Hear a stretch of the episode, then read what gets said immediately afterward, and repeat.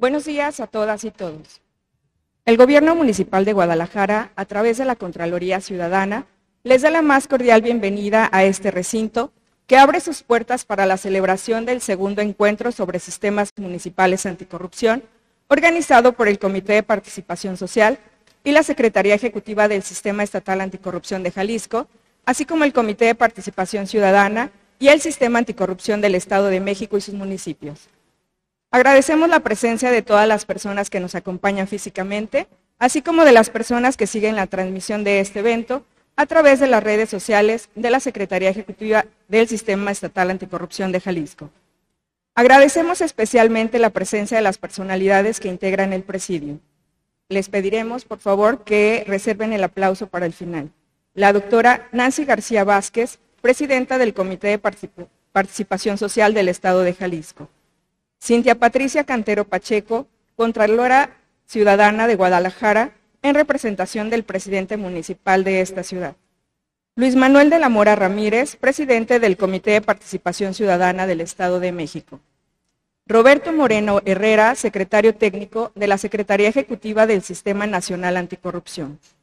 María Teresa Brito Serrano, Contralora del Estado de Jalisco. Higinio del Toro Pérez, diputado presidente de la Comisión de Vigilancia y Sistema Anticorrupción del Congreso del Estado de Jalisco. Vania Pérez Morales, integrante del Comité de Participación Ciudadana del Sistema Nacional Anticorrupción. Claudia Adriana Valdés López, secretario técnico del Sistema Estatal Anticorrupción del Estado de México. Gilberto Tinajero Díaz, secretario técnico de la Secretaría Ejecutiva del Sistema Estatal Anticorrupción de Jalisco. Nos acompañan además la maestra Luz del Carmen Godínez González, presidenta de la Comisión Estatal de Derechos Humanos. Luz Elvira Durán, presidenta municipal de Amacueca. María del Rocío Delgado Gil, presidenta del Consejo Estatal de Participación Ciudadana del Estado de Jalisco. Carlos Peralta y José Bautista, ambos profesores investigadores del ITES. María Elena Valencia, de Pro Sociedad, así como Marcela Aguilar, del Instituto de Investigación en Rendición de Cuentas y Combate a la Corrupción de la Universidad de Guadalajara. Nos acompaña también Moisés Pérez Vega, consejero del Instituto Electoral y de Participación Ciudadana del Estado de Jalisco. De igual manera nos acompañan los integrantes del Comité de Participación Ciudadana del Estado de México, María Guadalupe Olivo Torres, Claudia Margarita Hernández Flores, Zulema Martínez Sánchez y Óscar Bazana La Torre. De la misma manera, los integrantes del Comité de Participación Social del Estado de Jalisco, David Gómez Álvarez, Pedro Vicente Vivero Reyes, Neira Josefa Godoy Rodríguez y Miguel Ángel Hernández Velázquez. Para todos ellos les pido por favor un fuerte aplauso.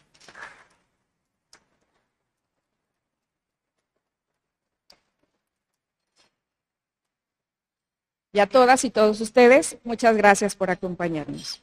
A continuación escucharemos los mensajes de las personalidades que integran el presidium. Escucharemos el mensaje de bienvenida de Cintia Patricia Cantero Pacheco, Contralora Ciudadana de Guadalajara, en representación del presidente municipal de la ciudad, Pablo Lemus Navarro.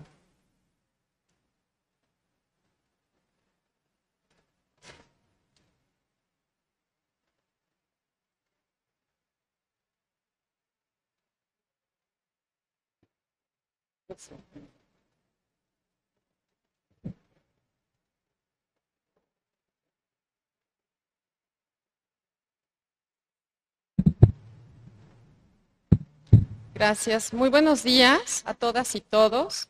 A nombre del alcalde de nuestra ciudad, Pablo Lemos Navarro, y del mío propio, reciban un cordial saludo y la más cordial de las bienvenidas a esta ciudad de Guadalajara, que el día de hoy tiene el honor de recibirles como sede del segundo encuentro sobre sistemas municipales anticorrupción. Saludo, por supuesto, a todos los integrantes de la mesa del presidium, a la presidenta del Comité de Participación Social del Estado de Jalisco, al presidente del Comité de Participación Ciudadana del Estado de México, por supuesto, y con mucho aprecio a la Contralora del Estado de Jalisco, que nos acompaña en este espacio, también al presidente de la Comisión de Vigilancia y Sistema Anticorrupción del Congreso del Estado de Jalisco, a Vania Pérez Morales, integrante del Comité de Participación Ciudadana del Sistema Nacional Anticorrupción, Roberto Morena, Moreno perdón, Herrera, secretario ejecutivo nacional, y al secretario técnico eh, de la Secretaría del Sistema Nacional, perdón, este, acabo de mencionar a Roberto, a Claudia Adriana, secretario técnico del Sistema Estatal Anticorrupción del Estado de México, y por supuesto a Gilberto Tinajero, secretario técnico de la Secretaría del Sistema Estatal de Jalisco.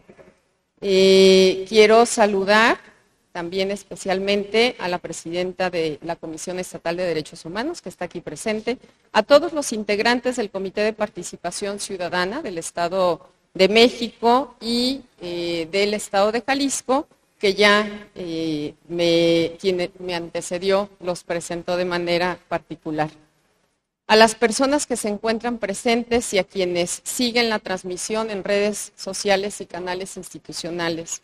A todos muchas gracias por su presencia. Tengan la certeza de que en Guadalajara tenemos un fuerte compromiso con el impulso de las agendas anticorrupción, transparencia, rendición de cuentas y participación ciudadana, por lo que nos congratula estrechar estos lazos de colaboración con todos ustedes. El municipio es un espacio estratégico en el proceso de crecimiento y desarrollo económico y social en el que descansa la interlocución social y política de forma directa con la ciudadanía, lo que demanda un municipio libre con capacidad política, autonomía administrativa y fortaleza económica, donde se practique el ejercicio eficaz de gobierno se impulse la participación ciudadana en la vida pública y se actúe con transparencia, rendición de cuentas y con integridad pública. Bajo esta óptica, la implementación de mecanismos de participación ciudadana que vigilen y le den seguimiento al actuar de la función pública, así como el fortalecimiento de las instituciones formales que realizan importantes esfuerzos para controlar la corrupción, como es el caso de los sistemas anticorrupción estatales y municipales y de los órganos internos de control, contribuye sin lugar a dudas al gran esfuerzo que se emprendió en nuestro país hace ocho años, con la creación del Sistema Nacional Anticorrupción y del régimen de responsabilidades administrativas y penales para servidores públicos y particulares, que tienen como principal objetivo controlar la corrupción, este gran problema público que nos roba oportunidades de una buena calidad de vida a todos. Es claro que estamos transitando en la ruta que se emprendió en el Estado mexicano para atender de fondo este problema histórico y estructural. Y quizás los avances pueden reflejarse en ocasiones lentos ante las elevadas expectativas que genera la necesidad de su contención. Sin embargo, la evolución institucional que se gestó y que continúa aún en proceso en algunas partes de nuestro país, con la creación y consolidación de instituciones, con los cambios normativos y la implementación de políticas, la nacional y las estatales, se encuentran avanzando y logrando poco a poco permear el mensaje y el eco de su existencia en las instituciones públicas y también en los distintos sectores de nuestra sociedad.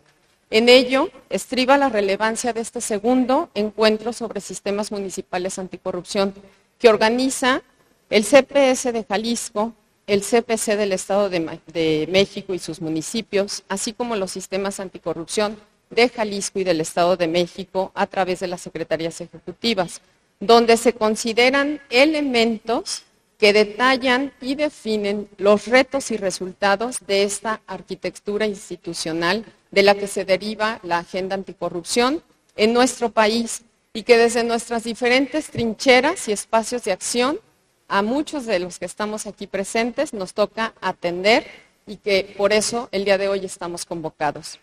La participación activa de la sociedad, la co-creación de soluciones y la sinergia en nuestras funciones son piezas fundamentales de la agenda que el día de hoy nos reúne. Así que enhorabuena a todos los organizadores y muchas gracias por, pensar en el gobierno de Guadalajara para llevar a cabo los trabajos de este evento. Muchas gracias.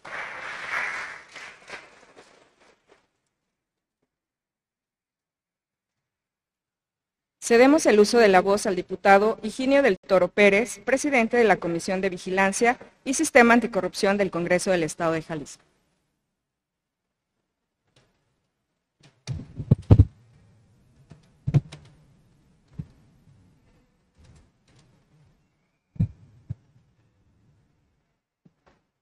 Gracias, muy buenos días. Reiterar el saludo a toda la mesa del presidio. Me detendré solamente en la anfitriona, a nuestra eh, querida amiga Cintia Cantero Pacheco, que nos reciben aquí en el Ayuntamiento de Guadalajara y representa al alcalde Pablo Lemus en este evento. Por supuesto, también darle la bienvenida al sistema que preside el Sistema Estatal Anticorrupción del Estado de México, quien nos acompaña del Sistema eh, Nacional eh, por supuesto, al Consejo de Participación Social aquí del Estado CPS, del Estado de Jalisco, cada uno de sus integrantes representados aquí, eh, secretario técnico, en fin, bienvenidos todos aquí a Jalisco. Y yo sigo celebrando, eh, pareciera que nos vemos muy seguido, no hace menos de una semana la Contralora, perdón, gusto verla, Contralora, siempre es un orgullo estar en una mesa sentada con usted. saludo particularmente, déjenme detenerme un poco con alcaldes, esto que venimos haciendo desde acá, que seguimos centralizando, en el sentido pues, que desde acá se hacen leyes, desde acá sesiona el Consejo de Participación Social, desde acá tenemos este tipo de encuentros, no funcionaría si finalmente este no permea en el resto del endamiaje que tendrían que ser los municipios. Yo por eso hoy celebro que esté, y vi también por acá a otra presidenta municipal, no es por presumir, las dos de mi distrito, dos mujeres, Carla Cruz de Atoyac, y Luz Elvira Durán de Amacueca, que han estado muy interesadas, que si bien es cierto, hemos venido diciendo, sí, la actividad de un municipio y la evaluación final de un presidente pareciera a veces que termina por la cantidad de calles, machuelos y banquetas que terminan haciendo. Yo cuando platico con ellas les digo que hay otro tipo de cosas, le llamo yo, de alto impacto y bajo costo, que les ayudan a trascender y que si bien es cierto, el modelo del Estado de México ha sido muy importante porque allá ya, ya está funcionando. Pues aquí en Jalisco, a pesar de que lo mandata el sistema nacional, pues todavía estamos como a tiras y tirones tratando de que funcione la mayoría de los municipios. Y en ese sentido, lo que estamos haciendo desde legislativo, quizá hay a quien me oyeron, lo han escuchado, pero sobre todo hoy que tenemos invitados, pues la idea es tratar de entender un poco de este andamiaje que estamos generando desde aquí y va en, varios, en varias pistas, como si fuera un gran circo de tres pistas o demás, trabajando desde un lado y desde otro. El primero que yo digo, esa pista es la de fortalecer los sistemas municipales o crear o darle formalidad ya a los sistemas municipales anticorrupción. Hemos estado con el CPS de Jalisco rebotando cuál sería el mejor modelo. Parecería muy sencillo, todo el mundo me dice, oye, si son seis cargos los que tienen ahí. Pues sí, seis cargos que de ahí depende que este andamiaje vaya a funcionar después. Y si, como una propuesta inicial, ¿eh? no va a ser así, y si quien lo presida sea alguien del gobierno municipal en turno, pues todo el mundo va a decir, pues, ¿qué chiste tiene implementar eso si vas a ser juez y parte? Oye, pero sí debe haber una representación de alguien de la figura del, del municipio, porque a final de cuentas tendría que ver con la representatividad jurídica. Ah, bueno, pues tendríamos que ver a quién incluimos. Oye, y si creamos pequeños CPS municipales, ah, pues está todo dar. De hecho, si me preguntan, para mí es mi opción. La pregunta es si quién les va a pagar, o van a ser honoríficos, honorarios, los cargos. En fin, esto que pareciera muy sencillo, que es un gran reto y lo tenemos que sacar ya prácticamente en los próximos días desde el Legislativo Jalisco y desde la comisión eh, que presido. De la mano con la Contralora del Estado también hemos trabajado en algo que pareciera muy simple, pero para mí y para ella estoy seguro es fundamental. La profesionalización de los órganos internos de control. Lo pongo de ejemplo cada rato, perdón, por quien no lo ha escuchado, creo que es significativo. Eh, titulares del órgano interno de control, eh, encargados de la hacienda municipal, desfilan muy seguido por el Congreso del Estado, bienvenidos por supuesto, pero ellos con dudas muy básicas, insisto, de cómo hacer una compra gubernamental, de cómo, y hablo no de pequeños municipios de nuestro estado, hablo de municipios de 40, 50 mil habitantes que necesariamente tendrían ya que saber los riesgos y las responsabilidades que tendría eh, finalmente el ejercicio indebido de las funciones para las que fueron elegidos o contratados. Y en ese sentido, para nosotros es fundamental, y lo ha hecho muy bien, debo decir, la Contralora del Estado. No es una, son varias reuniones en donde estamos tratando de que los titulares de estos órganos de control sean profesionistas, profesionales cada vez, y si lo podemos blindar, estamos todavía ahí. ¿Cómo hacemos para que desde la propia ley tanto los encargados de Hacienda Municipal, ya lo contempla la ley para eh, ciudades de más de 50 mil habitantes, tienen que tener ciertos perfiles, igual los síndicos municipales, pero los titulares de los órganos internos de control no. Y yo creo que desde una ciudad pequeñita, quizá el municipio más pequeño de nuestro estado, hasta la alta responsabilidad de cualquier municipio de la zona metropolitana de Guadalajara, pues tendrían que tener titulares de órganos internos de control que pudieran ayudar a que esto, que es lo que venimos hablando, el Sistema Nacional Anticorrupción, pues empiece a trabajarse, como siempre he dicho, desde lo local, desde el municipio, que es donde debería eh, de formalizar. Por supuesto, que otra cosa que creo que hemos hecho bien es coordinarnos porque luego pareciera que todo es como muy fácil cuando hablas de corrupción, todos creemos caminar hacia donde mismo. Y eh, desde el Congreso de Jalisco y con el sistema estatal anticorrupción hemos tenido por lo menos tres meses ya muy importantes en donde hemos abordado diferentes temas eh, y siempre con conclusiones muy exactas para llevar a implementar. Eh, la última apenas hace unos días en donde abordamos y establecimos actividades muy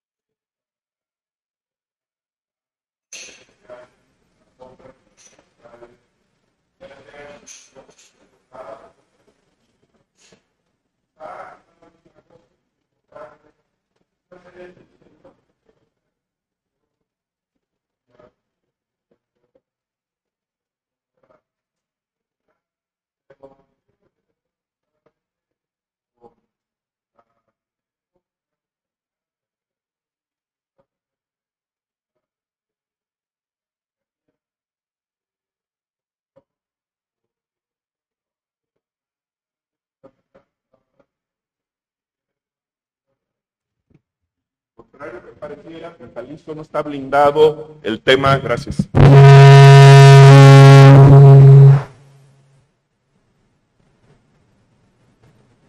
El tema de la denuncia anónima. Y en ese sentido estamos trabajando para que podamos fortalecer varios mecanismos electrónicos, pero también que todo que tenga que ver con la protección del testigo, de quien se atreve a denunciar un acto de corrupción. Para ello tuvimos la oportunidad de presentar esta iniciativa hace unos días ante seis fiscales anticorrupción de nuestro país, de diferentes estados, y que bueno, eso nos ha permitido eh, caminar en el sentido de que todos creemos que es hacia donde debería ser. Una frase que decía eh, nuestra anfitriona Cintia Cartero Pacheco, en el sentido de que la corrupción termina por ser eso, más allá de que encontramos diario adjetivos desde el esnable que debería desaparecer, me quedo con la parte que decía ella, termina por truncar muchas de las posibilidades de crecimiento y desarrollo de quienes vivimos en una ciudad, a través de ser comparsas en los temas de corrupción o a través de ser eh, víctimas de quien ejerce la corrupción porque nos limita o nos impide llegar a quizá un recurso de un orden de gobierno que pudo haber cambiado nuestras vidas. Yo finalmente reitero y felicito a quienes hoy, hoy presentes en este segundo encuentro de sistemas municipales anticorrupción, porque normalmente se habla de que faltan liderazgos en el combate a la corrupción y no es casualidad se debe principalmente a que todos los beneficios que ofrece hacerlo desde las instituciones las dependencias de gobierno, eh, desde la sociedad civil, desde la academia y desde cada uno de los espacios posibles, pues a veces no es valorada y es entendida como una actividad relacionada o una actividad secundaria. Muchas gracias a todos y mucho éxito en los trabajos que hoy se implementan. Buen día para todos.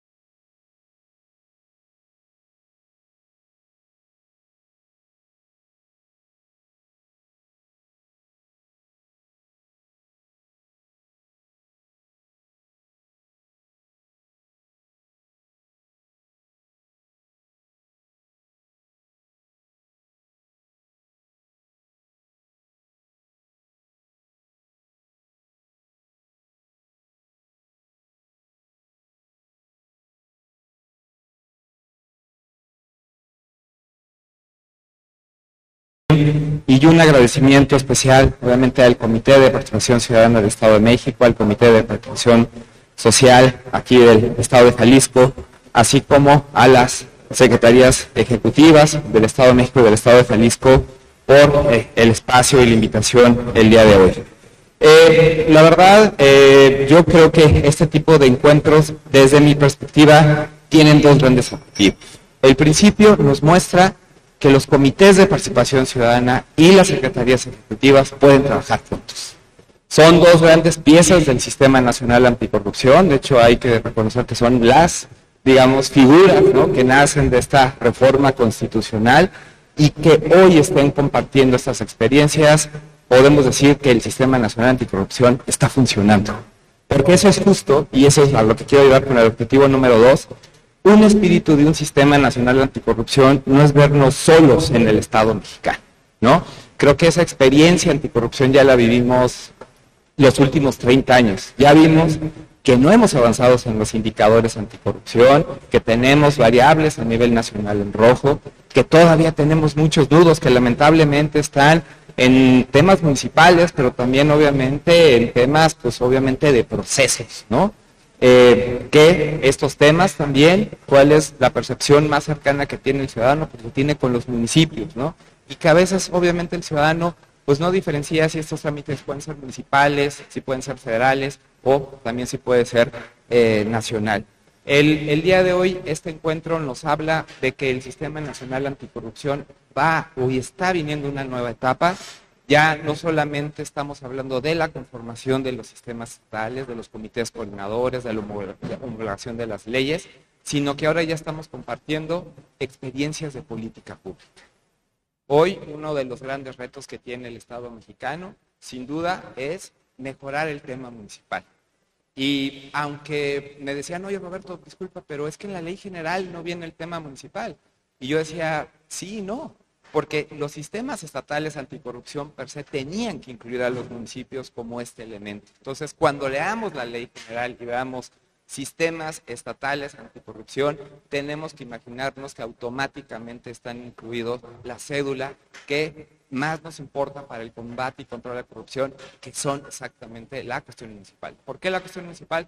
Porque también están los trámites donde la ciudadanía puede tener mayor retroceso, donde más lacera en los ingresos, ¿no? Donde principalmente el tema municipal es el que está literalmente atado a estos grupos eh, vulnerables.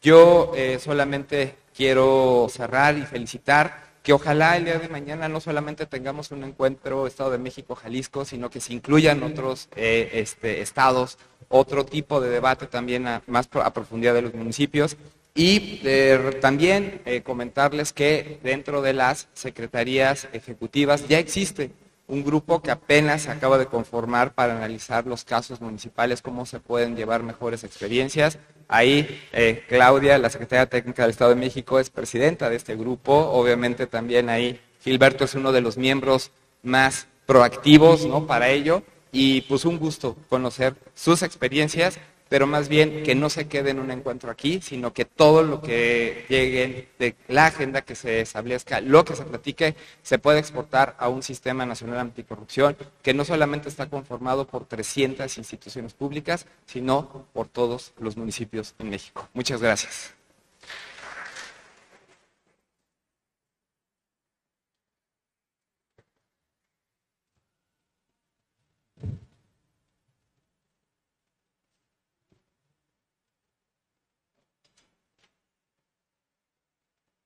Escucharemos el mensaje de Nancy García Vázquez, presidenta del Comité de Participación Social del Estado de Jalisco.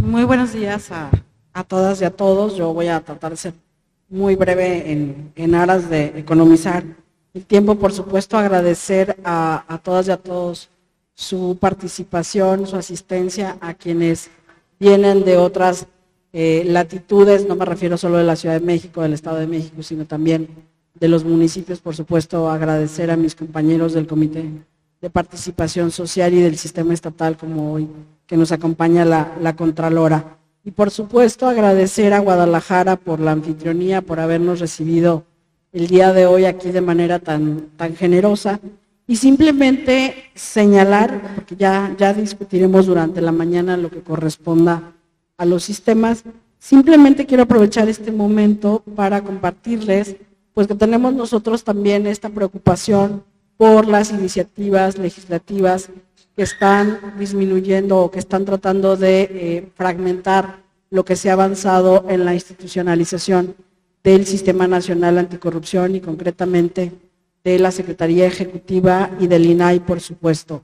Es una preocupación no solo de mis compañeros del Comité de Participación Social, también de quienes integran al Comité Coordinador y señalar, pues, justamente que desde acá estamos eh, solidarios con ustedes, eh, Roberto, Vania, por supuesto, y expresamos además de nuestra solidaridad, como bien señalaba Roberto, pues este tipo de encuentros precisamente lo que muestran es que la agenda anticorrupción no tiene latitudes, es una agenda nacional, es una agenda para todo el país y por eso a todo el mundo nos debe preocupar lo que está sucediendo con estas iniciativas que esperemos no prosperen. Eh, nos, nos encontraremos y hablaremos sobre lo municipal en un par de momentos más. Solo quería pues hacer hincapié en que tenemos que seguir presionando para que estas iniciativas que son lesivas a los sistemas no se concreten. Muchas gracias.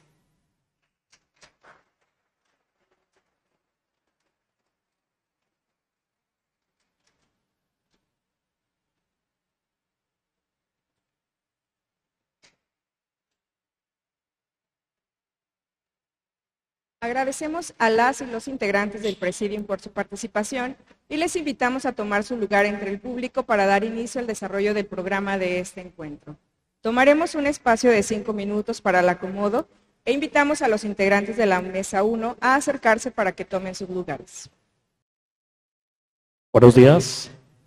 Gracias a todos y todas por su interés y asistencia a este segundo encuentro sobre sistemas municipales anticorrupción. Me permito presentar la primera de las tres mesas que conforman el programa de este encuentro, en la que se abordará como, el tema, como tema el fortalecimiento de los órganos internos de control e integración de, de los sistemas municipales anticorrupción, cuya moderación estará a cargo del doctor David Gómez Álvarez, integrante del Comité de Participación Social del Estado de Jalisco.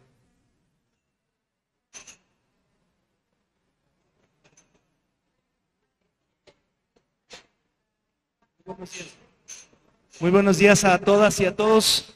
Bienvenidos, bienvenidas a esta primera mesa de trabajo.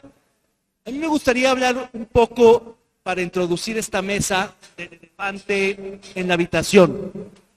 Los sistemas anticorrupción del país enfrentan contextos adversos. Ya lo hemos discutido ampliamente en las últimas semanas frente a la intentona de la desaparición de la Secretaría ejecutiva del Sistema Nacional Anticorrupción.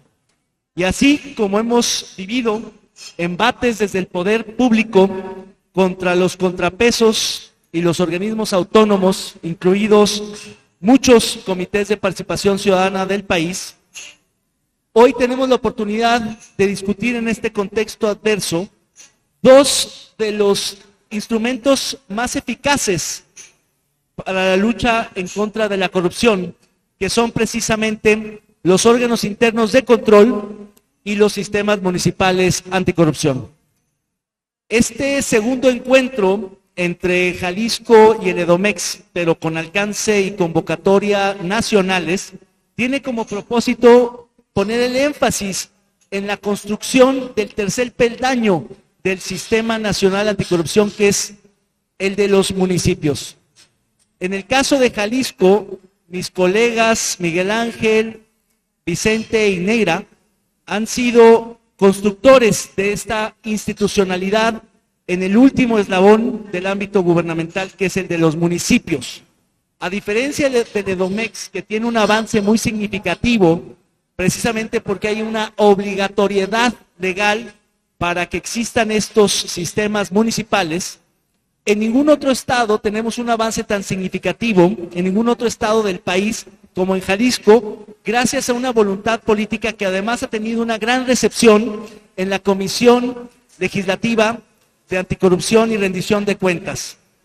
En ese sentido, creo que en Jalisco están los factores propicios para buscar esa obligatoriedad que termine por detonar la construcción de los sistemas municipales, así como lo ha hecho el Edomex muy bien, y que estos dos referentes, el Estado de México y Jalisco, se conviertan en modelos a seguir por el resto de la República.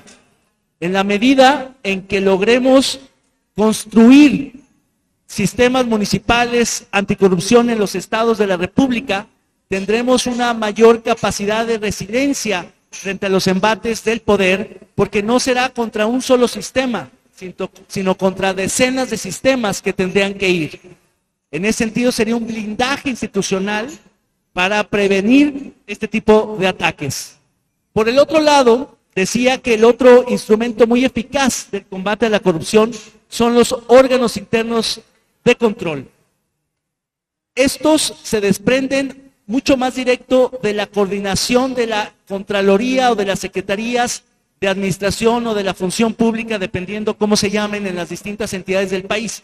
En el caso de Jalisco es Contraloría del Estado, que aunque es dependiente orgánicamente del Ejecutivo, ojalá algún día no lo sea, que sea absolutamente autónoma, ha hecho una labor absolutamente autónoma en la práctica, en los hechos. Y eso ha permitido que en el caso de Jalisco se fortalezcan los órganos internos de control de muchísimas entidades, no solo de la administración central, sino de la descentralizada e incluso de la autónoma. En ese sentido, vamos a discutir hoy en esta mesa dos instrumentos con los que se cierra la pinza, muy de fontanería pública, muy internos, muy de diseño institucional, pero que son clave para el combate a la corrupción. En otros momentos discutiremos otros instrumentos que tienen que ver con la participación ciudadana, con la gobernanza y con otros ámbitos también de la lucha anticorrupción. Pero finalmente el mensaje es que desde adentro, en lo interno, haciendo fontanería y diseño, podemos hacer muchísimo al respecto en torno al combate a la corrupción. Sin más preámbulo, me gustaría darle la, la palabra en el orden que aparecen y por supuesto entonces darle la palabra a Tere Brito, la Contralora del Estado de Jalisco. Tere.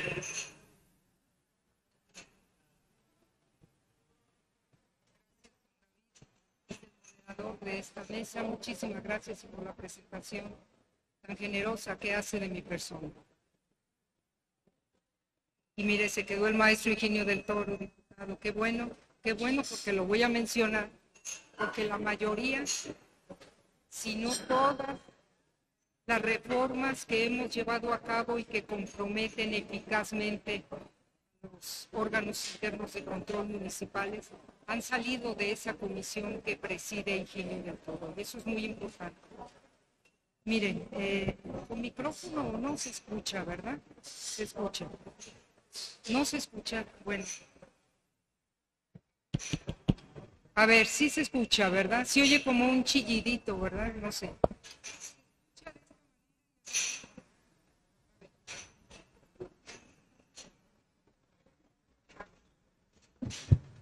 En este sí se escucha. Bien. Entonces lo hacemos de esta manera. Ah, mire. Un honor estar acompañada en este presidium por gente que conocida y reconocida en todo lo que tiene que ver con el ambicioso, con el gran engranaje de los sistemas anticorrupción, con Vania, con Nancy, Luis Manuel, con moderador David. Miren, les comento lo siguiente, cuando me invitan a estos conversatorios y que hablamos del sistema estatal anticorrupción, desde luego correlacionado con los sistemas de otros estados y en esa, en esa gran delegación participativa del gobierno federal, estamos muy encantados que haya venido del gobierno federal todo este paraguas de los sistemas anticorrupción, más encantados si a estas alturas no nos disminuyen a ningún integrante del gran sistema anticorrupción. Más encantados si no se piensa en alterar la actividad y el trabajo de las secretarías técnicas de la Secretaría Ejecutiva de los sistemas anticorrupción.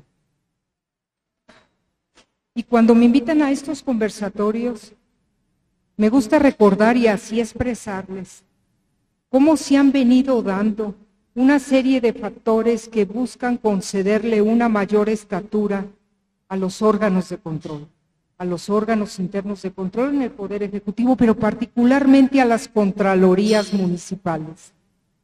Yo recuerdo que en el 2017, cuando la ley que norma el sistema fue una de las que el entonces gobernador presentó en el Congreso del Estado, en una creatividad amplia, absoluta en el Estado de Jalisco, nosotros, y digo nosotros porque me tocó participar en varias mesas en donde se talló lápiz para elaborar esta iniciativa que reformaba cerca de siete leyes, según recuerdo, inicio y dando cabida al sistema estatal anticorrupción. Y en una creatividad, bendita creatividad, ya se mencionaba el trabajo potestativo, más no mandativo de los gobiernos municipales en las tareas anticorrupción. Eso fue en 2017. Empezamos a caminar cada vez más de forma colegiada con aquella magia de la participación ciudadana y ya en el 2018, luego en el 2019, en el 2020, salieron una serie de reformas para darle aún mayor sustento a lo que David llama uno de los elementos claves del sistema, que son los órganos internos de control municipales, el primer nivel de gobierno, el más cercano a la ciudadanía. Y entonces vimos reformas, reformas dentro de la ley de responsabilidades que hablaban de una estructura básica para los órganos de control, reformas que hablaban de una libertad técnica, de una autonomía técnica y de gestión en algún momento será una total autonomía, dice David. Y hablábamos sobre todo de un presupuesto asignado. Si queremos que los órganos internos de control municipales tengan su estructura básica y hagan el gran trabajo que les demandan estas reformas, particularmente la ley de responsabilidades, tanto la general como la del Estado, se necesita dinero, se necesita apoyo, apoyo de los ayuntamientos, apoyo de los cabildos. El dinero, los montos presupuestales no puede estar expuesto a los avatares políticos.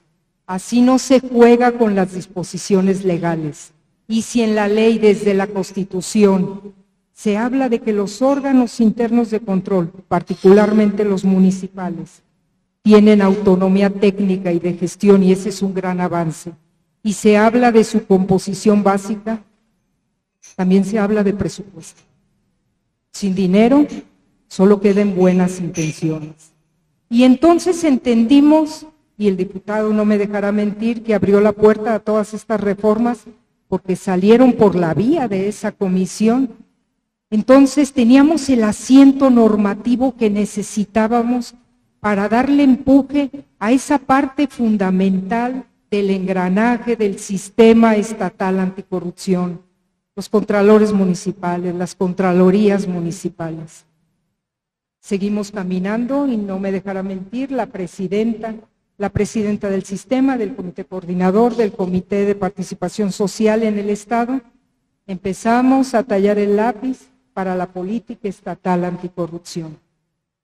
Y a la par quisimos incursionar, y así nos pusimos de acuerdo, en elaborar una métrica que nos permitiera hacer un diagnóstico situacional de cómo estaban en los gobiernos municipales los órganos internos de control, porque ya tenían todo ese asiento normativo que requerían para funcionar y funcionar adecuadamente.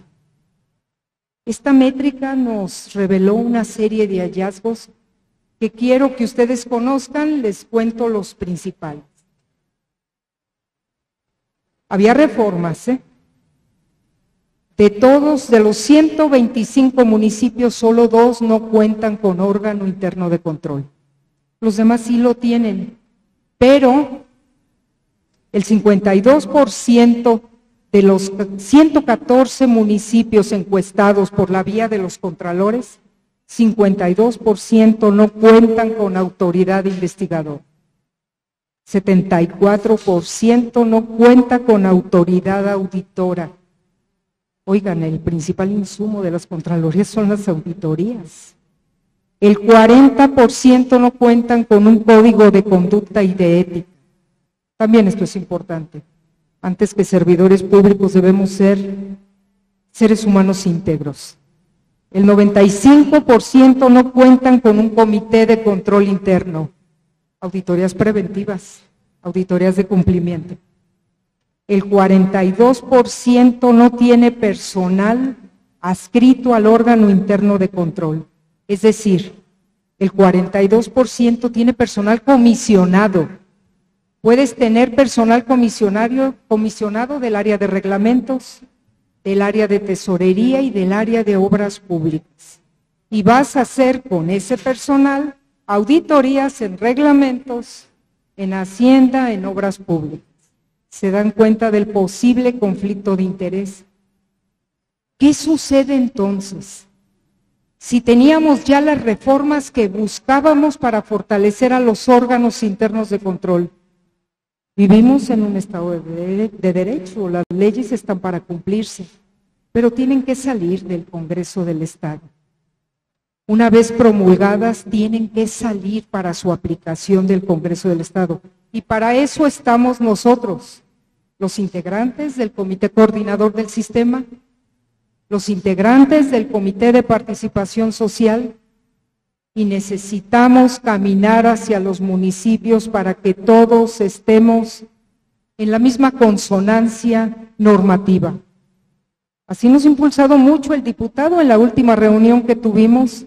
Incluso el diputado nos decía, salimos también nosotros los diputados y nos llevamos todo este engranaje normativo y allá lo platicamos. Yo espero que aquí entre nosotros esté algún presidente municipal, porque qué mejor. Qué mejor para que como cascada estas reformas nos ayuden a aplicarlas y que sean para beneficio de la operatividad de los órganos internos de control municipales. En forma paralela y en consonancia con esta idea, Nancy García nos propuso caminar hacia los municipios y eso lo han hecho todos los integrantes del Comité de Participación Social, caminar a los municipios e invitarlos a integrar su sistema municipal anticorrupción. Son 11 los municipios que ya lo tienen. Y una cosa te va a llevar a la otra. Si tienes un sistema o si quieres integrar un sistema municipal anticorrupción, tendrás dentro de ese sistema, dentro de ese comité coordinador o la figura que se asemeje, tendrás que contar con contralorías fortalecidas por la ley. Ya tienen la ley. Necesitamos trabajar en que ésta se aplique y se aplique para bien para estos elementos tan importantes que son las contralorías municipales. Miren, el Comité de Participación Social ya se ha enfrentado a retos mayores y tenemos varias asignaturas pendientes, porque la ley también ya habla de fortalecer el servicio profesional de carrera. No necesitamos ser eruditos en la materia, no nos sintamos incómodos. Necesitamos capacitación, necesitamos trabajar y tener un básico académico que iremos fortaleciendo con la práctica y con el ejercicio de nuestra tarea si estamos al frente de un órgano interno de control. Trato desigual a los desiguales. Gracias al trabajo que ha llevado a cabo Cintia Cantero, Contralora Ciudadana, aquí en Guadalajara tienen su presupuesto. Aquí en Guadalajara tienen su estructura básica y un poco más. Aquí en Guadalajara tienen independencia técnica. Trato desigual a los desiguales. Pian pianito con los de la zona norte. Entendamos, hay diferencias presupuestales de recursos y esto obedece a una serie de factores, no es un señalamiento político, a una serie de factores que irán solventándose porque la ley es la ley. Y la ley dice que en el camino, pian pianito, pero al final todos iguales. Y esto, esto lo tenemos muy presente cuando todos nosotros en alguna tribuna hablamos del Estado de Derecho. Hablando de los retos del Comité de Participación Social, la profesionalización del servicio público, ley de designaciones públicas. La Constitución ya lo prevé. Desde hace tiempo la Constitución ya lo prevé. Desde hace tiempo debió salir la ley. ¿Se dan cuenta ustedes el campo de acción que como contralores tenemos? Todo esto nos importa y todo esto es interesante y necesario para seguir fortaleciendo de manera coordinada el sistema estatal anticorrupción. Muchísimas gracias.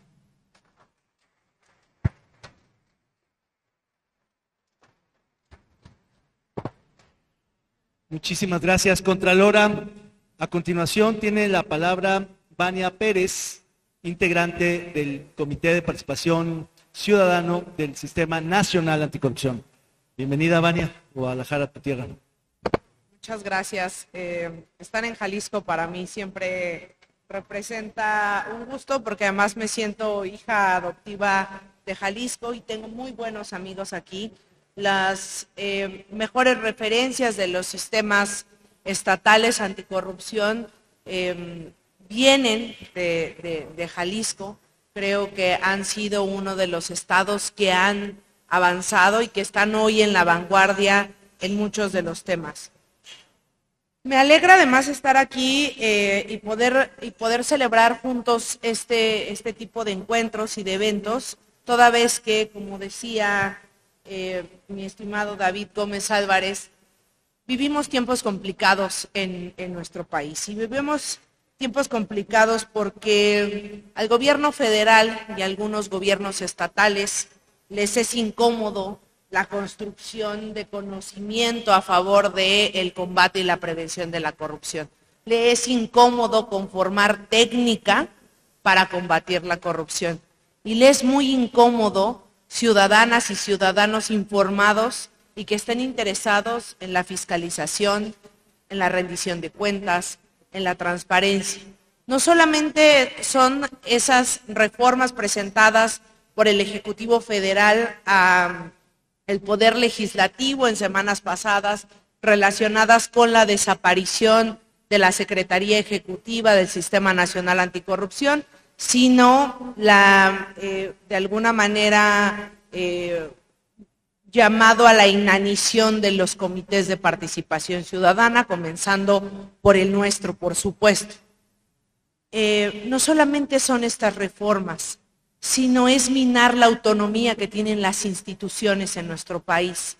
Es los dos proyectos de reforma que tenemos también para la eliminación del INAI una institución que le ha costado a los mexicanos no solamente dinero, porque me parece que eso es pecata minuta, eh, porque además si nos ponemos a analizar la Secretaría eh, Ejecutiva de nuestro Sistema Nacional Anticorrupción, le cuesta, y al sistema en general le cuesta a cada uno de los, y, los mexicanos 97 centavos al año, ni 8 centavos eh, al mes. Eh, el, INAI, por otra parte, cuesta 7 pesos al año, ni un peso al, mes. Pero más allá de los recursos, el, el tema ha costado a los mexicanos porque la ley eh, general de acceso a la información y protección de datos personales es la primera ley en nuestro país que fue conformada en un eh, pues en un modelo de parlamento abierto. Por eso es que me, me llama la atención y me parece muy importante que hoy tengamos aquí al diputado Higinio del Toro como representante del Poder Legislativo, porque eso habla del interés. A veces nos vemos desagregados, no solamente en, el trabajo que hacemos, sino los poderes. Parece que hay un, una especie de rivalidad no escrita entre los eh, poderes que conforman la nación y lo que conforman, eh, los que conforman los estados de este que debería de ser un, federalismo que en pocas ocasiones eh, se lleva a la práctica. Entonces, estar aquí es refrendar nuestro interés no solamente de la ley general de acceso a la información, sino las leyes la reforma constitucional al 113 y las leyes generales que dieron vida a nuestro sistema nacional anticorrupción y a los sistemas estatales anticorrupción. Y ahí vive un ingrediente muy interesante que ya mencionaban eh, los dos, eh, las dos personas que me antecedieron en la voz, tanto el moderador como la contralora, eh, el control interno. Hay una especie, si pensamos en, pues en planetas o si pensáramos en sistemas solares, pues tenemos a nuestro Sistema Nacional Anticorrupción compuesto también por los sistemas estatales anticorrupción, que se espera que a la postre haya sistemas municipales anticorrupción. Felicito porque tanto desde Jalisco como en el Estado de México están promoviendo la creación de sistemas eh, municipales anticorrupción. Pero si vemos nuestro sistema, tendríamos como una especie de sistema paralelo o de una órbita que está ahí, pero que forma parte también de este sistema, y sería el Sistema Nacional de Fiscalización. Dos ingredientes necesarios, fundamentales, para que viva el combate a la corrupción. Es decir, el control interno y la fiscalización, es decir, los ojos externos. Le preguntaba eh, cuando estábamos en la inauguración a la Contralora si tenían ya funcionando el sistema de fiscalización y me decía que no. Sin embargo, tienen un convenio de colaboración entre, el, eh, entre la auditoría y la Contraloría para dotarse de información y tener una comunicación bidireccional. Estos son los dos únicos actores en este gran sistema que pueden meter directamente denuncias sin necesidad de pasar al, comité coordinador. Es un poco complicado, pero voy a tratarlo de explicar lo mejor posible. Son los dos únicos órganos que pueden dar vista y que pueden levantar denuncias de carácter penal o administrativo por posibles este, faltas administrativas graves o por posibles eh, actos de corrupción. Quiere decir que si eventualmente nuestro sistema nacional anticorrupción desapareciera, podría fortalecerse por medio de estos dos elementos. Espero yo que no, que no desaparezca. Pero quiero decirles que esto ya existía y lo decía la Contralora desde hace muchísimos años. Sin embargo, además, tener un sistema nacional anticorrupción ha permitido que las y los ciudadanos estemos dentro del sistema y podamos vigilar y podamos hacer que funcionen las instituciones que conforman el sistema. Es decir, no solamente eh, a la Contraloría, a la auditoría, sino también a los otros cuatro integrantes, las fiscalías especializadas anticorrupción, el órgano garante o el INAI que tenemos en, el ámbito nacional, los tribunales de justicia administrativa y, eh, también el Poder Judicial, el Consejo de la Judicatura en el ámbito federal. Hay dos cosas fundamentales por las que es necesario voltear hacia los órganos internos de control. La primera es porque derivado de las leyes eh, de la reforma constitucional del 113 y las leyes que dieron vida, tenemos una ley general de responsabilidades administrativas, donde por primera vez en la historia de nuestro país se cambia la responsabilidad de los públicos a una responsabilidad corresponsable entre públicos y privados. ¿Qué quiere decir esto?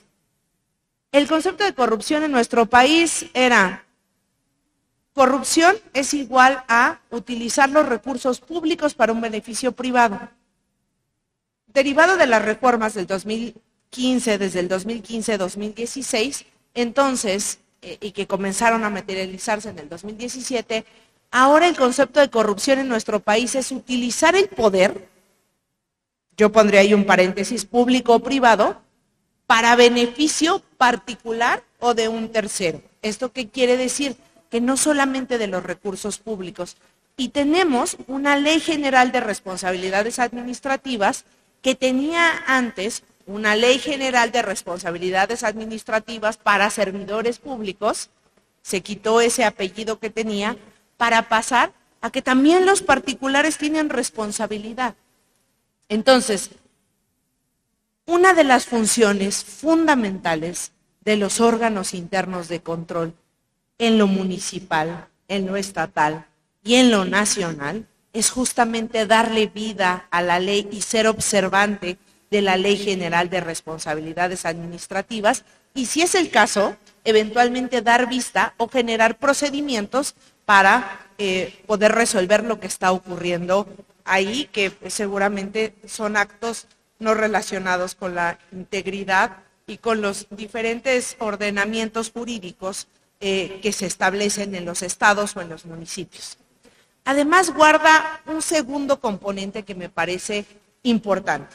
Toda vez que el municipio, como ya lo han dicho, es el eslabón más cercano a la ciudadanía, es lo más cercano que los ciudadanos ven. En realidad el ciudadano no convive jamás con el presidente de la República, no convive jamás con el secretario de la Función Pública o con el auditor superior de la Federación, pero sí convive en la mayoría de los casos con sus autoridades municipales. Es más, se conoce con las autoridades municipales, conoce de la integridad de un municipio a través de las autoridades, porque por lo regular en los municipios de este país son pequeños. Digo, tenemos municipios tan grandes como Guadalajara, este, como Toluca, eh, por decir, este, la Ciudad de México, que, en términos estrictos también sería un, eh, municipio, aunque es una ciudad, pero bueno, eh, no, no, no me voy a meter a, esta parte, pero hay municipios muy chiquitos, este, de 10 mil, San Miguel el Alto Jalisco, de donde vengo, es un municipio chiquitito. Todos nos conocemos. Conocemos quién es el presidente municipal y quiénes son la gente que trabaja con él. Entonces, hay un elemento fundamental. Nosotros conocemos de la integridad o de la corrupción en un país a través de las personas servidoras públicas de los municipios, más aún de los órganos internos de control que hacen valer las, los ordenamientos jurídicos, pero que vigilan los códigos de conducta y de ética y que los servidores públicos hagan su trabajo para eh, el municipio. Entonces, en ese sentido, y para ir cerrando, decir que los órganos internos de control es, un tema además muy apasionante y los municipios, sin embargo, bueno, eh, por, respeto al tiempo voy a, voy a ir cerrando, representa algunos, tiene algunos retos. Primero pondría yo el funcionamiento a cabalidad del sistema eh, estatal de fiscalización, que tiene su espejo en el ámbito nacional y que eventualmente podría eh, trabajar también en el ámbito municipal. No soy eh, muy propensa a burocratizar los procesos, sin embargo las personas somos las que hacemos que las instituciones funcionen o no. Em, los recursos, los órganos internos de control tienen recursos limitados, no solamente humanos, sino financieros. Se requiere, tercero, profesionalizar a los órganos internos de control. Me parece que estamos ya muy lejos, estamos en el siglo XXI, estamos muy lejos de que tu compadre te ponga como órgano interno de control, o tu comadre, o tu primo, o tu vecino. Deben de ser personas capaces, conocedoras de la ley, de la normativa, pero que también tengan la aspiración de profesionalizar su trabajo. Y segundo, y eh, perdón, eh, quinto, no utilizar los órganos internos de control con fines políticos o personales, porque eso también es corrupción. Y lo que ocurre mucho es que tú vas a cualquier dependencia y el órgano interno de control es, este, los contralores internos, pues son una especie como de este, alguien que no quieres eh, conocer o que si te llevas muy bien, pues no va a haber problema, porque el órgano interno de control pues hace una suerte como de vigilante de todo, pero si, pero si eres cuate de este, pues igual te pasa algunas cosas. Entonces, utilizar eh, con fines eh, políticos esto eventualmente también sería corrupción.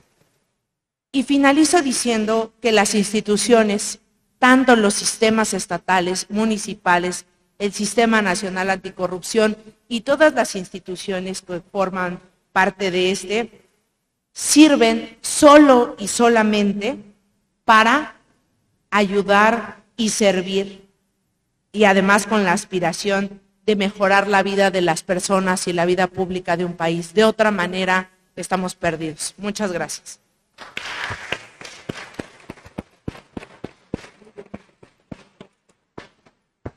Muchas gracias, Vania. A continuación tiene la palabra Luis Manuel de la Mora, presidente del CPC del Edomex. Luis. Gracias, gracias. Buen día a todos. Quiero tocar cuatro puntos en esta, en esta reunión. Primero, resaltar esta reunión como tal es la demostración viva de la colaboración y el trabajo sistémico. Estamos tres niveles de gobierno, la visión nacional, la visión estatal, en el enfoque hacia la visión municipal. Todos los participantes trabajando de manera coordinada. La parte interesante también es que estamos dos entidades federativas, dos estados compartiendo este trabajo. La tercera, que se me hace fundamental, tenemos un solo objetivo. Toda todo este universo de personas, de lo público y lo privado, con un solo objetivo, que es compartir esta posibilidad de enriquecimiento. Y con esto decir y agradecer porque nos siguen virtualmente, gracias a la presencia aquí de todos los que están trabajando presencialmente del Estado de México, del Estado de Jalisco.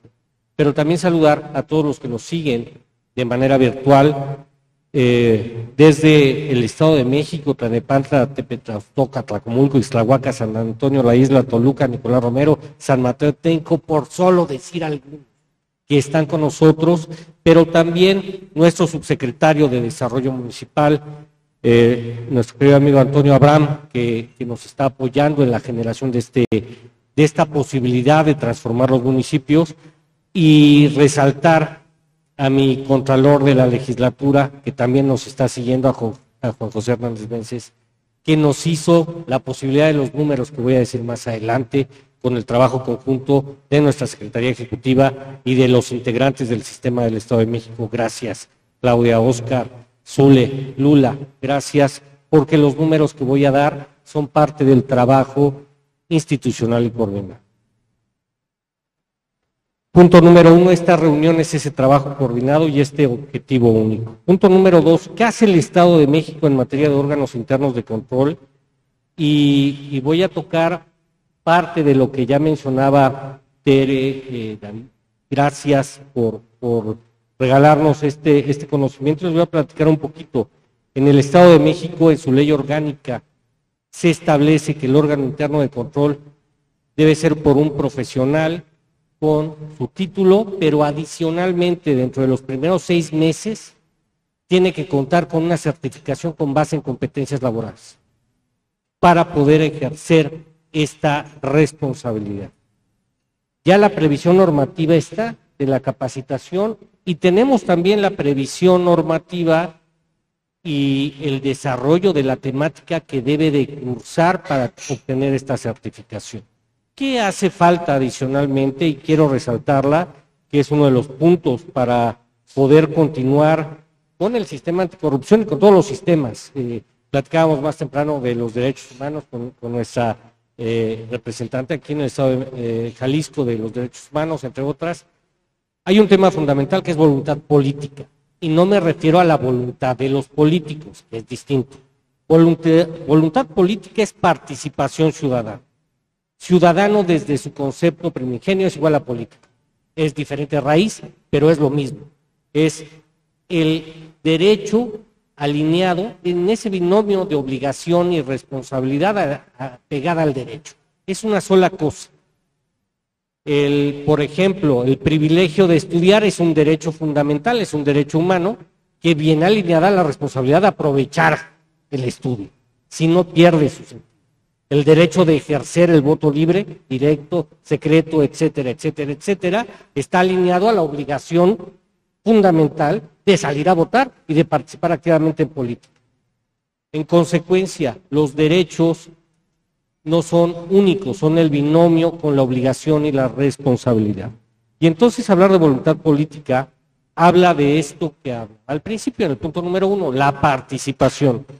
Y agradezco la anfitrionía, gracias, gracias por todas las facilidades a Guadalajara.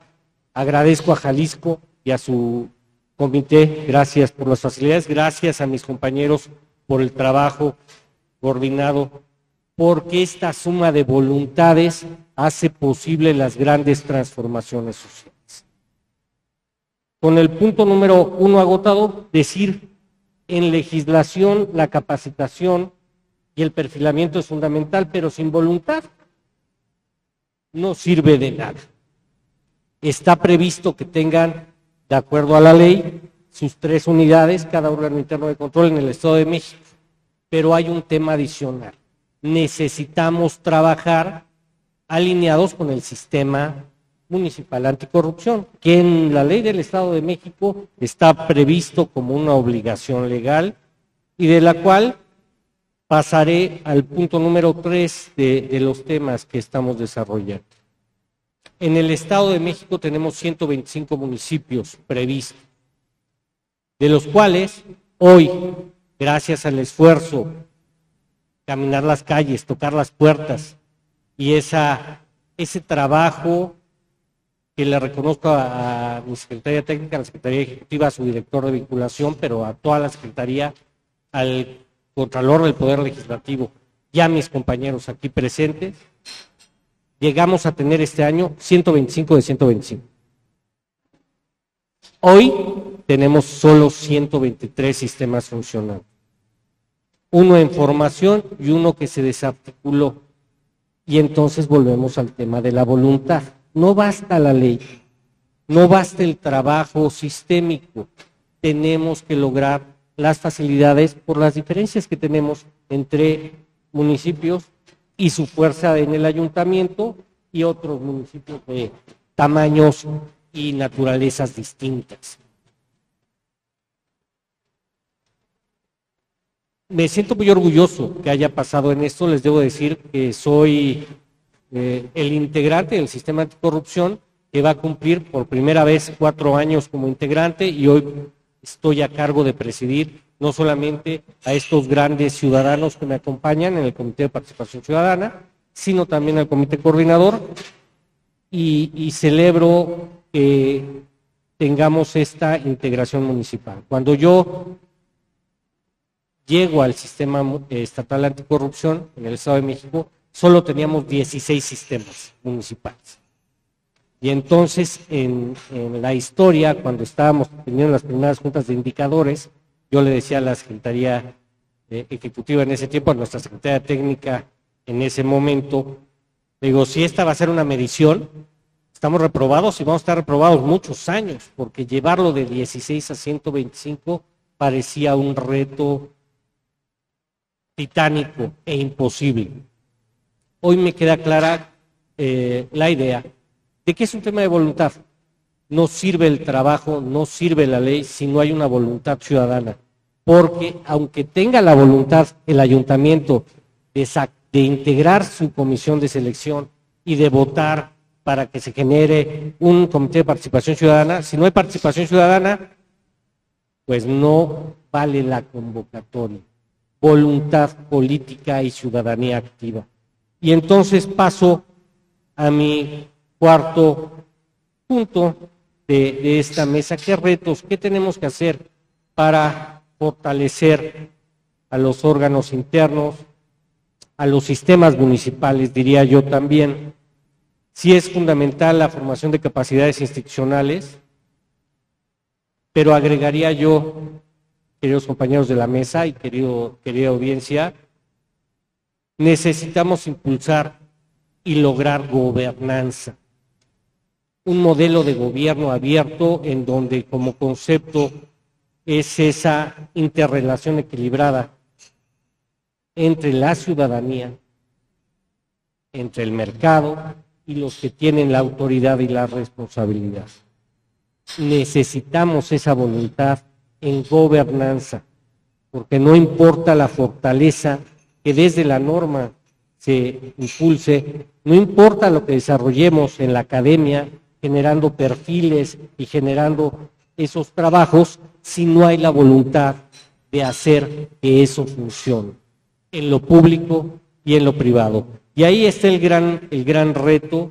Celebro que, sigamos teniendo estos encuentros y yo creo que los grandes temas pendientes que dejo al terminar, todavía no termino en mi gestión, este año se acaba y, y, dejo a mis compañeros seguir este esfuerzo, pero de los temas pendientes yo creo que a nivel nacional y, y a nivel Estado de México y parece que todo el país pensemos lo tema es un sistema y legislación única de compras necesitamos ponernos todos de acuerdo para poder compartir mejores prácticas y un sistema y legislación única de denuncia y protección a alertadores y denunciantes.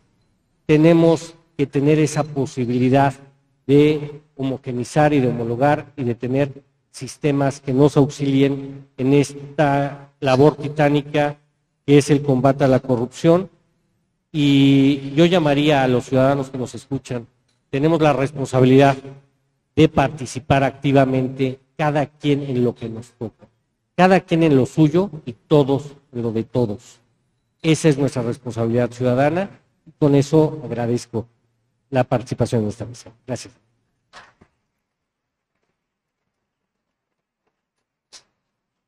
Muchas gracias, Luis. A continuación tiene la palabra Nancy García, presidenta del CPS Jalisco. Nancy. Gracias. Yo por ahí una presentación que no sé si, si pueda proyectar.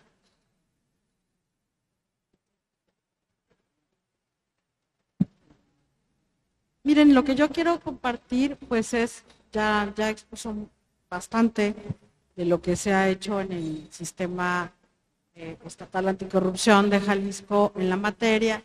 Si bien tenemos el enorme reto de ir eh, instaurando los sistemas municipales anticorrupción.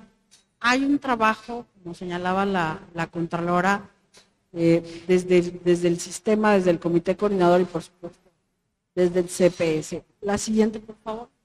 Entonces, lo que yo quisiera compartirles es, primero, que todos tuviéramos claro por qué, por qué es importante fortalecer los sistemas, ¿no? Y fortalecerlos pues precisamente porque los órganos internos de control y los sistemas municipales se deben eh, convertir en instrumentadores de acciones preventivas, los órganos internos de control, bien lo saben, de acciones preventivas sobre las responsabilidades administrativas y los delitos asociados al servicio. Para que no me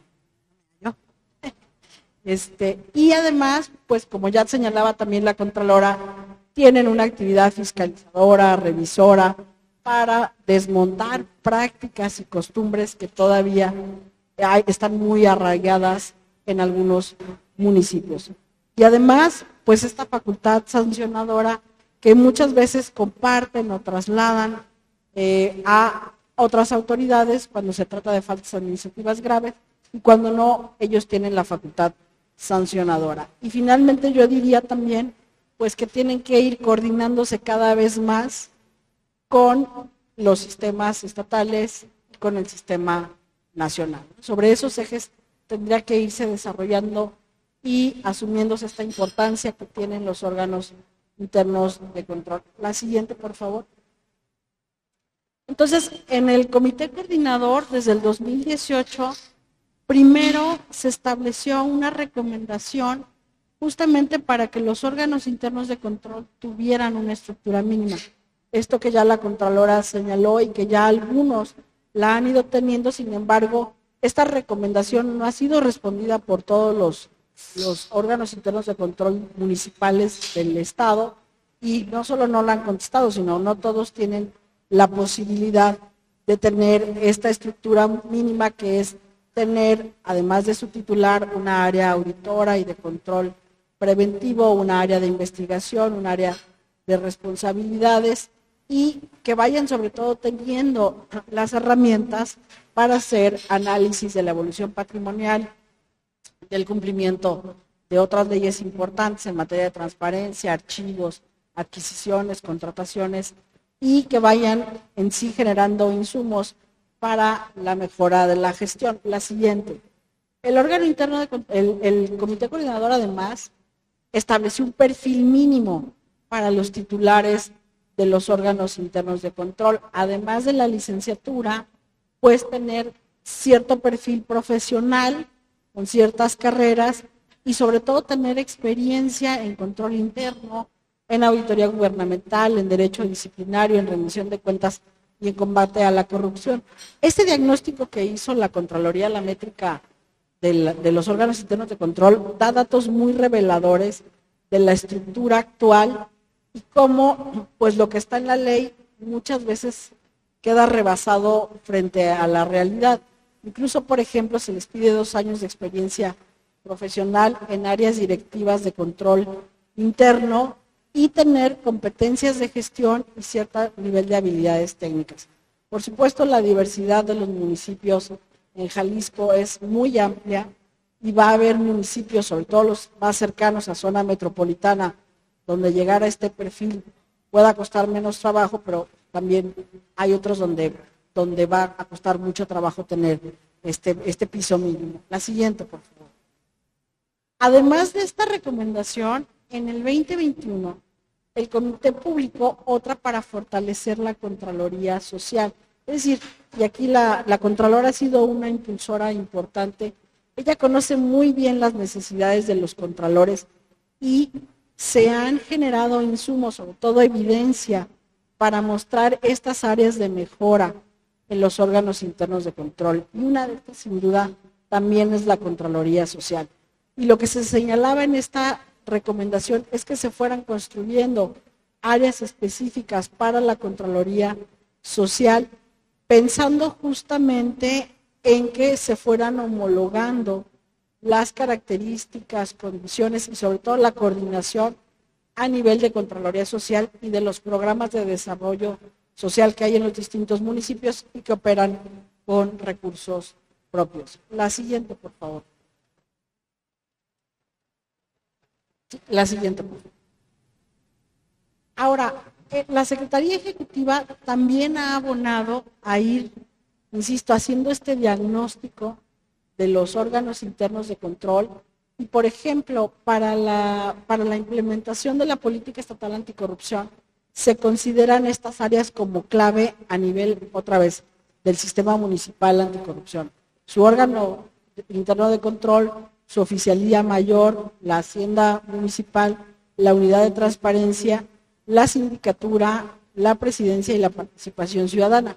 Y ha ido estableciendo pues las responsabilidades y el perfil de cada uno otra vez en el sistema municipal y en el sistema estatal anticorrupción de Jalisco. La siguiente, por favor.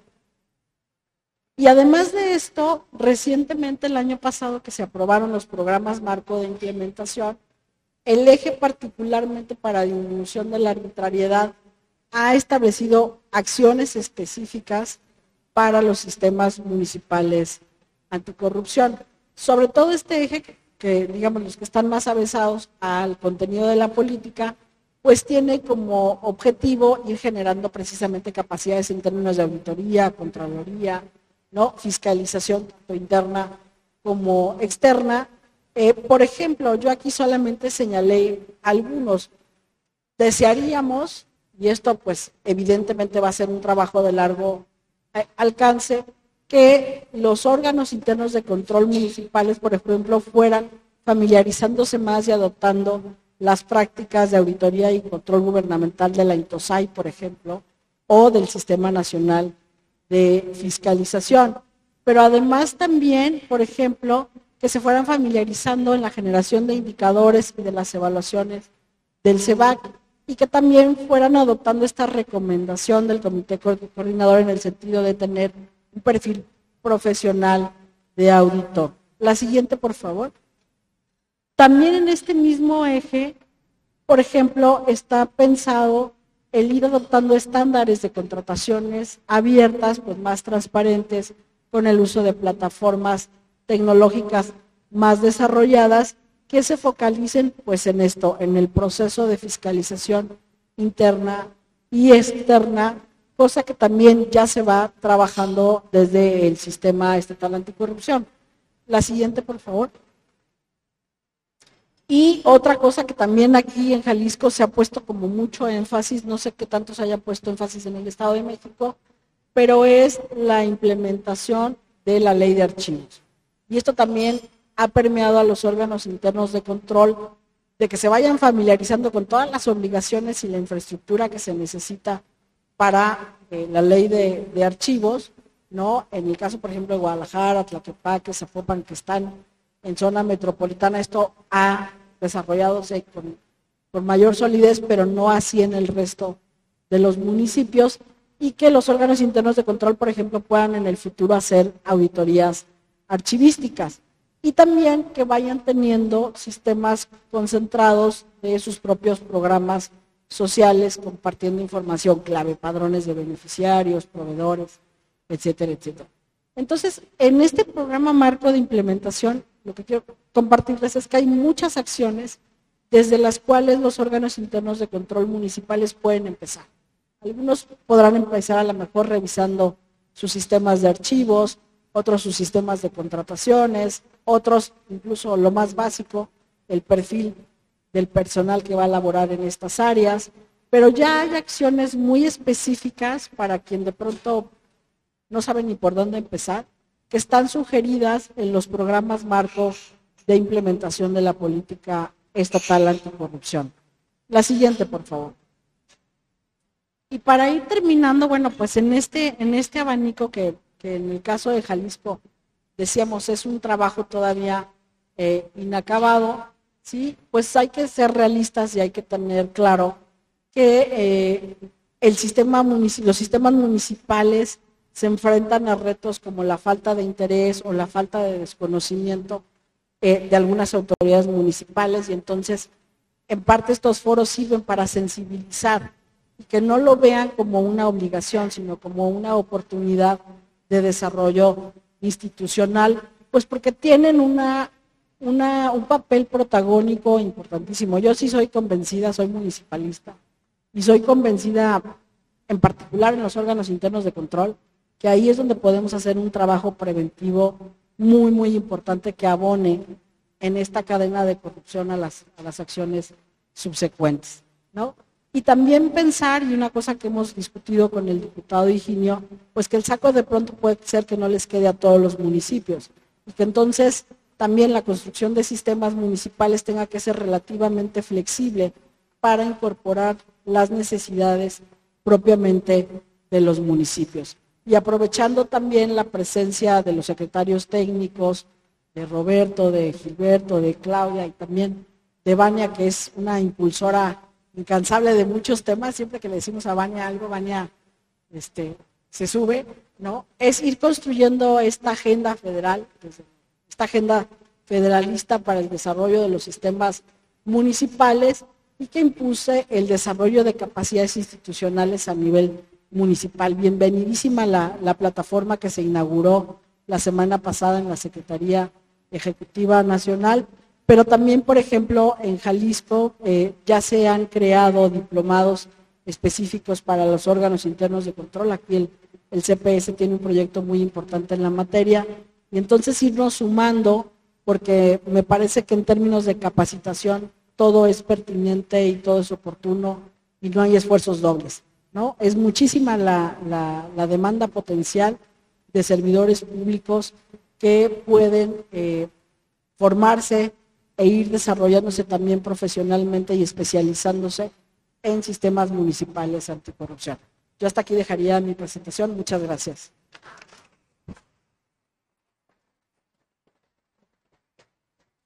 Muchas gracias, Nancy. Muchas gracias a los panelistas. Desgraciadamente vamos muy apretados en tiempo, así que no habrá intervenciones, ni preguntas, ni respuestas con los panelistas aquí en el café. Pasamos directito al siguiente panel. Muchas gracias. Gracias a todas y todos por su permanencia en este segundo encuentro sobre sistemas municipales anticorrupción. Damos continuidad al programa con la segunda mesa de análisis de este encuentro. denominada Retos de los Sistemas Municipales Anticorrupción en la implementación de las políticas estatales anticorrupción, que será moderada por el maestro Pedro Vicente Vivero Reyes, integrante del Comité de Participación Social del Estado de Jalisco, a quien cedemos el uso de la voz.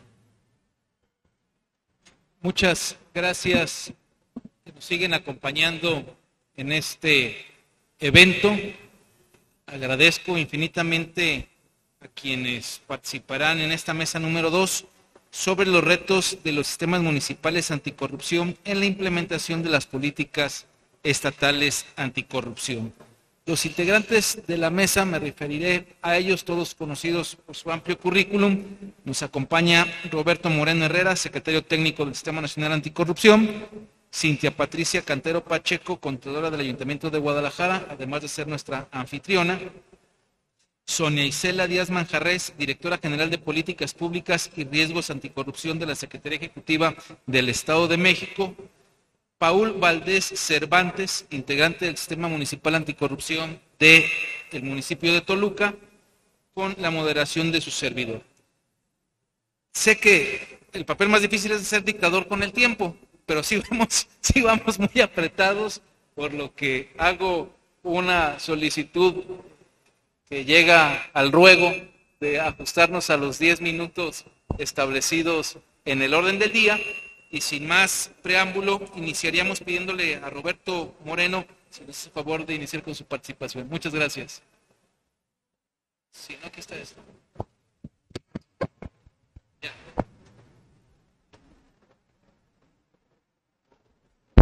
No, pues muy buenas tardes a todos y todos y ya como dijo Vicente, vamos a ser muy óptimos con el tiempo, no antes, pues obviamente agradecer el espacio, este, a Cintia, a Sonia, a Paul por compartir aquí la mesa y pues eh, iniciamos ahora sí que de una manera más sistémica y sin duda tanto Sonia como Cintia y Paul van a decir como pues, ya las grandes bondades que tienen ellos como sistemas estatales, pero lógicamente también las acciones municipales son muy valiosas. Eh, pues bueno, eh, antes que ver, en el 2020 el Comité Coordinador aprobó la Política Nacional Anticorrupción. Y todos me decían, oye Roberto, ¿y por qué la Política Nacional Anticorrupción y cómo conectamos eso con los municipios? La verdad es que la Política Nacional Anticorrupción fue el primer documento que no solamente aprueba, se aprueba en una comisión ejecutiva, es decir, la relación entre Secretaría Técnica con el Comité de Participación Ciudadana, sino que es un documento que eh, eh, nos dice cuáles son las 40 grandes prioridades o retos del Estado mexicano. Era un documento que al final del día estaba pendiente dentro de las convenciones internacionales anticorrupción. Dicen, oye Roberto, bueno, sí está el programa de la función pública o de las propias contralorías o igual también de los poderes judiciales, sí, pero nos faltaba esa mirada sistémica nacional en donde tenemos estas 40 grandes prioridades. Eh, sin duda, si ustedes pueden ver estos temas, van a decir, oye, pues Jalisco yo creo que está muy bien en estos 20 y el Estado de México me dirá, oye, pues yo estoy perfectamente bien en otros 20, pero realmente lo que quiero que veamos es que estas 40 prioridades que estaban en la política nacional anticorrupción eran los focos rojos en donde estábamos fallando en 32 entidades federativas. Y entonces me dicen, oye Roberto, ¿y cómo podemos mejorar el combate y control de la corrupción a nivel nacional? Pues muy simple. Cuando cumplamos estas variables o esta política nacional anticorrupción en más de 20 entidades federativas. Entonces, hoy en día lo que tenemos que ver, y es lo valioso de estos encuentros, es que aunque yo, Jalisco, haga muy bien las cosas, si no comparto esa experiencia con otro estado y eh, obviamente incentivo a mis vecinos a que haga eso, pues entonces vamos a seguir en rojo. Si yo, Estado de México, hago muy bien las cosas, pero no lo comparto con otros estados, con municipios, pues vamos a seguir en rojo y entonces tendríamos la misma visión de hace 25 o 30 años. Hoy lo que les quiero decir es que la gran valía que hizo el Comité de Coordinadores que aprueba una política nacional y que de ahí se derivaron ya hoy 27 políticas estatales anticorrupción. esperemos que ya en ese semestre fueran otras tres. Prácticamente ya tendríamos a todo el Estado mexicano alineado pero hoy también lo relevante, y nos lo dijo la presidenta del Comité de Participación Social, es que ya hay programas de implementación. Y no solamente es esta visión con un gran diagnóstico, sino que hoy ya hay acciones, ya en estos programas de implementación, que no solamente en el nivel estatal eh, son importantes, sino que tienen que cumplir los municipios, ¿no? Si ustedes ven la política nacional, a lo mejor me decían, oye, una gran cuestión es que no hablamos tanto del tema municipal. Cuando vean ustedes la política nacional, no tenemos que ver órdenes de gobierno, sino son temas pendientes de la agenda para los tres órdenes de gobiernos, otros poderes y otras entidades. Y así hay que verla. Y ustedes lo que están haciendo, tanto en el Estado de México como en Jalisco, es ahora con los programas de implementación, con estas acciones, bajarlo no solamente a una realidad estatal, sino también bajarlo a una realidad municipal, que es muy importante. Siguiente, por favor. Eh, ¿Por qué es importante los programas de implementación y cómo es la visión que tiene la Secretaría Ejecutiva del Sistema Nacional? Hoy, en los siguientes meses, vamos a presentar un sistema de seguimiento de la política nacional anticorrupción. Eh, nosotros, lógicamente, nos vamos a, basar en las mediciones del INEGI y aquí hay otra cosa que tenemos que eh, eh, empezar a pensar. O sea, no, el Sistema Nacional Anticorrupción no es un sistema nacional que camina solo. Hay otros sistemas que tenemos que ir incorporando y que tenemos que ir intersectando, principalmente el Sistema Nacional de Transparencia, un Sistema Nacional de Archivos que es muy importante, pero también el Sistema Nacional de Información.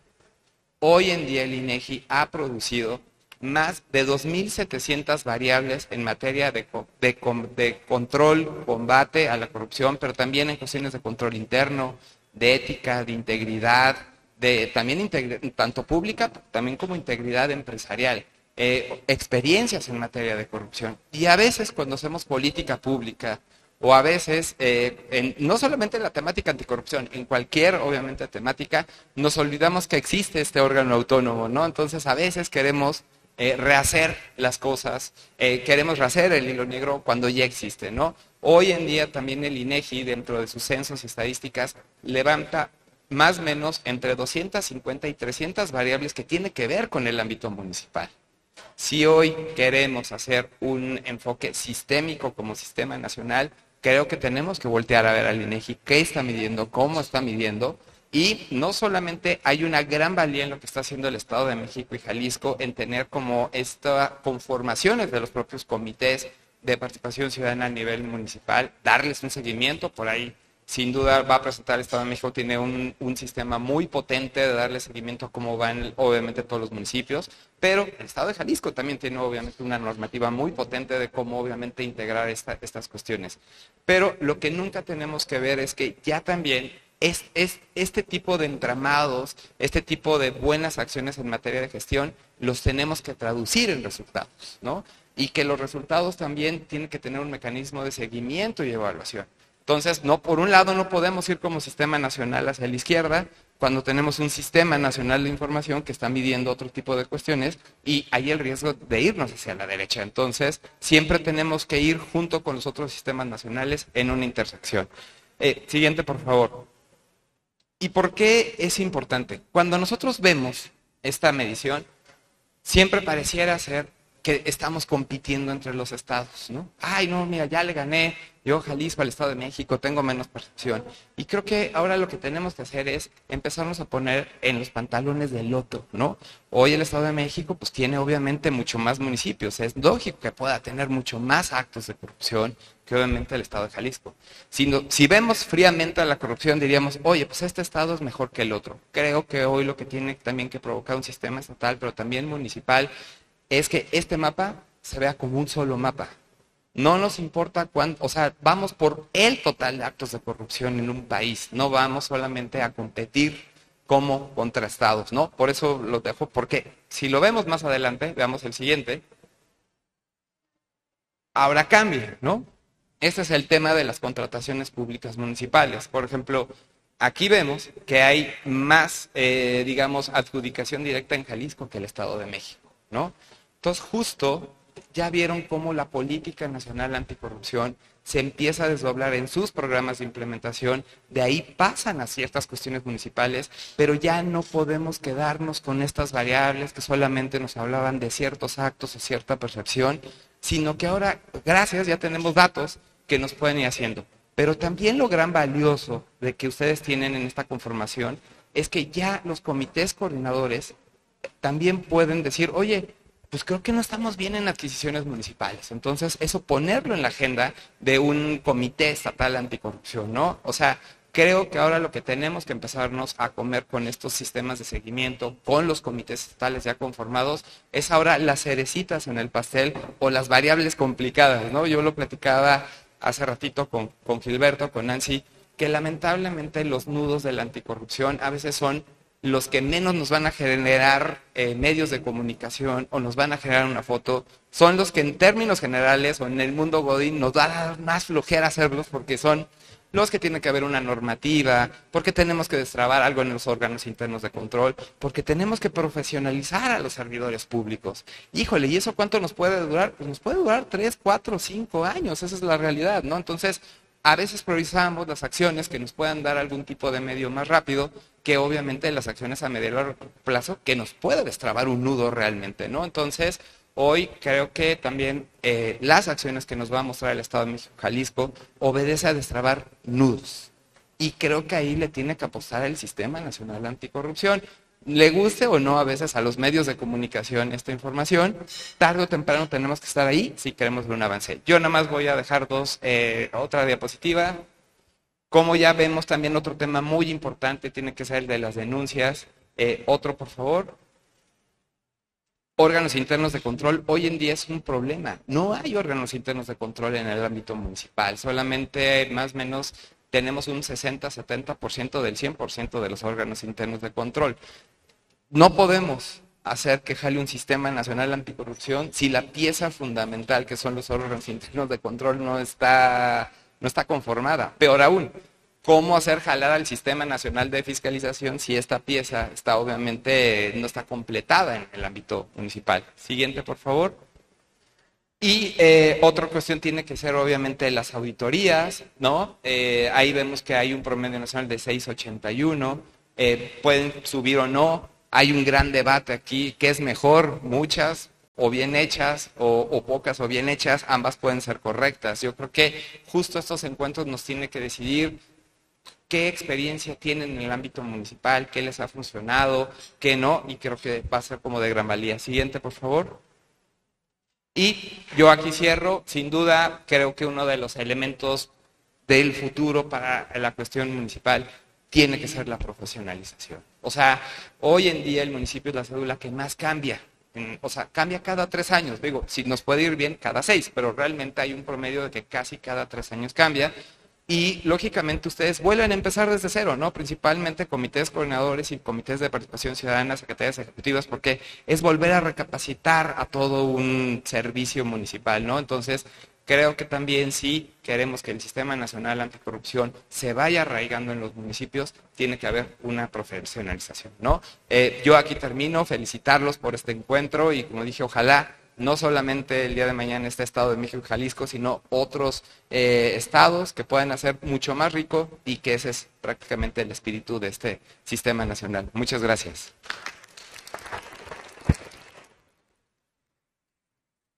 Muchísimas gracias, estimado Roberto.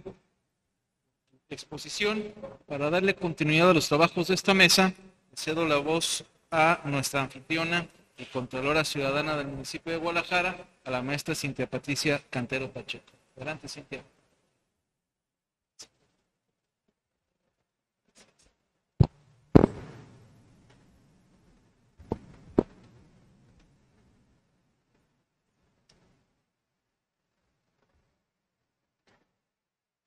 Pues bueno, muchísimas gracias nuevamente por, por esta oportunidad de tener esta retroalimentación con todos ustedes en el marco de este segundo eh, evento en cuanto a los sistemas anticorrupción municipales.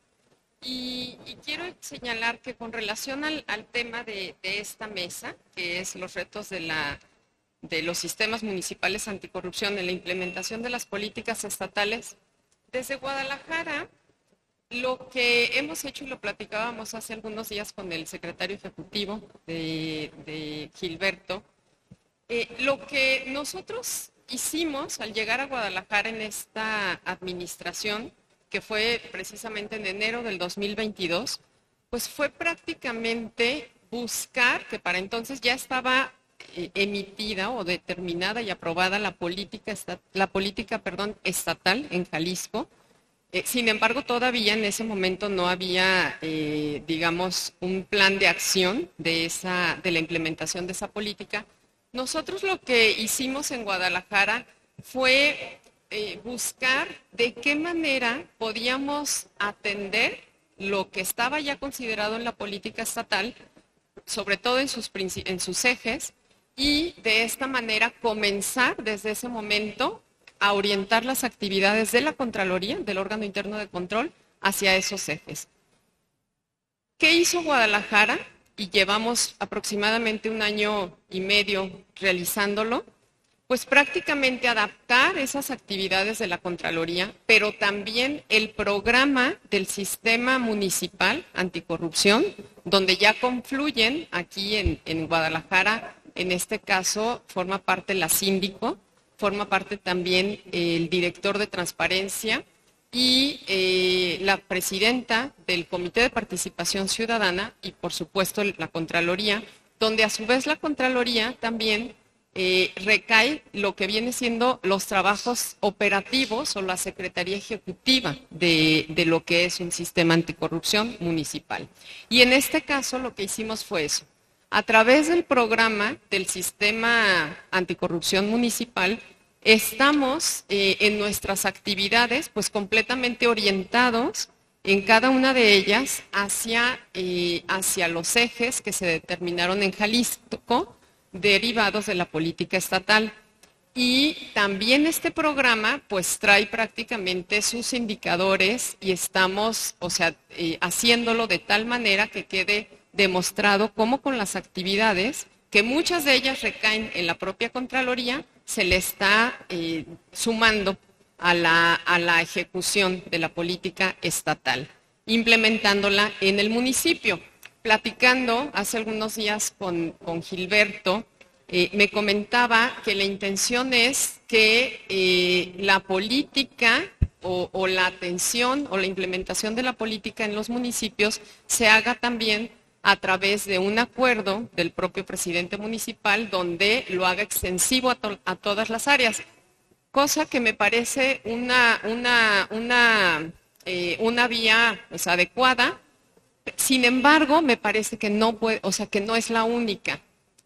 Me parece que suma porque nosotros desde la Contraloría hemos estado trabajando de manera transversal con todas las áreas que les de alguna manera les pega o les toca atender la ejecución de estas acciones.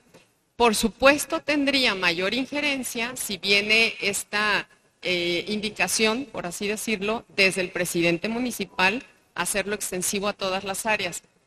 Nosotros, en el caso de Guadalajara, y analizando lo platicado con la Secretaría Ejecutiva, lo estaríamos, por supuesto, realizando en una segunda etapa en virtud de que la ejecución, y también tenía que ver, o tiene un poco que ver, eh, más bien no un poco, mucho que ver, con la manera que tiene de operar la Contraloría en Guadalajara, que sí tiene esta autonomía técnica, donde prácticamente las disposiciones que se determinan por parte de la Contraloría, pues pegan directamente o inciden directamente en aquellas áreas que tienen que ejecutarlas. Un ejemplo, les voy a, resumir, porque ya se me va a acabar el tiempo en unos minutos.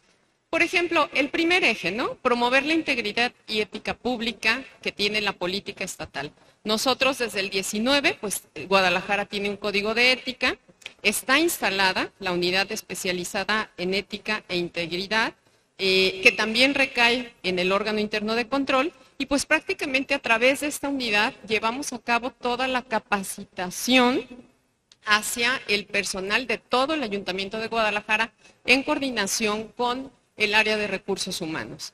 Esto nos permite eh, hacer un plan estratégico para poder llegar al 100% de los servidores públicos y que este código no nada más se vea desde una perspectiva de, obligación eh, determinada por la Contraloría, sino que además eh, como parte de los valores y de la acción cotidiana que está realizando el área de recursos humanos.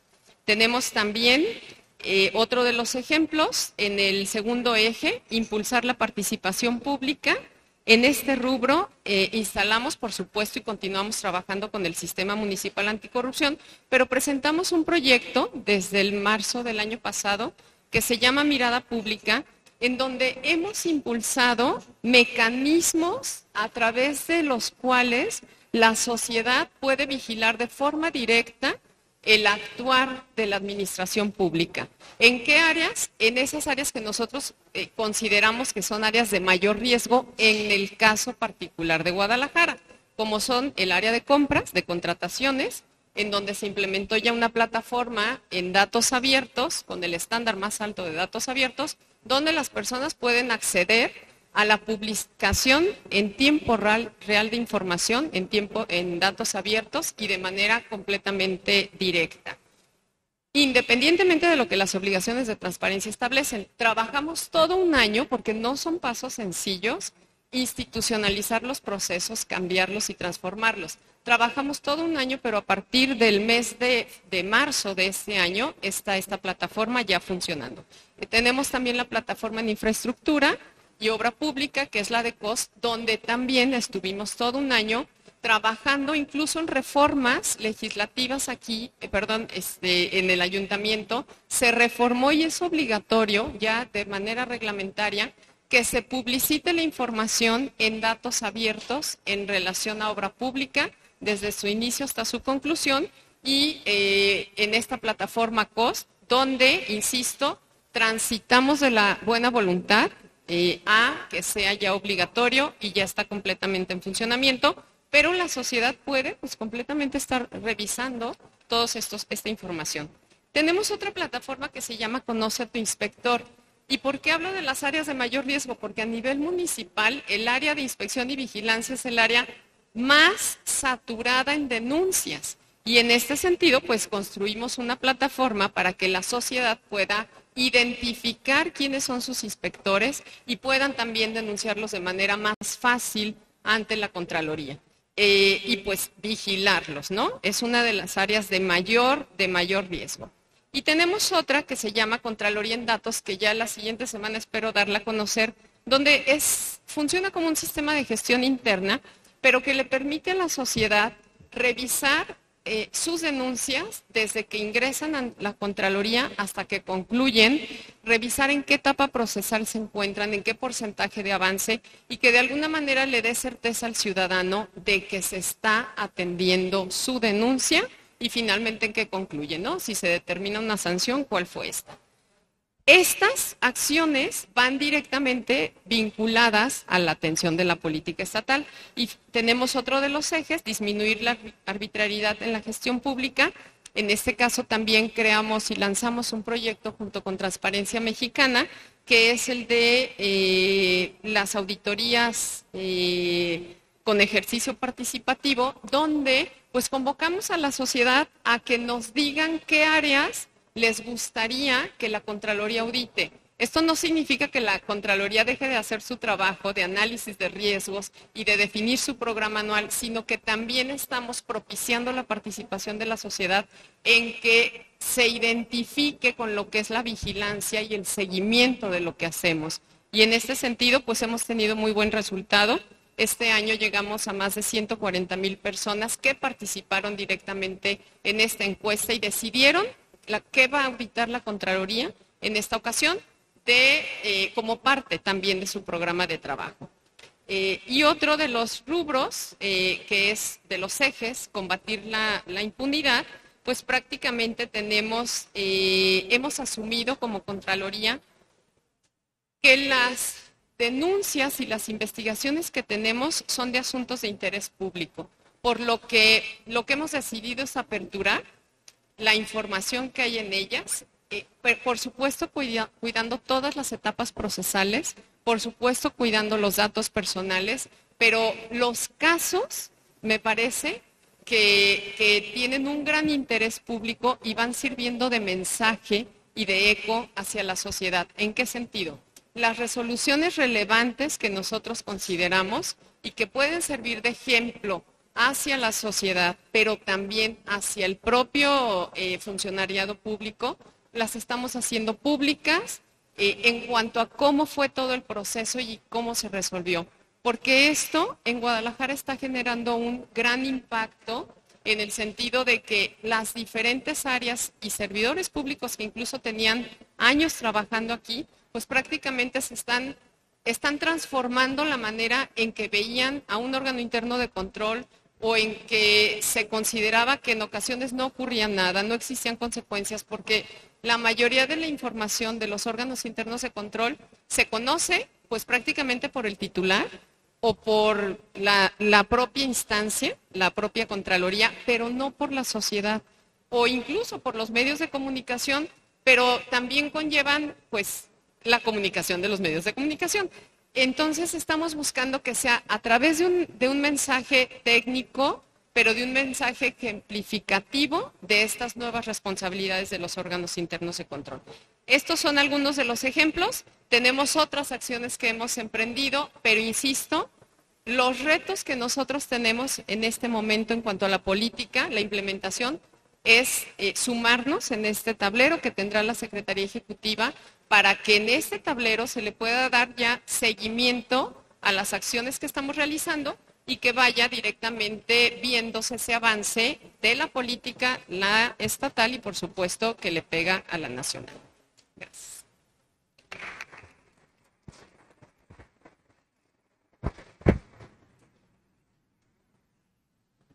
Muchas gracias, estimada Cintia.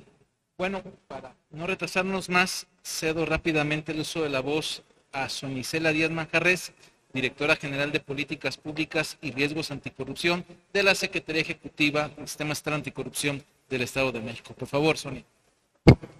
Muchas gracias, muy buenas tardes a todas y todos. Para mí es un honor el día de hoy estar aquí con ustedes y poder compartir algunas de las experiencias que hemos vivido en el Estado de México con, este, con esta tarea tan importante que es combatir la corrupción. En el Estado de México eh, hemos trabajado desde el año 2020 alineados a los trabajos que ha venido desarrollando la Secretaría Ejecutiva del Sistema Nacional Anticorrupción, generando una política pública que comprende cinco ejes rectores y 60 prioridades. Prioridades particulares del Estado de México, pero que también 40 de ellas están alineadas al 100% a la política nacional. En este sentido, continuamos trabajando para cómo ver materializado este, esta política pública. ¿Cómo? Pues a través de un programa de implementación, estudiando y valorando metodologías que nos pudieran ayudar a generar un documento de valor muy cercano a la realidad en cuanto a definir acciones que fueran muy certeras y muy cercanas para poder resolver el problema. ¿Cómo lo hicimos? Pues a través de un proceso de consulta, mesas de trabajo con la ciudadanía, con especialistas, con, este, con asociaciones, personas involucradas y que participan en el día a día y que son de alguna manera afectados por este hecho. A partir de eso, concluimos en el mes de agosto de 2020 con la aprobación del programa de implementación que prevé un mecanismo gradual, paulatino, de implementación en el que inicialmente, que es lo que ahorita estamos trabajando, en la implementación de acciones concretas, llegamos a un total de 266 acciones concretas identificadas, definidas en mesas conjuntas con las que nosotros estaremos trabajando. ¿Qué estamos haciendo? Este, esas 266 acciones concretas previmos que se instalaran, que se fueran, si me permiten la palabra, sembrando de manera cuatrimestral y iniciamos con los integrantes del comité coordinador.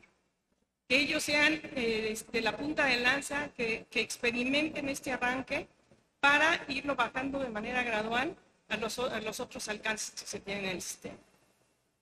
En este momento nos encontramos con un, una buena noticia de que al primer cuatrimestre ya se sembró el primer cuatrimestre de acciones concretas.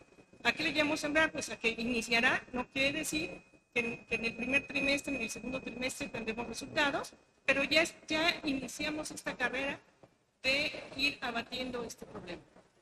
En este, iniciaremos la segunda, el segundo cuatrimestre en el que estaremos recibiendo las acciones concretas a las que se compromete cada uno de los entes públicos que integran el comité coordinador a iniciar acciones que puedan abonar a este tema y así lo haremos en cuatro cuatrimestres, como ya lo mencioné.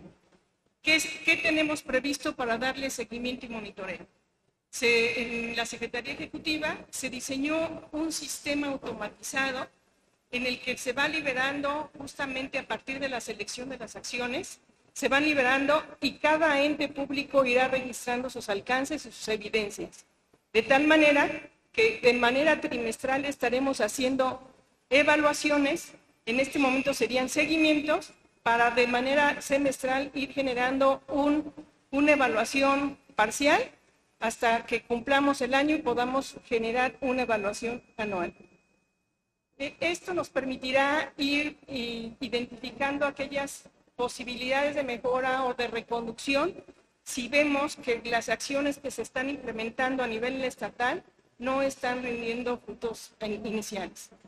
Este, este sistema también tiene la posibilidad de ir generando una evaluación o tendrá la posibilidad de generar una evaluación externa. A, qué, me refiero? A que todos aquellos indicadores que, se van generando por encuestadoras, por este, como INCO, como INEGI y demás, los iremos contrastando contra los resultados. Por un lado, una evaluación interna donde cada ente público al alimentar sus avances podremos ir este, captando lo que ah, de manera este, interna, repito, eh, ellos van haciendo, pero la iremos contratando con la externa para ver si son efectivas aquellas acciones y si no hay eventos simulados. De tal manera que tenemos, bueno, pretendemos cubrir los dos frentes, a través de este sistema que será público, tiene reportes a detalle, pero también tiene este, reportes que podrán ser consultados de manera directa en tiempo real. Eh, ya está el sistema funcionando de tal suerte, como les, les referí, el primer cuatrimestre ya está sembrado. En próximos días estaremos iniciando la segunda tanda de acciones concretas y este, estos son los avances que al momento llevamos. ¿Qué pretendemos hacer a nivel municipal? A nivel municipal ya identificamos todas aquellas acciones concretas que tienen relación directa en, el quehacer de los municipios, de, los ayuntamientos. Aquellas situaciones que ellos pueden hacer desde el interior para impactar en una mejor este, conducta de los servicios públicos, pero también cómo ir revirtiendo aquellas prácticas que también la ciudadanía obliga a que ocurran. Este, ¿de, qué, nos servirán y cuál es el reto de los sistemas municipales anticorrupción?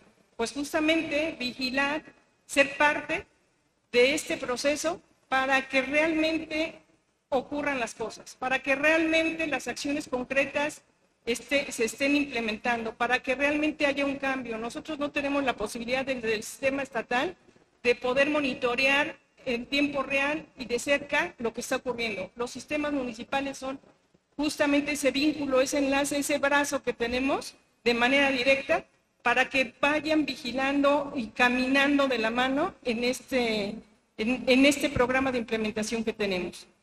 Evidentemente, como es un ciclo de política pública, nos hace falta el tercer elemento, la tercera etapa, la evaluación.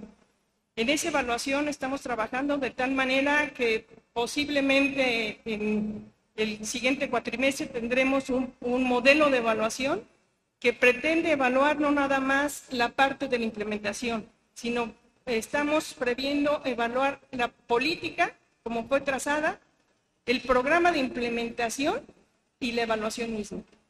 Eh, queremos un, modelo innovador que pueda darnos la señal de en dónde están los puntos débiles y qué tenemos que reforzar. Eh, ese es lo que yo pudiera compartirles. Eh, cambié el esquema, de hecho ya no traté la presentación, quise hacerlo ágil, retomando un poco de lo que nos antecedió en, en esta charla. Y pues muchas gracias. Estamos hablando. Muchísimas gracias, Sonia, por tu interesante intervención. Y para cerrar la mesa, voy a solicitar, estimado Paul Valdés Cervantes, quien es integrante del Sistema Municipal Anticorrupción del municipio de Toluca, nos acompañe con sus palabras. Ahí está. Gracias. Pues muy buenos, muy buenos días a todos ustedes. Me da mucho, mucho gusto estar aquí con ustedes. En principio, en primer lugar, pues agradecer que un CPC pueda estar en esta mesa al lado de autoridades, pues obviamente nacionales y estatales. Eh, y esto es importante porque creo que uno de los retos fundamentales de nuestro sistema es la falta de reconocimiento de la autoridad municipal hacia el CPC. Obviamente ya hemos, hemos visto en la ley, está muy bien claro, está muy bien armado cómo está la política anticorrupción, pero en la realidad, pues al presidente municipal, si no le conviene, si no tiene los incentivos adecuados, pues nos va a mantener congelados, nos va a mantener sin un reconocimiento, nos va a mantener sin recursos, nos van a dejar de pagar por meses. Finalmente, este, pues eh, somos ciudadanos y probablemente tengamos formas de mantenernos sin el recurso que nos, que por ley nos está diciendo el sistema que nos tienen que dar. Pero la realidad es que esta falta de continuidad termina afectando pues la labor de un, de un CPC a nivel municipal. Y para ello yo, yo diría que los retos tienen que ver precisamente con identificar en primer lugar en dónde estamos parados, tanto a nivel institucional como a nivel de la cultura, de la legalidad, de la transparencia, del combate a la corrupción. Y esto es muy, muy relevante, insisto, porque lo que estamos viendo es una normalización de la corrupción en distintas latitudes. Esto quiere decir que a pesar de la narrativa dominante que vemos, pues, por ejemplo, a nivel nacional de combate a la corrupción, en los hechos, en la realidad, pues dista mucho de tener resultados fehacientes y por supuesto que el modelo municipal pues sigue esta, esta tendencia, esta inercia lamentable que, insisto, pues no, no, no termina de operar adecuadamente para que un sistema municipal pueda funcionar eh, pues desde la prevención al menos, ¿no? Eh, insisto, tiene que ver dónde estamos parados. Bueno, por las estadísticas que nos han mencionado del INEGI, del INCO y de distintas encuestas, pues realmente la corrupción sigue siendo el tercer problema a nivel nacional. Después de la inseguridad y de la economía, la corrupción ya es una, es una, es una sensación de que la gente siente que no está siendo resuelta y que, por supuesto, que le provoca problemas porque tiene que pues, dar mordida o dar distintas circunstancias para poder tener una licencia de funcionamiento a nivel municipal, que es lo más recurrente que tenemos eh, en, los municipios. Y esto, insisto, pues es algo muy lamentable. Pero bueno, finalmente los retos tienen que ver, por principio, con una reflexión. ¿Dónde estamos? ¿Cuál es nuestro diagnóstico a nivel municipal? ¿A dónde queremos llegar? Y de ahí creo que surgen los retos de precisamente qué es lo que está afectando nuestro sistema. Y me parece que, bueno, son, son cinco, por supuesto, decía yo, por principio, es una ausencia de una cultura de la transparencia, de la legalidad y del combate a la corrupción a nivel municipal. Es esta normalización, esta inercia de la corrupción en distintas latitudes, que va, por supuesto, desde la falta de cumplimiento de un marco normativo para que el CPC pueda funcionar con un reglamento, con un manual de operación, con recursos, por supuesto, y no es queja, pero nosotros, por ejemplo, tenemos cinco meses sin que nos paguen y, tenemos que, dedicarle tiempo a otras cosas para poder operar. Y esto, insisto, afecta al sistema, ¿no? Y eh, me gustaría mencionarlo no como un caso particular y no es queja, es algo generalizado de los sistemas municipales Aquí está mi compañera de Nicolás Romero, también del Estado de México, que, estuvimos platicando este tema junto con otros municipios y esto nos afecta a nuestro funcionamiento. O sea, no hay manera de que pueda operar si no tenemos una continuidad tanto en la renovación del sistema como por supuesto en, la, en el propio funcionamiento. Y ese es un gran tema también que habrá que reflexionar porque cada año o cada dos años o cada tres años depende, se está renovando el sistema y cada que se renueva viene un nuevo personaje a aprender dos, tres, cuatro, cinco meses cómo se opera, a quién hay que ver, con quién hay que acordar, si le va a gustar o no le gusta mi declaración al presidente municipal y en consecuencia esto, insisto, termina por ser un, sistema, eh, disculpen la, redundancia, eh, eh, el famoso spoil system, un sistema podrido pero al revés, porque no, no hay continuidad. Y esto, insisto, creo que sí, sí nos está afectando de una manera muy, muy, muy, muy delicada. Número dos, el segundo reto creo que tiene que ver con fomentar un, vamos, eh, no se malentienda, un activismo político ciudadano para buscar los apoyos institucionales del presidente municipal o en general de la autoridad. La autoridad funciona básicamente con un sistema de incentivos y castigos. Ellos van a conducirse sí tienen incentivos para que el combate a la corrupción o la transparencia les dé votos, les dé apoyos en la opinión pública y creo que dadas las circunstancias tenemos que articular mucho más activamente a la sociedad para poder fomentar redes de trabajo que puedan presionar públicamente y, al presidente municipal para que pueda apoyar el CPC. De otra forma, pues va a ser prácticamente una letra muerta, una letra bien bonita, pero finalmente pues vamos a pasar desapercibidos en el trienio eh, en cuestión. Número tres, bueno, y tiene que ver con lo que comentaron hace un momento. Tenemos que sobrevivir institucionalmente frente a los cambios políticos que se están dando en nuestro país. La, ine- la inestabilidad o la falta de certeza jurídica para nuestro funcionamiento es una realidad.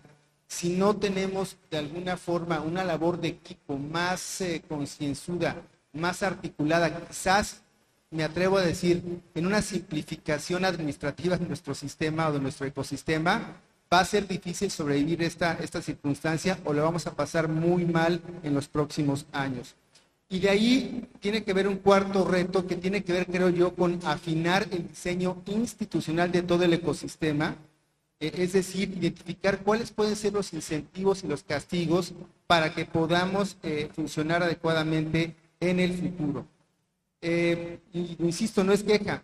El reto fundamental es la falta de recursos materiales, el reconocimiento de la autoridad municipal para nuestro funcionamiento y, por supuesto, creo que el reto fundamental, o más bien la ventana de oportunidad que tenemos y que nosotros en Toluca hemos tomado en cuenta es eh, como más bien el espacio digital.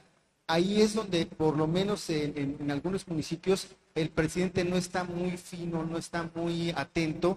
Y, por ejemplo, hicimos un escaneo, un diagnóstico de la página web y hay muchísimas ventanas de oportunidad para poder trabajar. Hay ya recomendaciones de nuestra parte de 20 aspectos que tienen que mejorar para que pueda haber, por ejemplo, una, eh, como le llaman los, este, la gente que hace páginas web, una, una user experience del, del- del- ciudadano más ágil, más, eh, por supuesto, como decía la, la, la- la- la Contralora del municipio, más amigable, más entretenida para poder interactuar con el espacio público digital y creo que ahí nos vamos a enfocar. Ya, ya presentamos este pliego petitorio con la autoridad municipal y parece que no le desagrada. Son cosas que les convienen a ellos como autoridad, que nos convienen a nosotros y esa va a ser una agenda temática digital que vamos a, desarrollar. Creo que es una, una, una ventana muy importante a nivel general de todos los municipios, insisto, porque son cosas que ellos no están, no están muy finos todavía en eso y que podemos aprovechar para poder trabajar en consecuencia.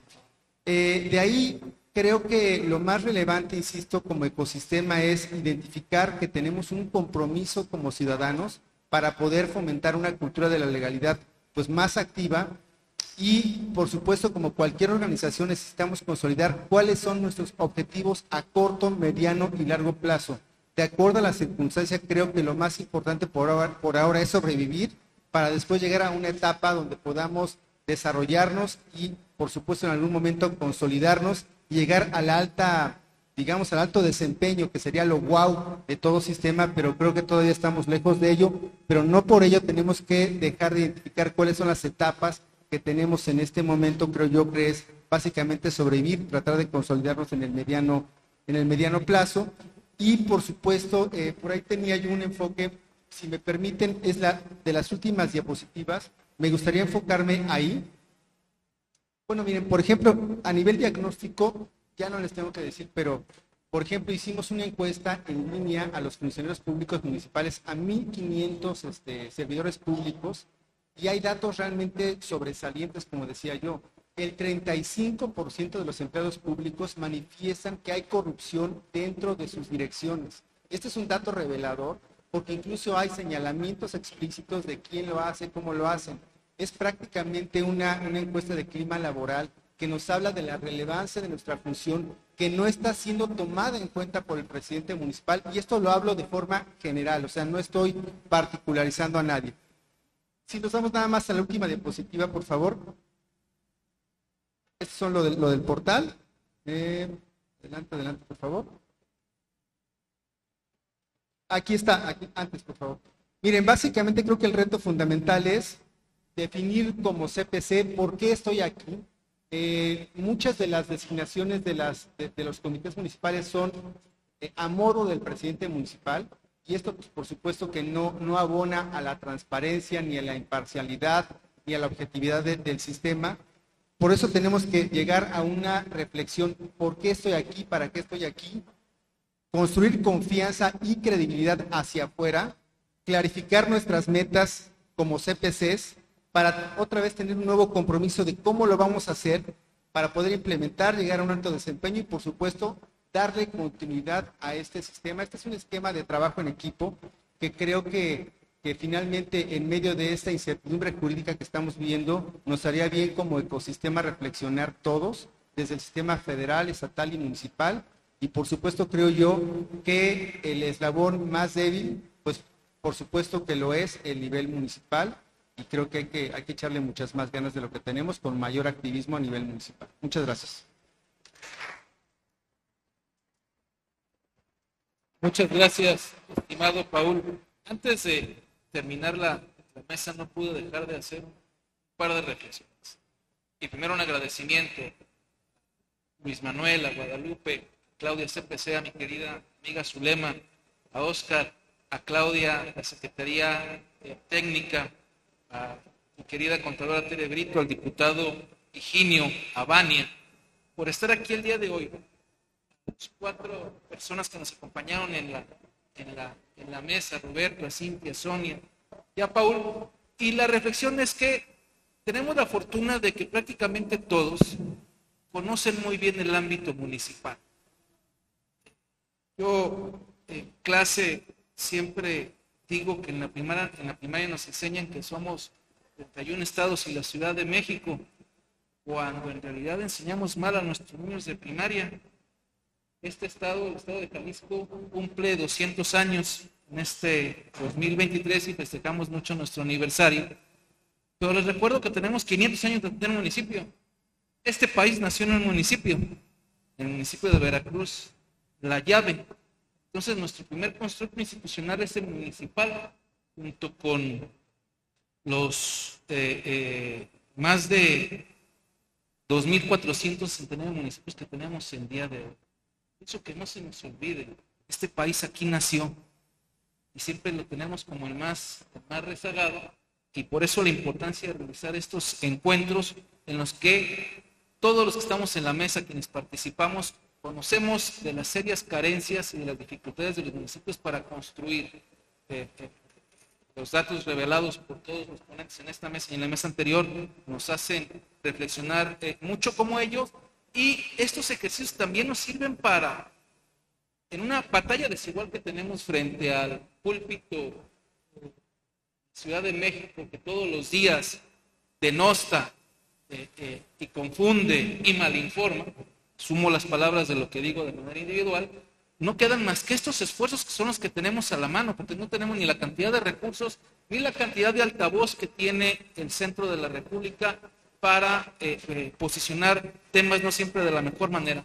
Por eso destaco eh, la relevancia de este tipo de eventos, tomo la palabra de Roberto, que ojalá no sea nada más en el Estado de México y Jalisco, que podamos replicarlo con grandes esfuerzos, porque muchos de nosotros, los compañeros del Estado de México, nosotros cuando fuimos y cuando vamos a otro estado, lo hacemos con nuestros propios recursos, con una gran voluntad de salir adelante, en un trabajo que no desconocemos.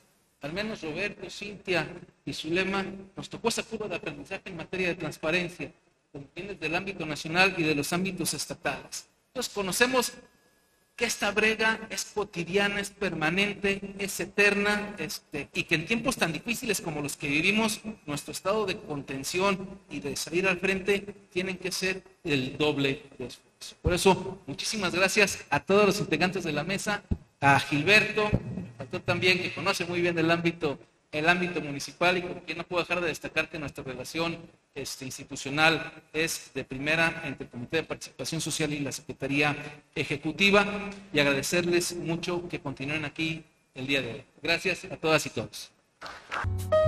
Agradecemos a los integrantes de la mesa por su participación y les invitamos a tomar asiento en el público para dar paso a la tercera de las mesas del programa.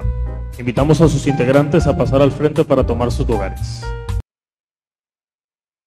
Les invitamos a tomar el asiento para dar seguimiento a nuestro evento, por favor. Damos continuidad a nuestro programa con la mesa de análisis de este encuentro denominada Redes de Participación Ciudadana en los Sistemas Municipales Anticorrupción, que será moderada por el maestro Miguel Ángel Hernández Velázquez, integrante del Comité de Participación Social del Estado de Jalisco. Muchas gracias y muy buenas tardes tengan todos ustedes. Como exactamente lo decía Gustavo, eh, el tema de hoy será redes de la participación ciudadana en los sistemas municipales anticorrupción. Con ello eh, pretendemos transferir cómo esta participación ciudadana es un eh, elemento de este rompecabezas tan complejo, pero que forma parte muy importante como cualquier otro integrante del sistema municipal anticorrupción. En esta mesa nos acompañan eh, la maestra María Guadalupe Olivo Torres, integrante del Comité de Participación Ciudadana del Estado de México, bienvenida. Guadalupe Margarita Hernández Flores, también integrante del Comité de Participación Ciudadana del Estado de México, bienvenida. Claudia, eh, nos, acompaña eh, la maestra Neira Josefa Godoy Rodríguez, integrante del Comité de Participación Social del Estado de Jalisco, la maestra Claudia Patricia Arteaga Ronis, directora estratégica de anticorrupción y vinculación escrita a la Contraloría de Guadalajara. En un momento más se integrará también con nosotros el maestro Oscar Bazán a la Torre, integrante del Comité de Participación Ciudadana del Estado de México. Estamos en la recta final. Eh, como acertadamente lo decía también mi compañero Vicente, me tocará ser el que saque las tarjetas amarillas. Somos un poco más integrantes en esta última mesa. Traemos los tiempos cortos, lo sabemos, entonces les pediré muy respetuosamente que entre 7 y 8 minutos hagamos su presentación correspondiente. Cedo, sin más, por el momento, el uso de la voz a María Guadalupe Olivo Torres. Muchas gracias. Muchas gracias, Miguel Ángel. Muchas gracias a la ciudad, el municipio de Guadalajara, que este día nos reciben aquí, a todos los que hasta ahorita siguen y continuamos aquí en el foro y a mis compañeros del Comité de Participación Ciudadana, de Participación Social del Estado de Jalisco, a mis compañeros, Claudia, también que en coordinación con el Comité de Participación Social de Jalisco han hecho posible este evento. Y bueno, pues tenemos el tiempo encima. Eh, platicando en este tema de redes anticorrupción municipales, yo les quiero platicar de manera, de manera rápida a medida de lo, de lo que se pueda, que la ley del sistema de corrupción del Estado de México de manera puntual prevé la conformación de, una, eh, nos marca la ley en su artículo 21 que debemos de hacer un registro voluntario de las asociaciones de la sociedad civil y eh, con, la idea de conformar una red anticorrupción. A nivel como, una, como una facultad del Comité de Participación Ciudadana Estatal. Y hablando del Comité de Participación Ciudadana Municipal, también prevé en el artículo 75 igual la conformación de esta, de esta lista de asociaciones, este registro voluntario para conformar una red. En el Estado, a nivel estatal, ya tenemos conformada esta red de participación ciudadana. Seguramente en algún momento por ahí van a, ahondar un poquito más en el tema, tenemos todos poco tiempo.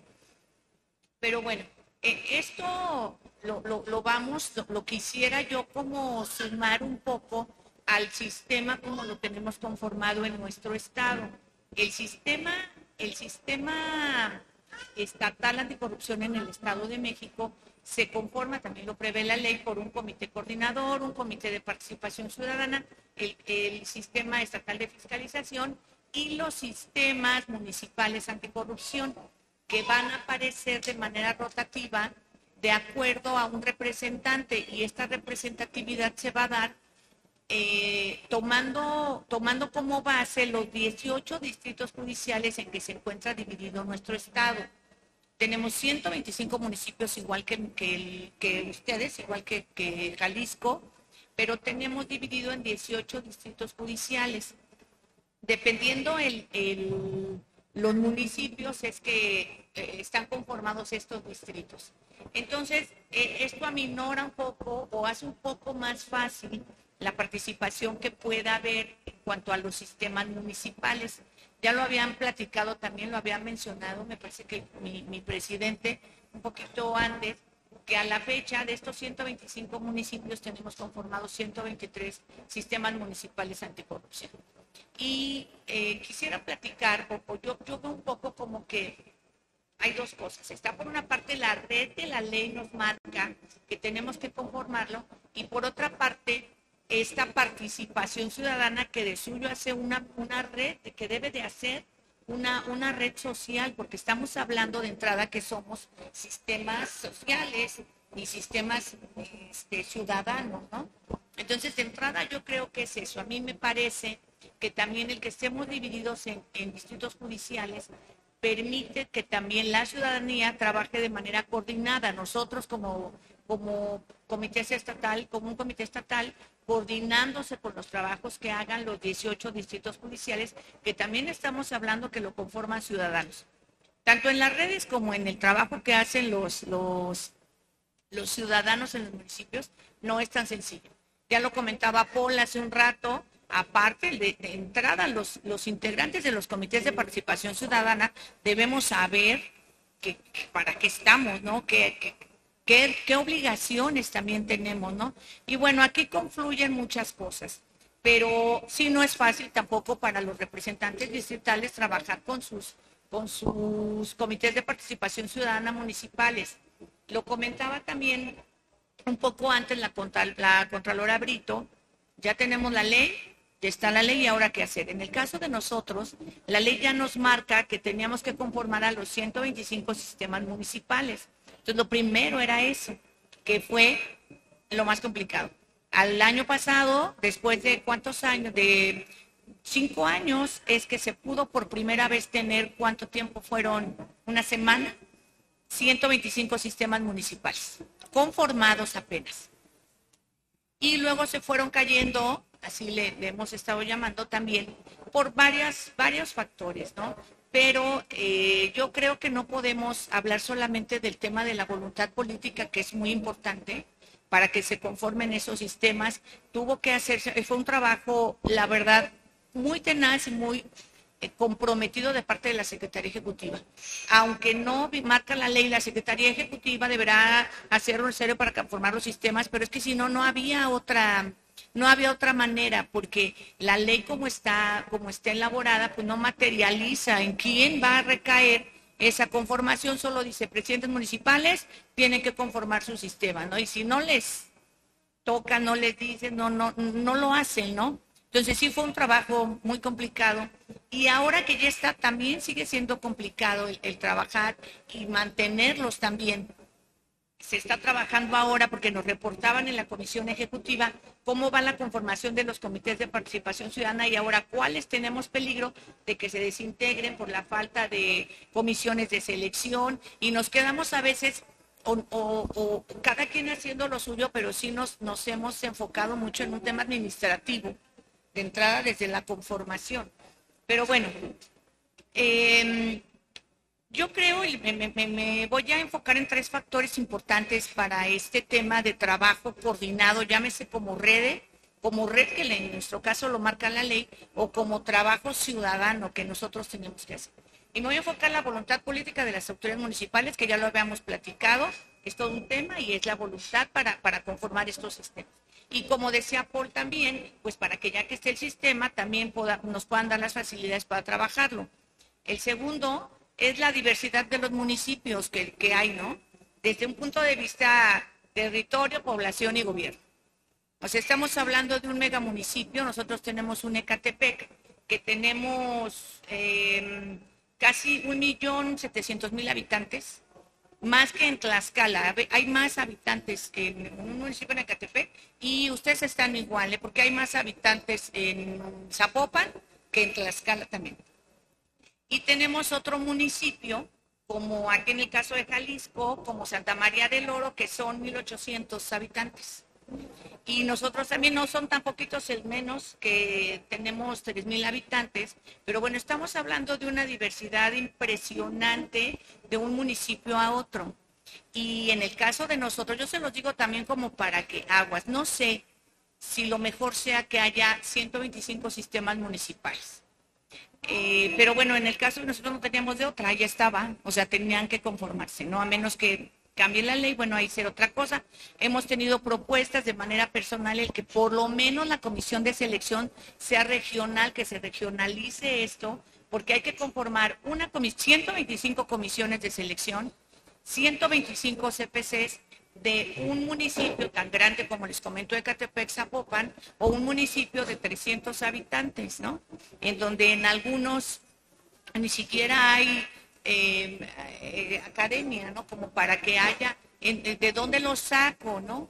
Entonces sí, la verdad de entrada se torna eso un, tema complejo. Ustedes que pueden moldear un poco más este tema de, conformar sus sistemas, pues sí, este, que lo hagan no tan cerrado para este, en este sentido de verlos como iguales. La ley así lo marca. Y ahora la contraprestación también no la contraprestación que hay que, que porque sí lo marca la ley, pero bueno, en función de qué, cómo, cómo va a estar, ¿no? Entonces, eso ha sido dos, dos, dos elementos importantes, pero uno muy importante también es la participación ciudadana. Porque tampoco la hay ni en el mega municipio ni en el mini municipio. O sea, eso ha sido también un tema Comentaba un, poquito hace rato mi compañera, la doctora Zulema, en este afán de que todos escuchamos lo que decimos y es que yo quiero comentar también esto y todo lo que está pasando y desde mi perspectiva cómo veo las cosas. Ella me decía, bueno, en el registro de las organizaciones de la, de la sociedad civil encontramos 2.500 asociaciones registradas y de esas 235 reciben recursos públicos. Nosotros, como les digo, tenemos una red ya conformada y tenemos 28 personas en esta red, ya sean personas morales o personas civiles, ¿no? Pero tenemos 28 de estas 2.500 asociaciones que tenemos registradas y consideramos que por lo menos las 235 que reciben recursos deberían de estar dentro, de esas, dentro de esa red de participación ciudadana en, este tema de, trabajo, de trabajo coordinado, ¿no? Eh, tenemos divididas la, eh, la red, supongo que un poco lo, vamos a, comentar un poco adelante. Y bueno, en, nuestro estado se conformó, el, en septiembre, en el 2021 apenas es cuando se dio el acuerdo para la creación de la, de la red, de la red anticorrupción, y fue en, el, en enero del 2022 que ya quedó constituida la red, con unas subredes cada uno de nosotros se encarga de coordinar, nosotros como integrantes del comité estatal. Eh, les comentaba también que estamos trabajando con los representantes digitales, que aunque no seamos una red, una red anticorrupción, pero sí somos una red de, de, municipios, ¿no? En donde trabajamos eh, de manera coordinada. Tampoco les comento ha sido sencillo. Eh, tenemos ahorita la, ventaja nosotros como Estado, que ya tenemos una política estatal anticorrupción, ya tenemos un programa de implementación también ya eh, aprobado, publicado y demás, y ya incluso estamos trabajando ya de manera clara ya en, el, en el sistema también creado por la Secretaría Ejecutiva para ir llevando el seguimiento. Y eh, hemos identificado también ya aquellas prioridades en donde los integrantes de los comités de participación ciudadana deben de participar para dar cumplimiento a determinadas acciones. Y bueno, ahora quién lo está coordinando, pues nosotros como Comité de Participación Ciudadana Estatal estamos empezando los trabajos ahora con los sistemas municipales para poder dar cumplimiento a esas acciones específicas. Tuvimos ya una reunión pasada. Aquí hago un paréntesis solo para agradecer también a a la integrante que nos ha costado mucho trabajo de nuestro municipio de Nicolás Romero, que físicamente está aquí. Es un municipio no tan de los más grandes, pero tampoco tan pequeño, pero siempre hemos trabajado muy de la mano con ellos. Y bueno, ya platicábamos esta parte de lo, complicado que ha sido. Estamos trabajando ya con nuestra red de comités de participación ciudadana, que también lo vamos decantando para que no sea eh, tan, tan complicado el trabajo y quiero cerrar, porque creo que ya me ibas a tocar la campanita con, con este, este tema. Eh, yo insisto, y, lo he comentado más de una ocasión, que en el sistema, en el sistema nacional, en el sistema anticorrupción que la, la Constitución, eh, nuestra Constitución política crea, no existe la autonomía municipal. Y no me refiero a la autonomía municipal que el 115 habla de la, de la autonomía de autoridades y de que cada municipio es autónomo, sino de la autonomía de los sistemas municipales. porque también muchos de los sistemas quieren trabajar ahora por su cuenta, bueno, ¿por qué a, quién tengo que rendir o qué hacer o cada quien se va? Si no, si no estamos convencidos de que debemos trabajar de manera sistémica, municipios, estado y luego cada uno de los estados para llegar a, una, pirámide, pues este trabajo no va a servir de nada. El trabajo y el espíritu del sistema fue que de Aguascalientes a Zacatecas se trabajara de manera igual la prevención, la sanción y la erradicación de la corrupción si no lo vemos así, si no evangelizamos en ese, en ese sentido, pues no vamos a llegar a un buen puerto en donde podamos trabajar de manera sistémica. Somos un sistema y debemos trabajarlo así. Eh, nos ha costado trabajo con los integrantes de nuestros sistemas municipales hacerles, eh, hacer que vengan a las reuniones, que participen en las reuniones y la verdad no en todos los casos se ha, se ha logrado. Pero bueno, y ahí se habla de participación ciudadana, en donde nos contratamos para que hiciéramos este trabajo. El trabajo ahorita con la política pues se está iniciando, ¿no? Es un trabajo de inicio ya materializado, ya trabajado, ya hicieron el trabajo, pues ahora tenemos que hacer que, se cumpla. Eh, pues es lo que yo creo, sí se puede lograr, pero siempre y cuando estemos todos convencidos eh, seguros y sabedores que debe ser un trabajo sistémico. Yo con eso terminaría mi participación. Muchísimas gracias por el espacio y este pues ahorita escuchamos aquí a mis compañeros en este tema. Muchas gracias, maestra. Tomo nota y eh, seguiré la misma mecánica que mi compañero Vicente. Al final de la mesa daré algunas conclusiones. Con ello cedo el uso de la voz a la maestra Claudia Margarita Hernández Flores para que nos eh, deleite con su participación.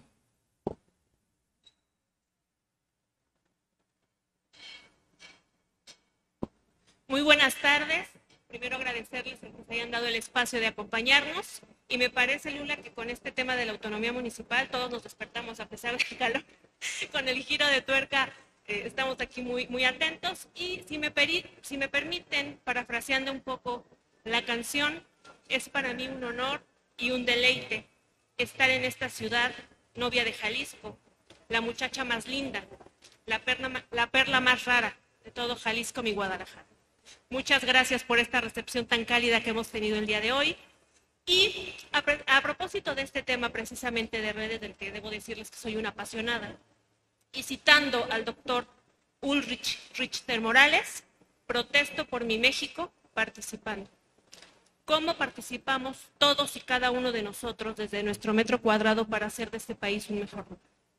Como sabemos, el Estado de México, y ya lo ha referido mi, colega y lo hemos conversado en diversas ocasiones, es de las entidades federativas que por ley debe tener integrados sus sistemas municipales anticorrupción.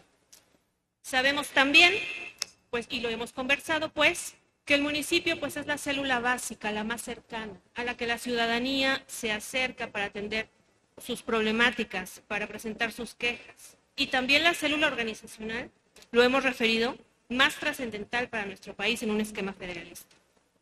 Desde nuestro Comité de Participación Ciudadana quiero compartirles con mucho gusto y con mucho orgullo que tenemos diversas formas de hacer este acercamiento, este fomento a la creación de redes de participación ciudadana con nuestros colegas municipales siempre de la mano.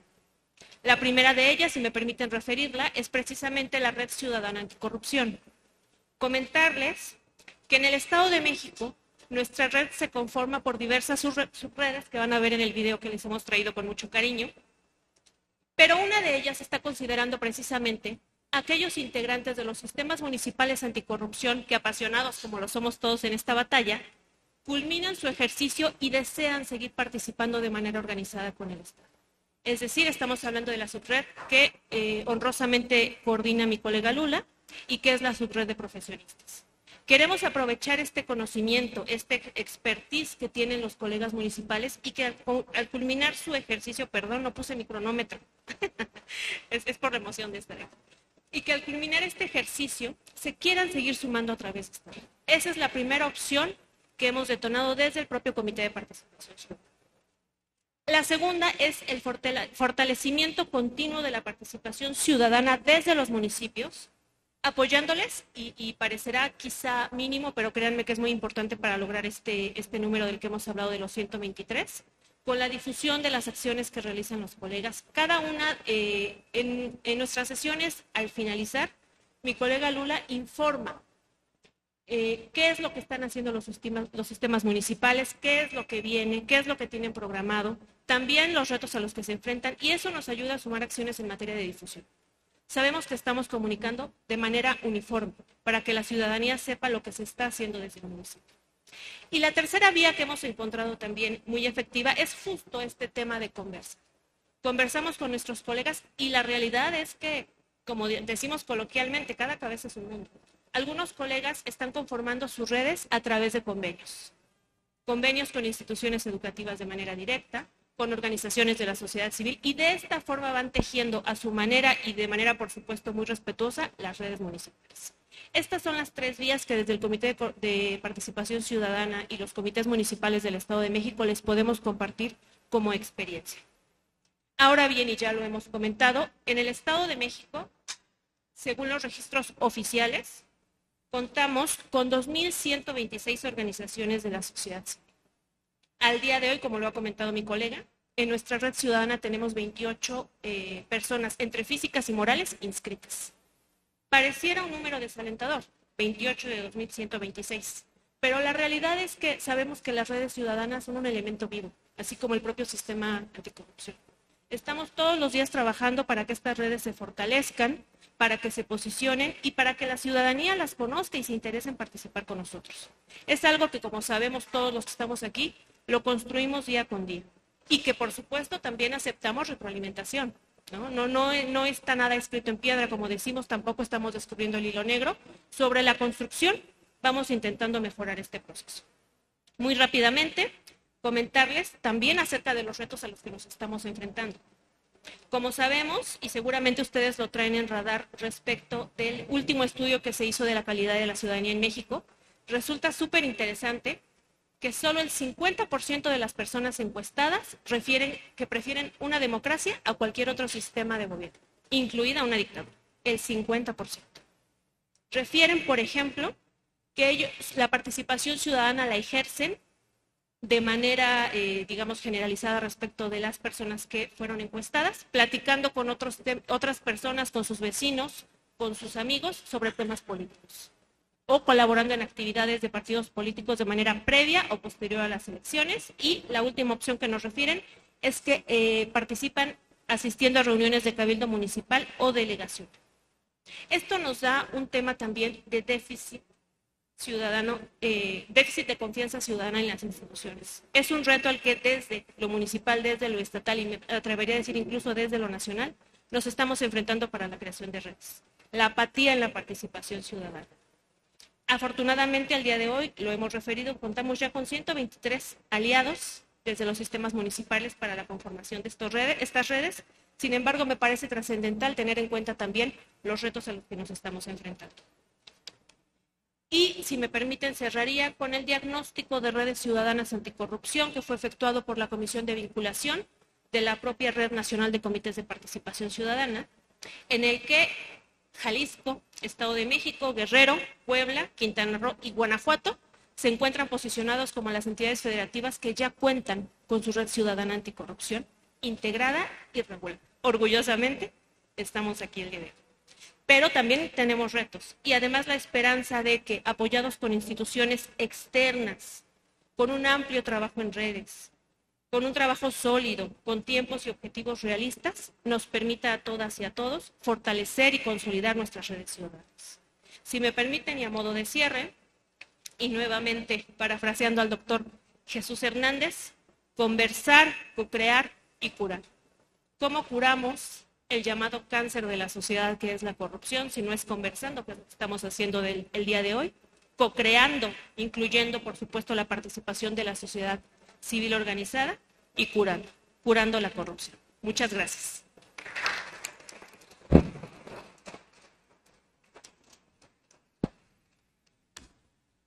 Muchísimas gracias, Con ese verso de la canción y en este emblemático salón de regidoras y de cabildo, claro que despertamos a pesar del calor, ¿verdad? En ese uso de la voz seguirá mi compañero Óscar Bazana La Torre, integrante del Comité de Participación Ciudadana del Estado de México y tiene el tiempo hasta por ocho minutos. Bueno, este, si me lo permiten, yo me voy a parar para eh, que podamos tener un diálogo más abierto si tienen alguna pregunta.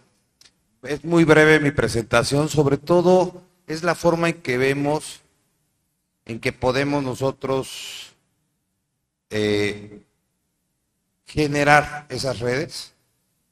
Y partiendo de qué, porque a veces llegamos nosotros a, eh, a, estos eh, encargos ciudadanos y la Matrix no me quiere, siempre, siempre se para, la tecnología me falla a mí.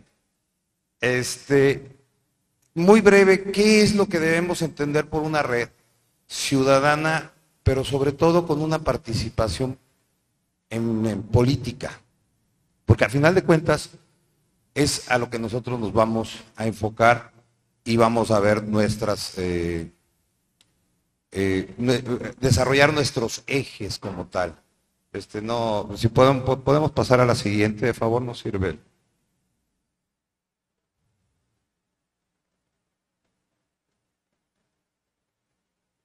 Bueno, hay una nube de palabras. ¿Qué es lo que debemos entender?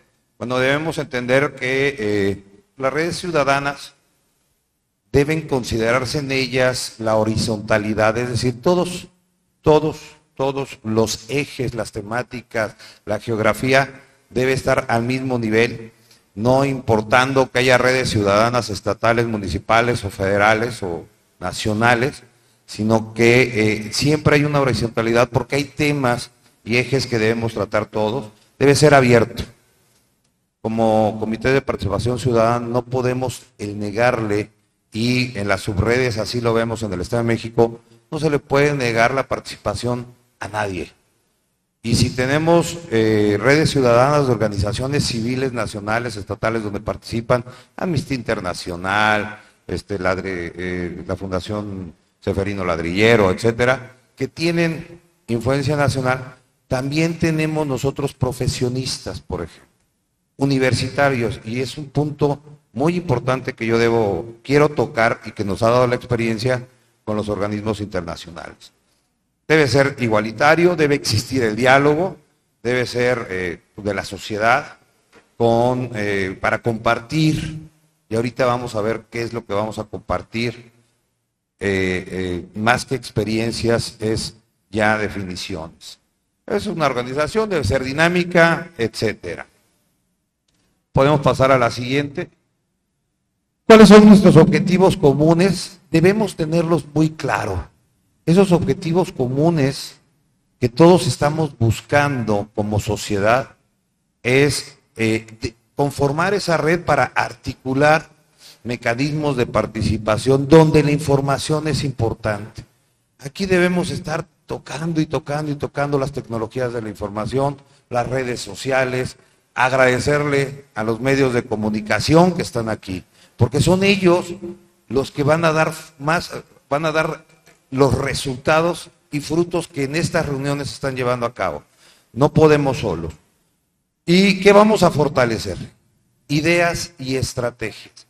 Y depende de cómo veamos nosotros cada una de las redes que queramos conformar, comentaba, profesionistas universitarios, eh, organizaciones sociales, tenemos medios de comunicación, periodistas, y, etcétera. No depende de, uno o de un, modelo, un único modelo, sino cada modelo se tiene que armar, ya sea a nivel municipal, recomendación, nivel regional, como lo tenemos nosotros distritales, judiciales, sin embargo, hay regiones que aunque no son distritos o no sé, el mismo distrito, municipios, sí tienen trabajos conjuntos. Podemos pasar a la siguiente, de favor. ¿Cómo vamos a focalizar nuestros ejes o cómo está reconocido el focalizar ejes en redes sociales? Es por temas, temáticas, geográficas, poblacionales, es decir, mujeres, hombres, niños, eh, sectores vulnerables, etcétera, sectoriales, público, privado, social, y gremiales. Este, no viene en mucha, eh, en, muchas eh, experiencias que nos comparten los académicos. Sin embargo, para nosotros que venimos de dos, yo por ejemplo vengo de dos instituciones gremiales, del colegio, colegios de abogados o barras, pero también empresariales, es importante la participación porque a final de cuentas los gremios como contadores, abogados, eh, eh, políticas públicas, etcétera, se encuentran en nuestros municipios. Como también así los universitarios, como también así los empresarios, el comercio. Adelante. Y esto es las redes de incidencia en política pública. Es aquí ya donde nos enfocamos a esas redes ciudadanas municipales a través de los sistemas anticorrupción. Adelante, por favor. Y aquí eh, sí me voy a detener un poco porque la temática, prometo no, me sacan la tarjeta amarilla cuando llega mi tiempo, de favor, un minuto antes. La rendición de cuentas y anticorrupción es nuestra temática. No puede haber otra temática de eh, apoyos sociales, etcétera, para ir conseguir los apoyos sociales o para llevar eh, ciertas gestiones sociales. Habrá otros escenarios, pero no es nuestro. Y aquí en lo que es eh, la parte sectorial, entonces nosotros ya tomamos eso, una sola temática, pero los otros ejes sí los podemos ir tomando. Lo que son las organizaciones sociales, es importante tener nacionales, estatales y municipales y atender a ellas, aunque traen sus propios ejes también o sus propias temáticas. En el caso del Estado de México, Transparencia, este, Amnistía Internacional, trae ejes sobre todo en lo que son feminicidios, violencia contra la mujer y otros ejes que son compatibles con otras organizaciones. Lo que son universidades e institutos de investigación. No tomemos a las universidades únicamente como los planteles o únicamente como las instituciones. Es importantísimo que vayamos ya trazando un proyecto, una política hacia los alumnos universitarios, involucrarlos. Y hay posibilidad a través de estas organizaciones internacionales y nacionales. Investigadores y académicos, que no nada más son un semillero para los CPCs municipales o CPS municipales, son un semillero para integrarse a estas redes. Y el otro día estábamos hablando con un investigador de ética. Bueno, él debería estar en todas las subredes. Eh, hacer agentes éticos que nos, comentaba. Hay muchos estudios, Oscar Diego, esperamos tener más pláticas con él. Lo que son periodistas de investigación y medios de comunicación es importante y siempre tenemos periodistas dentro de nuestro municipio. Busquémoslos, acerquémonos a ellos, a través de qué? También del apoyo de los comités de participación social estatales, nacional, de las secretarías ejecutivas y también de nuestros ayuntamientos o autoridades estatales y locales. Les decía, empresarios, comercios, sectores, y reitero, estudiantes universitarios. Me falta uno ahí porque no, no alcanzo a ver con él. Pero eh, lo que sí es, debemos tomar, estos son los sectoriales, y de ahí ver lo geográfico y verlo, eh, los temas, eh, podemos regresarle, geográfico siempre va a ser, siempre lo vamos a tocar, no para delimitarnos ahí, pero sí para eh, poder tener esa experiencia regional. Muchas veces no, nos, no es que no nos alcance, es que compartimos esa, esa intención. Y eh, gremiales también lo vamos a estar tocando. Adelante. ¿Qué es lo que necesitamos? Perdone, pero es que si no alcanzo a ver toda la, la pantalla. Necesitamos nosotros enfocarnos a tener una incidencia política eh, o políticas públicas.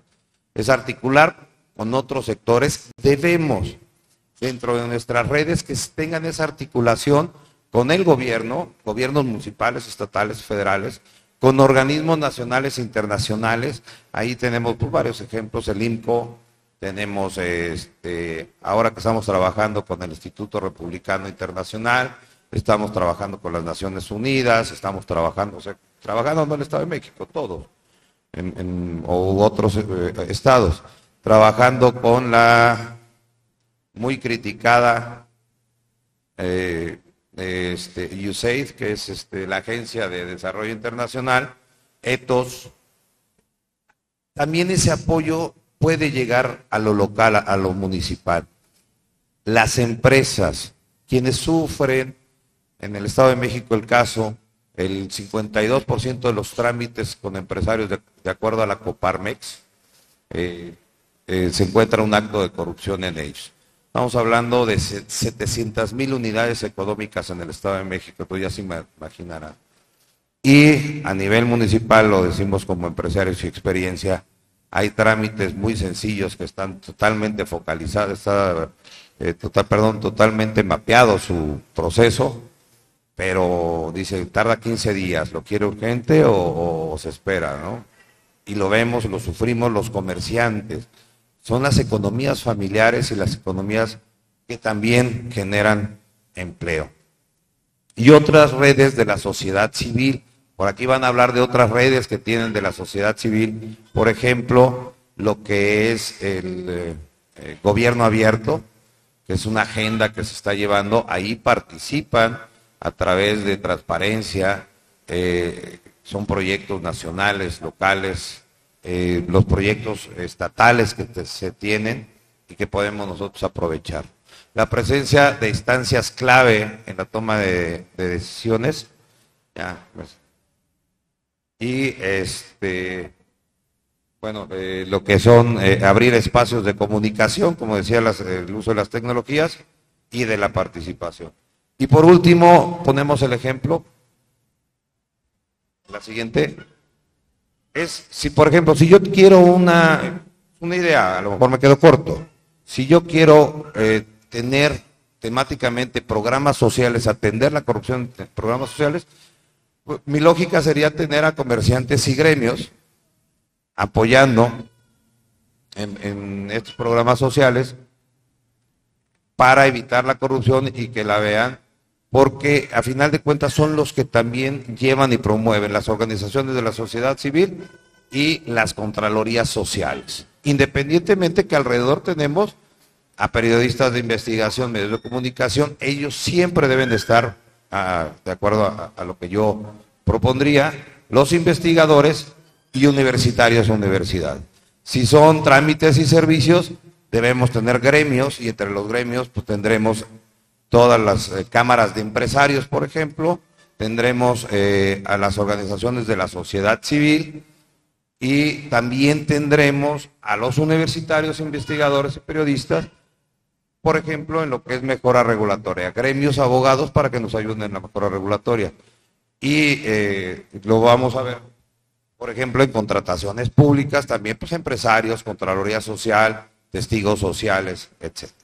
Sería mi, comentario sobre la conformación y a lo mejor definir primero los temas y los ejes para poder nosotros desarrollar las redes o tener esas subredes las cuales necesitemos. Muchísimas gracias. Muchas gracias, maestro Bazán.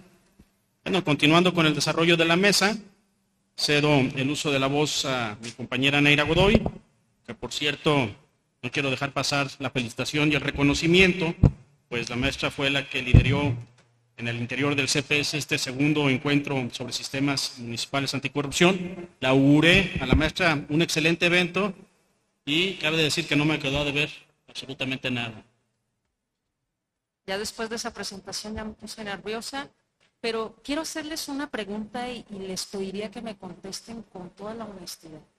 Tuvimos a ver, ahí está.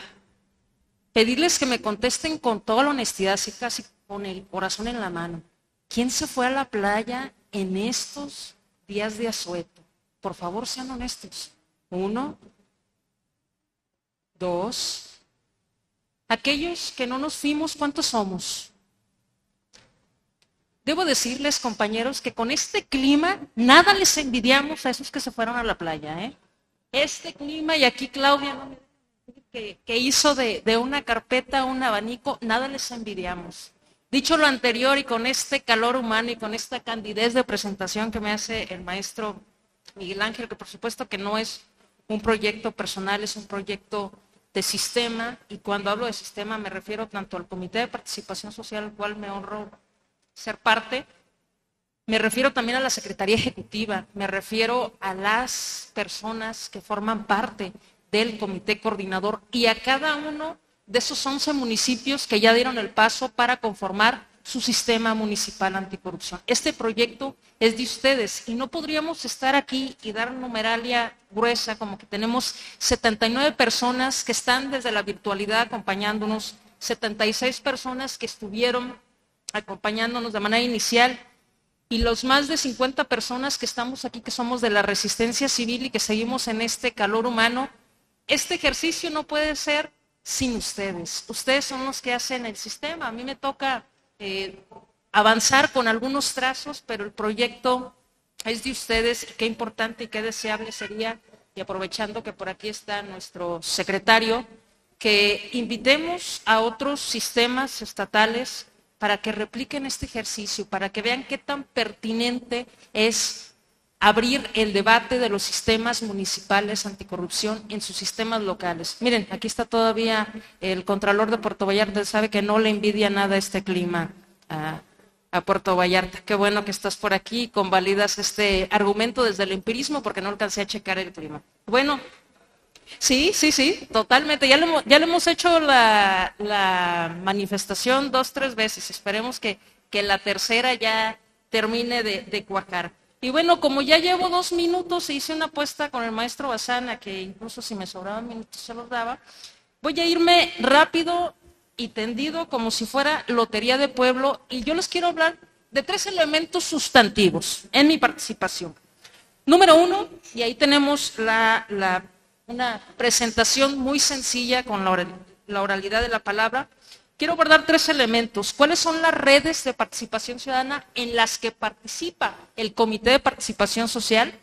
Número dos, ¿por dónde tendrían que caminar los sistemas municipales anticorrupción? Yo me centro en el caso Jalisco, pero desde luego que eh, el equipo de Estado de México podrá revisar qué tan pertinente es, por dónde trazar la ruta hacia que los sistemas municipales también puedan tener sus microredes ¿no? de participación ciudadana. Y número tres, ¿cuáles son las ventajas eh, competitivas que representa alentar la participación ciudadana temprana? Dicho lo anterior, la siguiente. Ahí estamos, muy bien, Salvador. Muy bien.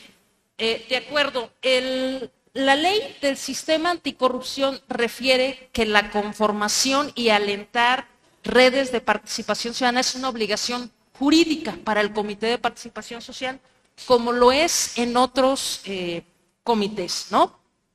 Leamos a la siguiente. Entonces, pongo la primera lámina porque a veces piensan que hacemos algunas cosas de mucha ocurrencia. Si bien es cierto, tenemos mucha imaginación y pocos recursos.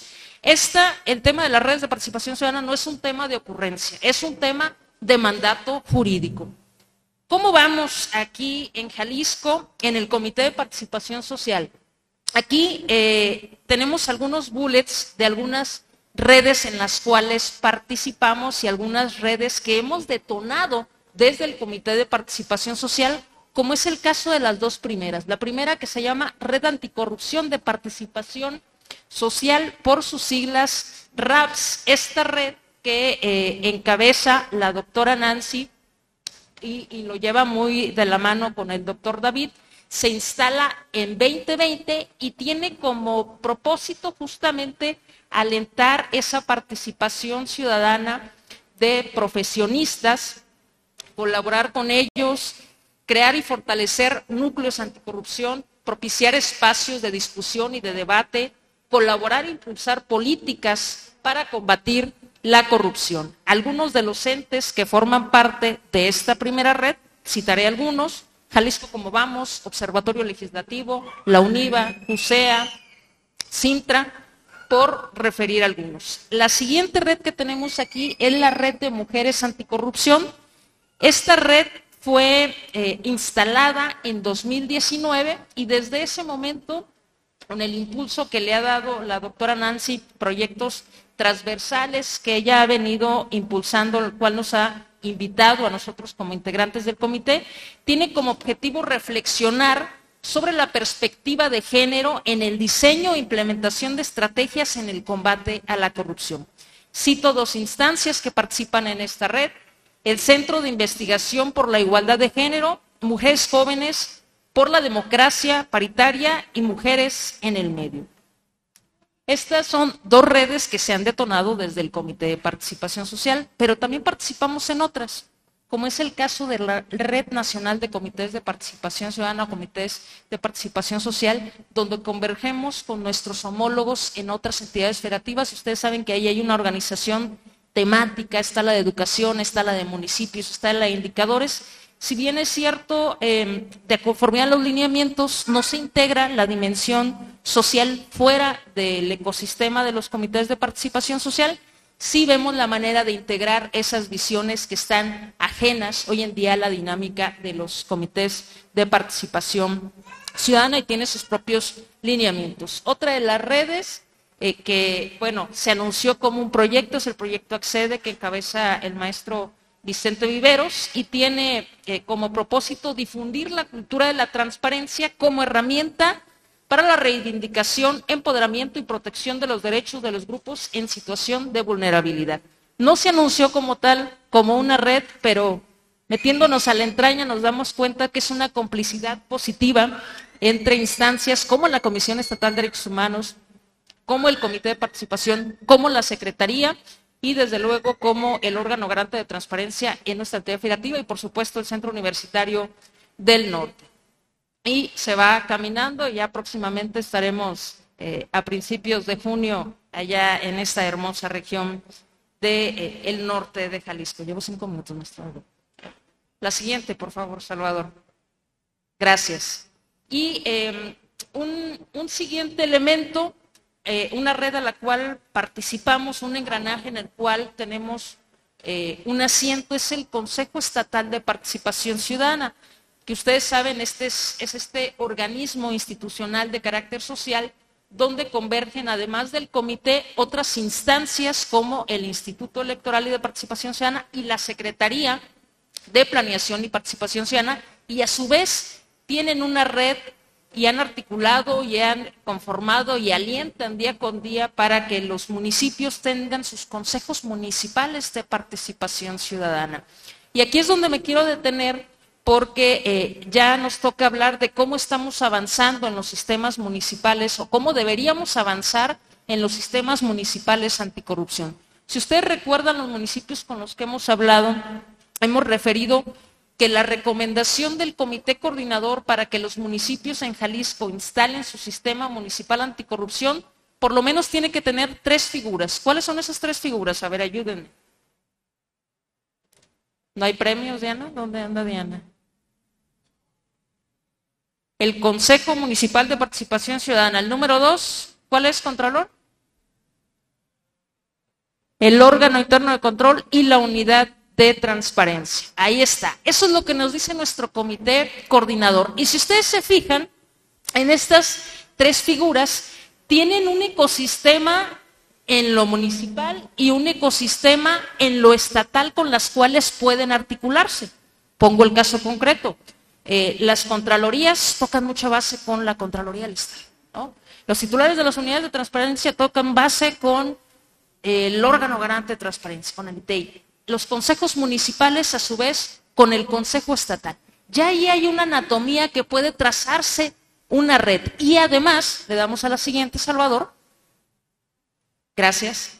Particularmente eh, en el caso de los consejos municipales de participación ciudadana tienen consejos naturales que son consejos territoriales o temáticos dentro de sus municipios con los cuales pueden interactuar, que son consejos que igual tampoco nacen de generación espontánea, hay un trabajo detrás de conformación y hay un marco jurídico que los regula y esto viene documentado en este documento que se llama Redes de Gobernanza y de Planeación y Participación, que nos tocó coadyuvar a su construcción desde el Consejo Estatal de Participación Ciudadana, donde participamos en el Comité de Participación eh, Social.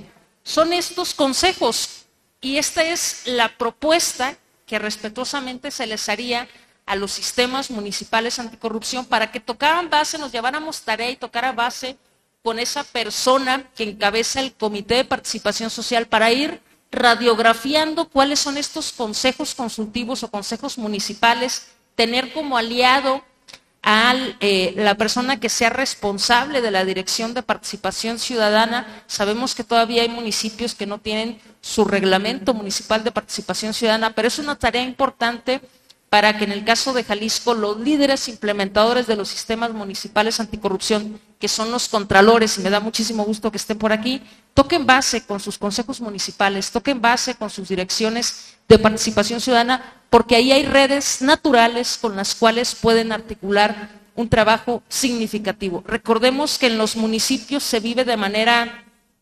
singular la participación comunitaria. Es todo aquello cuando nos organizamos cada vez que hay un desastre natural, cuando nos organizamos cada vez que hay que preparar las festividades de la municipalidad y muchos otros ejemplos más. Ahí hay una participación ciudadana endémica genuina que puede tocar la base. No es la labor del órgano interno de control, pero es una ruta que se puede trazar para que puedan construir, analizar la pertinencia de construir algunas redes municipales de participación ciudadana. Sé que ya me pasé, maestro, perdí la apuesta.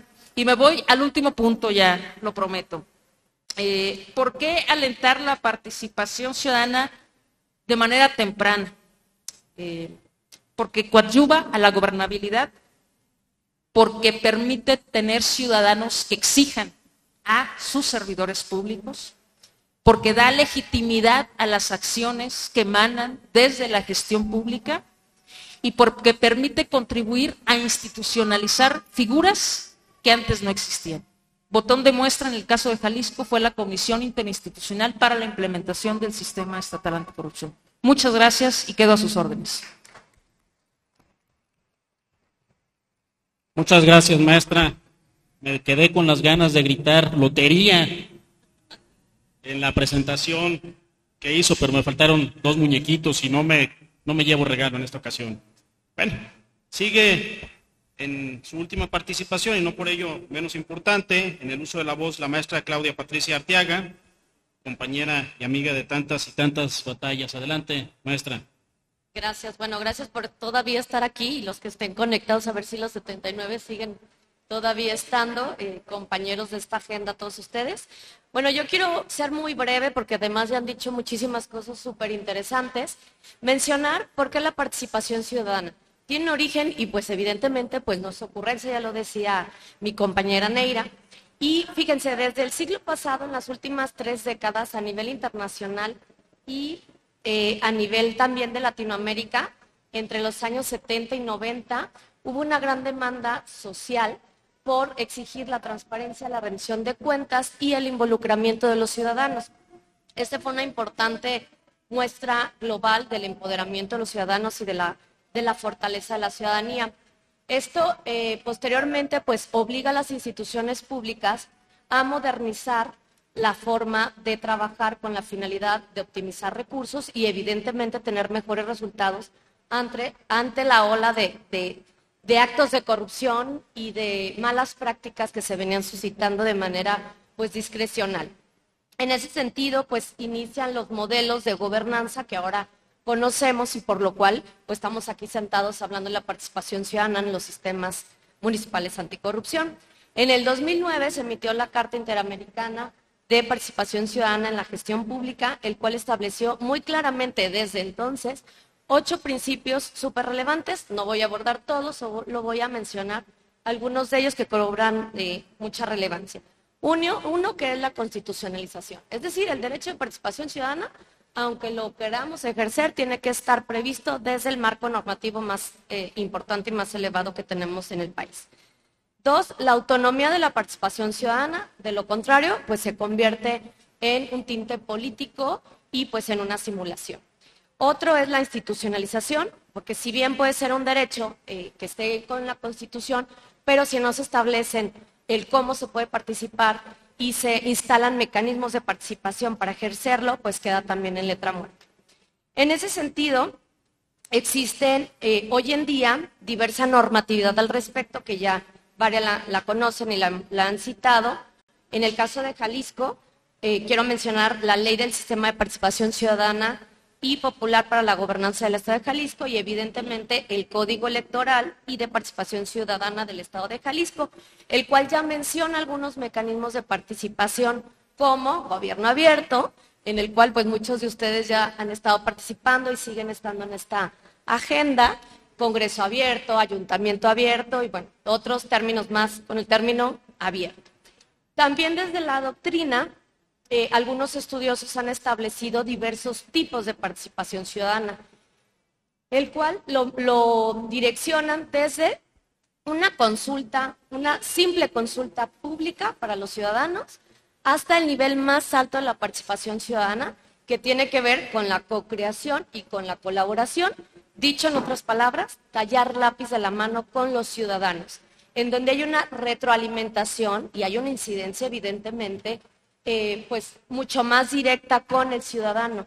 Hay una delegación del poder, lo cual pues redunda evidentemente en hacer copartícipe, corresponsable socialmente a los que participan y los resultados pues son mucho mayores. Máxima cuando se trata de los municipios, que somos pues la primera mano del ciudadano que atiende las necesidades derivadas de los servicios públicos. De ahí entonces que cobra una gran relevancia la participación ciudadana en los temas municipales anticorrupción. Y en ese sentido quiero mencionar algunos aspectos relevantes, importantes, además de los que ya se han mencionado por mis compañeros en las otras mesas y por las recomendaciones que han emitido. Son tres muy, muy simples. Pues la integración del Consejo Municipal, yo lo mencionaba mi compañera Neira, cómo se conforma, cómo está la legislación. En Guadalajara, que tenemos el sistema municipal anticorrupción desde el 2018, se integra por siete ciudadanos que están distribuidos en las siete zonas que está dividida el municipio. Y aquí lo que yo quiero mencionar, y no quiere decir que así sea en Guadalajara o que no lo sea, pero tienen que ser personas realmente comprometidas y que tengan pues perfil incluyente para poder cumplir con todos los grupos vulnerables, de lo cual pues también Vicente ha estado trabajando a través de la red que se menciona. Eh, ya lo mencionaban en otra mesa cómo se integra el, comité coordinador en Guadalajara, entonces pues lo voy a omitir. Eh, otro aspecto importante son qué facultades tienen estos ciudadanos a través del medio en el que participan, sea el Consejo Municipal u otros. Tienen que ser facultades y actividades pues de relevancia, si no, en realidad nada más están participando en reuniones, como lo decía mi compañera Claudia, que los ciudadanos prefieren participar a través de acudir a reuniones. Y en realidad esa participación no es que no funcione, pero no es de incidencia para los objetivos que queremos cumplir a través de las estrategias en materia anticorrupción.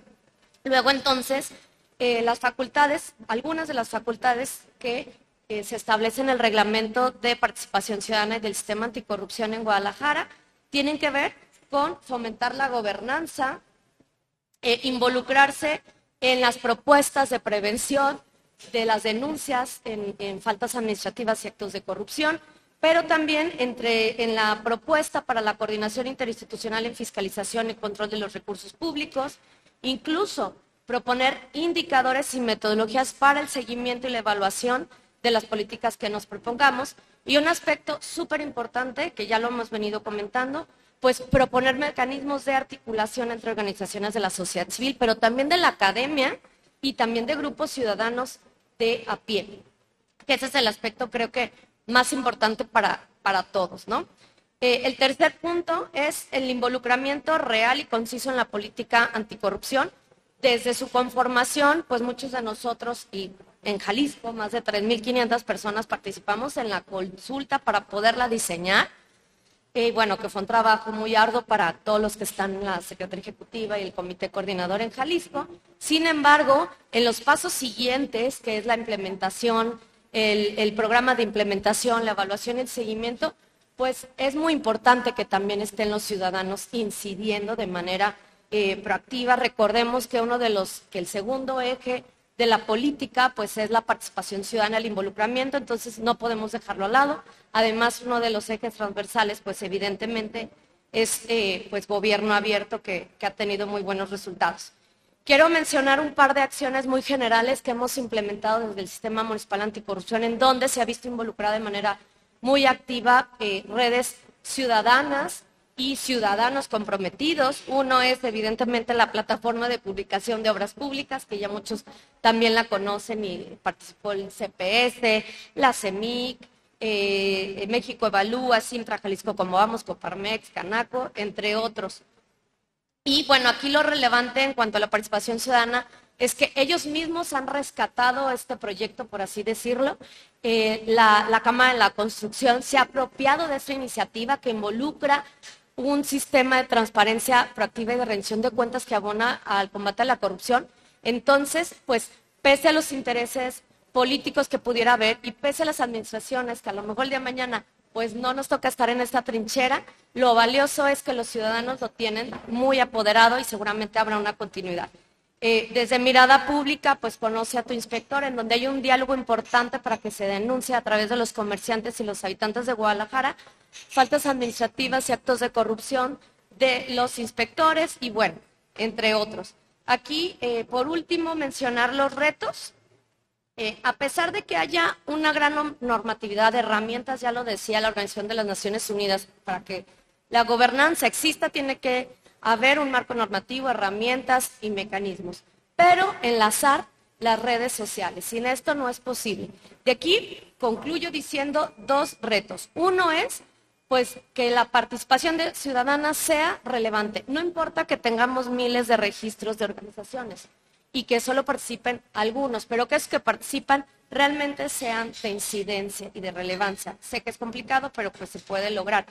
Y la otra, ya lo decía, la métrica de gobierno abierto. En los municipios hay muchos mecanismos de participación, pero no existe el paso siguiente. Es decir, participan, pero ¿qué pasa con el paso dos? ¿A dónde se van esas propuestas? ¿Qué sucede? ¿Cuál es la retroalimentación?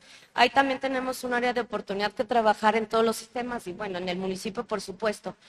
Y bueno, mencionar que, que México necesitamos y merecemos ciudadanos comprometidos y una participación ciudadana muy activa que además pues tiene resultados positivos porque generan ellos en los ciudadanos pues derechos económicos, políticos, eh, civiles y evidentemente fortalecen los derechos de las organizaciones y de los ciudadanos que participan de manera activa y efectiva. Muchas gracias.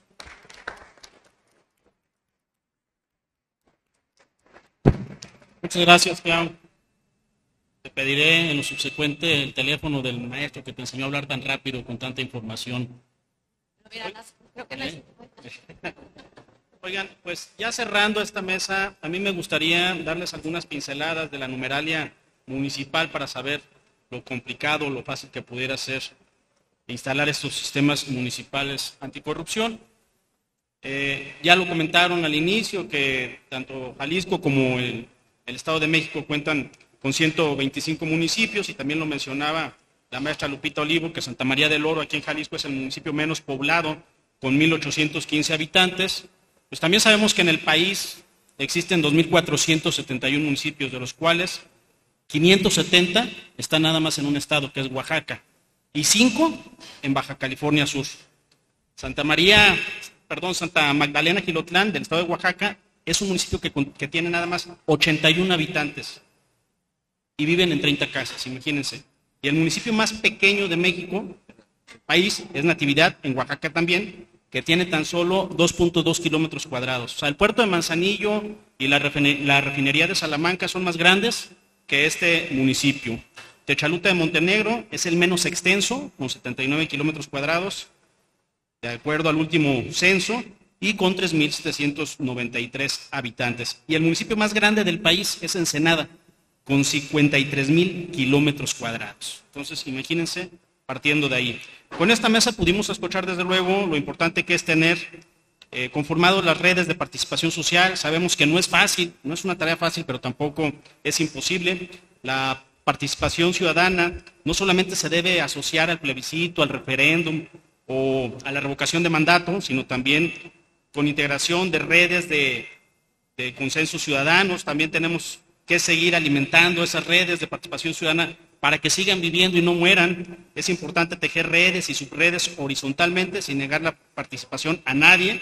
Necesitamos articular invariablemente las redes para materializar mejoras regulatorias. Bueno, no me queda más que agradecer sus invaluables participaciones a todos los integrantes de esta mesa, donde seguro estoy eh, nos seguirá, nos servirá a todos y a cada uno de los presentes y los que nos siguieron en redes. Así también no quiero dejar pasar eh, el agradecer al, secretario, al maestro Tinajero, por caminar siempre de la mano con este comité de participación social y apoyar en todo para que desde la participación ciudadana y la participación social se haga un mejor Jalisco. Muchas gracias a todos.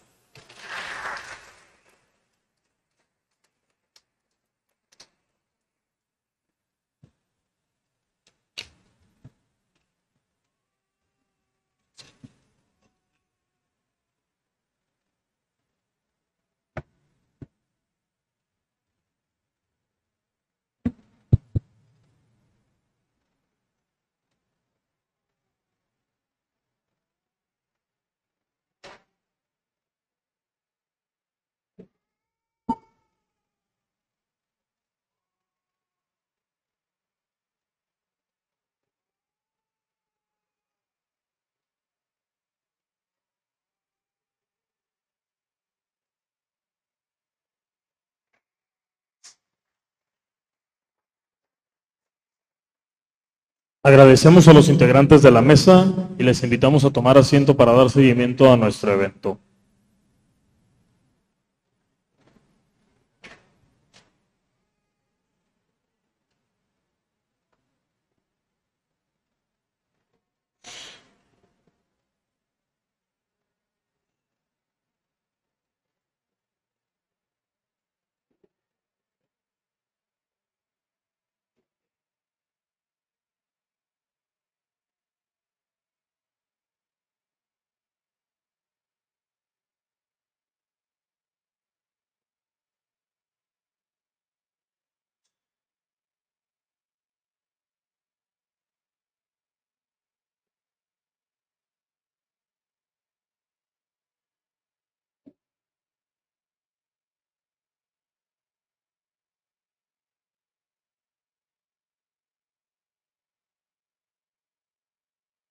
Continuación se llevará a cabo la firma de convenio de colaboración entre las Secretarías Ejecutivas de los Sistemas Anticorrupción en Jalisco y del Estado de México. Invitamos a los firmantes a que nos acompañen en el estrado. Claudia Adriana Valdés López, Secretaria Técnica del Sistema Estatal Anticorrupción del Estado de México y municipios.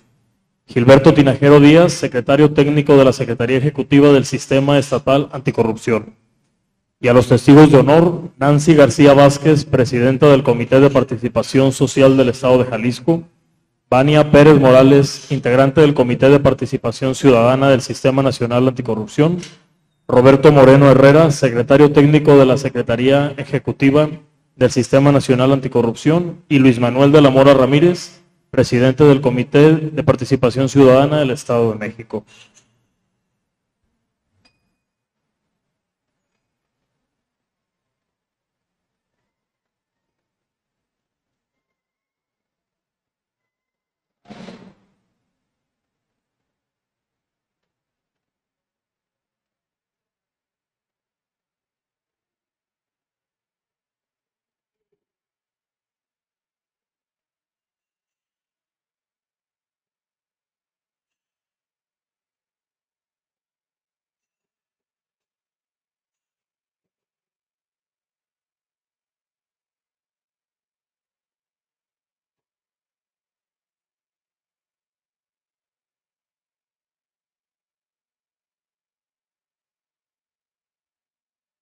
Cedemos el uso de la voz a Claudia Adriana Valdés López, secretaria técnica del Sistema Estatal Anticorrupción del Estado de México y municipios.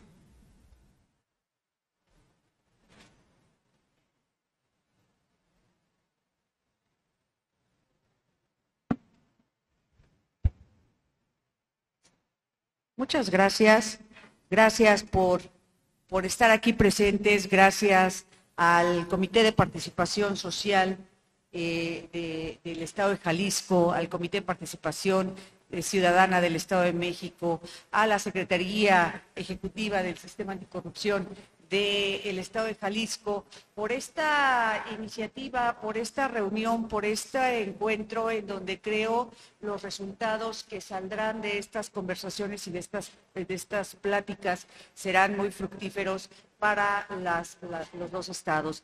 El intercambio de estas experiencias, el poder hablar de los sistemas municipales anticorrupción y cómo van funcionando cuáles han sido las mejores prácticas tanto en el Estado de México como en el Estado de Jalisco, nos van a ayudar a que podamos seguir avanzando en la constitución de, este, de esta articulación de, de, de sistemas con el único fin de avanzar en una política anticorrupción, avanzar en una implementación y, por ende avanzar no solamente a nivel municipal, sino ir jalando desde lo que es la nacional, el estatal y lo municipal. Y bueno, eh, este evento se ha dado en, aras también de poder eh, compartir unas buenas, buenas prácticas con la Secretaría Ejecutiva del Estado de Jalisco, por eso la iniciativa de poder firmar este convenio para no solamente poder platicar de sistemas municipales anticorrupción, sino poder platicar de las buenas prácticas y los ejercicios que, que, tenemos desde el Estado de México y que a su vez Jalisco nos comparta en el tema de plataforma digital, en el tema de lo que es eh, la parte de vinculación, en el tema de lo que es la parte normatividad como tal. La experiencia de sistemas de plataforma no solamente la traemos desde la, parte del sistema nacional, creo que cada Estado es una fotografía específica de la realidad que vive. El Estado de México funciona en la actualidad con cuatro de los seis sistemas que, están, que se tienen dentro de la plataforma eh, digital nacional. Estamos trabajando y los entes públicos obligados están trabajando y están ocupados haciendo sus propios sistemas para poder contribuir, poder estar eh, al día con lo que la normatividad establece respecto a la transferencia de datos, ya sea en cuestión de evolución patrimonial, en servidores públicos sancionados, lo que es la parte de compras y lo que es la parte de eh, las gentes o los servidores públicos que intervienen en contrataciones. Trabajamos también eh, de la mano con eh, política estatal, no solamente vinculados con la parte del comité coordinador, sino también con el comité de participación ciudadana. Por eso es importante y creo que este ha sido el día exacto para poder dejar plasmada estos lazos de, apoyo con la Secretaría de Jalisco. Yo agradezco al secretario técnico la oportunidad de poder firmar este convenio que seguramente en el compartir estas experiencias, estas buenas prácticas nos va a llevar a tener y a trabajar por unos estados libres de corrupción. Muchas gracias.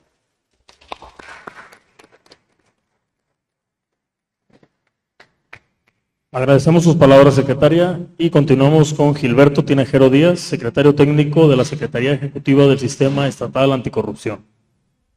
Muchas, muchas gracias. Muy buenas tardes a cada una, a cada uno de ustedes, a quienes nos acompañan desde el Estado de México, a quienes nos acompañan del Comité de Participación Ciudadana del Sistema Nacional Anticorrupción, Roberto Moreno, secretario ejecutivo de la CESNA, Luis Manuel, eh, presidente del CPC del Estado de México, colega, querida Claudia Valdés López, secretaria técnica de la Secretaría Ejecutiva del Estado de México, muchas gracias. Saludo con gusto y que son la razón de ser de este encuentro a las y los representantes de los municipios, tanto Estado de México como de Jalisco, de Tuscacuesca, Amacueca, Poncitlán, Iztlahuacán de los Membrillos, Lagos de Moreno, Mascota, Zapotlán el Grande, Ocotlán, Tonalá, San José de Gracia. También de Aguascalientes nos acompañan, por supuesto, de Toluca, también de Huachinango, Tlajomulco, de Zúñiga, Zapopan, Puerto Vallarta, Cuquío, Atoyac, Tepatitlán, entre muchas otras autoridades municipales que se han hecho presente. Por supuesto, Guadalajara, Zapopan, nuestra sede, nuestro anfitrión, a la maestra Cintia Cantero, a Claudia, a todo su equipo. Muchas gracias. Este encuentro tiene razón de ser en cada uno de ustedes. También saludo al equipo de la Secretaría Ejecutiva del Sistema Estatal Anticorrupción, a mis compañeras y compañeros y por supuesto a cada uno de los integrantes del Comité de Participación Social del Estado de Jalisco que encabeza la doctora Nancy García. Estado de México y Jalisco tienen muchas coincidencias y también muchos contrastes. Tenemos 125 municipios, cuantitativamente tenemos una semejanza. Estado de México tiene más de 16 millones de habitantes, Jalisco tiene 8 millones. Estado de México aporta poco más del 9% al Producto Interno Bruto de México, Jalisco un poco más del 7%.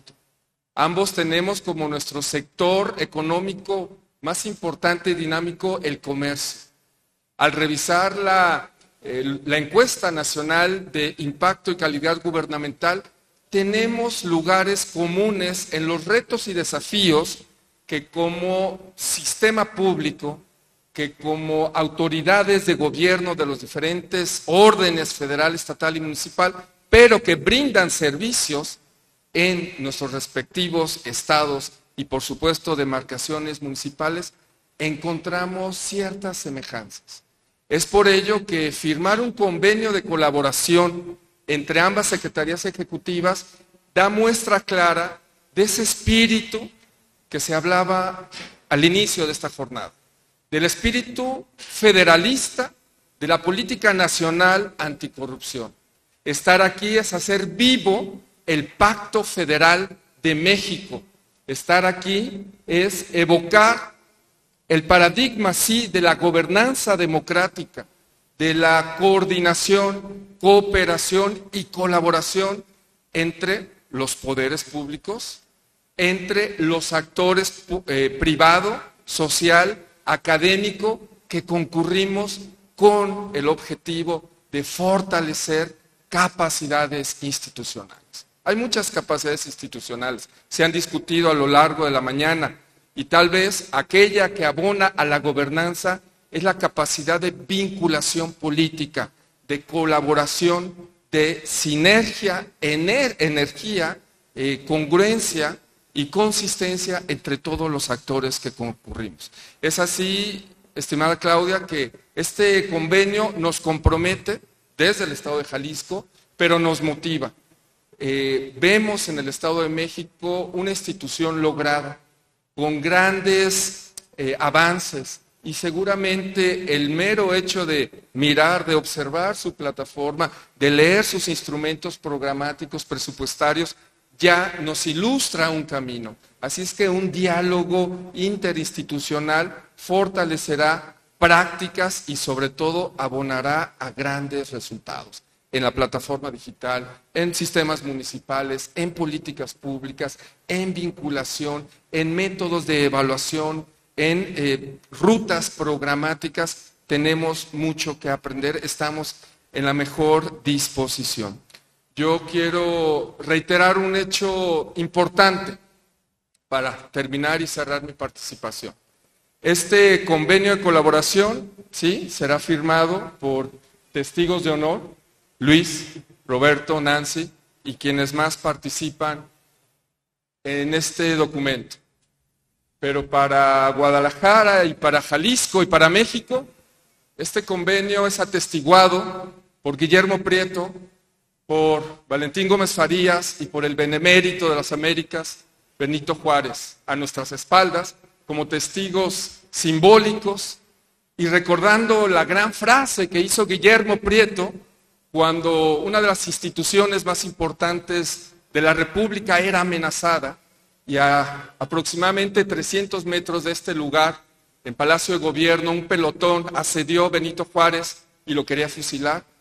Guillermo Prieto lo protegió y proclamó, bajar las armas, los valientes no asesinan.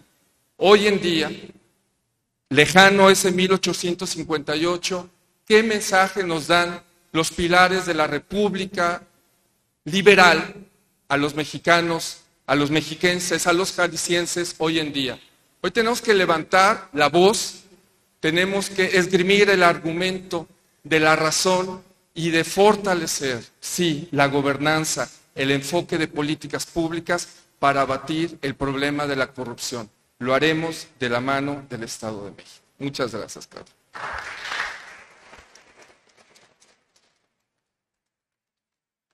Agradecemos sus palabras, secretario, y a continuación haremos la firma del convenio.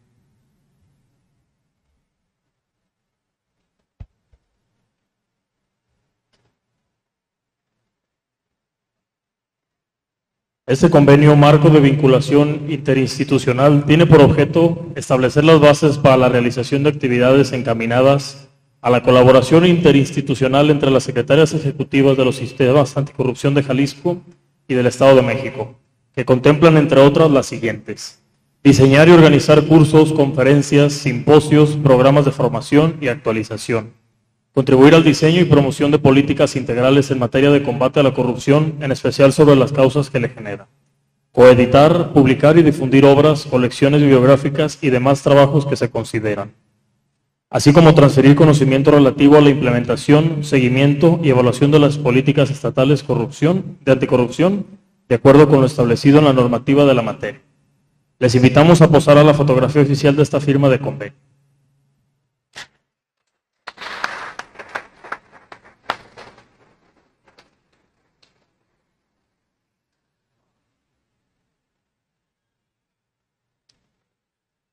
Enhorabuena por esta sinergia que fortalece el trabajo de los sistemas anticorrupción del Estado de México y de Jalisco. Les invitamos a tomar sus asientos.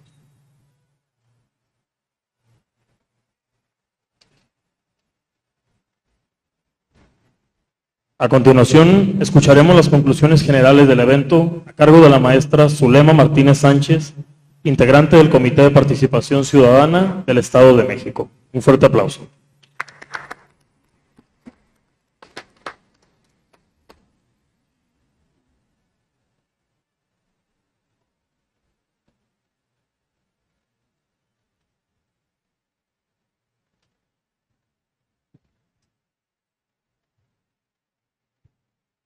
Muchas gracias. Muy buenas tardes a todos y agradezco a los presentes y a los que nos siguen en redes sociales.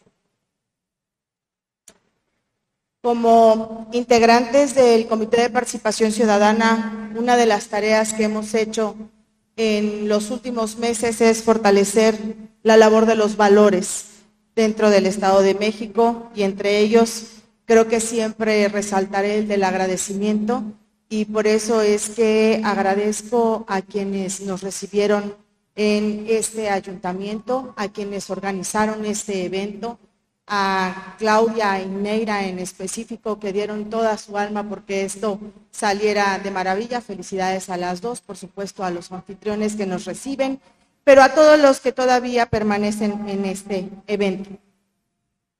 Yo quisiera decirles que piensen en una pelota amarilla, piensen en una pelota amarilla, piensen en una pelota amarilla, piensen en una pelota amarilla. ¿En qué están pensando? En una pelota amarilla. Al día de hoy, yo quiero decirles que por supuesto que no estoy diciendo que no hay corrupción, pero sí creo que es más grande la percepción de la corrupción que la percepción misma. Y es ahí hacia donde tenemos que seguir trabajando. Y nosotros como ciudadanos tenemos una tarea sumamente importante. En Jalisco hay un padrón de 5 millones de habitantes, de los cuales en el último registro o en la última convocatoria para ser integrante del Comité de Participación Social se registraron 9. En el Estado de México hay 12 millones, 12.6 millones de votantes que pueden ser, por supuesto, integrantes de un comité de participación ciudadana. En el último se registraron 10 para que los ciudadanos podamos seguirnos quejando y decir que hay corrupción, también tenemos que actuar y tenemos que trabajar y tenemos que demostrarlo. Pero poco lo veo. Y lo vemos también inclusive en las elecciones. El día que tenemos que salir a votar, decimos, no, ¿para qué votamos si siempre es lo mismo? No, pues ¿para qué? De todas maneras no va a haber cambio, no pasa nada. No, señores. Como ciudadanos tenemos la obligación de salir y votar tenemos la obligación de salir y levantar la mano para contribuir en una política pública, nos paguen o no nos paguen. Por supuesto que si nos pagan, siempre será muchísimo mejor. pero ¿qué tenemos que hacer desde nuestro ámbito ciudadano para poder cambiar nuestro estado, nuestro país, nuestro municipio? Eh, en la intervención inicial, Cintia hablaba de la co-creación en la búsqueda de soluciones como una pieza fundamental en el combate a la corrupción. Yo creo que todas las mesas vinieron hablando de alguna manera de gobierno abierto, de gobernanza, de co-creación, de trabajo conjunto. Pero vuelvo a repetir, cuando se les invita a la ciudadanía a que cooperen, a que trabajen, a que vengan, de pronto desaparecen. Entonces, en el discurso se escucha muy bien, pero ¿qué pasa cuando verdaderamente la ciudadanía tenemos la obligación de hacerlo? ¿En dónde estamos? ¿Qué estamos haciendo? Inclusive en las escuelas. Cuando hay que hacer el comité de padres de familia, ¿cuántos levantan la mano? Bien poquitos. Cuando hay que hacer el comité ciudadano para la construcción del tope, del puente, de lo que sea, ¿cuántos levantan la mano? Pero todos nos quejamos. Todos nos quejamos. Entonces sí creo que tenemos mucha responsabilidad social para poder trabajar de la mano con los municipios y para poder exigirles a nuestros municipios. Lo digo el municipio porque es un evento de municipios y porque es el primer contacto con la ciudadanía. Eh, en segundo lugar, el diputado hablaba de pensar en la creación de la obligatoriedad de los comités municipales. A mí me parece que es una idea extraordinaria, pero hay que analizar la operatividad de estos. En mesas subsecuentes se habló de los casos que tenemos en el Estado de México, en donde hoy están aquí dos de nuestros colegas a que a uno no le están pagando y aquí está. Vino uno de ese caso como hombre y como mujer tenemos otro caso exactamente en las mismas condiciones. Pero aquí están y tenemos 125 municipios, 123 conformados y solo vinieron dos. Seguramente hay otros en línea, pero en línea éramos 76 hace un rato, deberíamos de haber más. ¿En dónde están también nuestros compañeros? Sí creo que es un momento de reflexionar y de que si nosotros les vamos a exigir a nuestros legisladores que hagan obligatoriedad de los municipales, tiene que, tiene que haber un compromiso de los que se van a sumar para ser parte de esos comités municipales.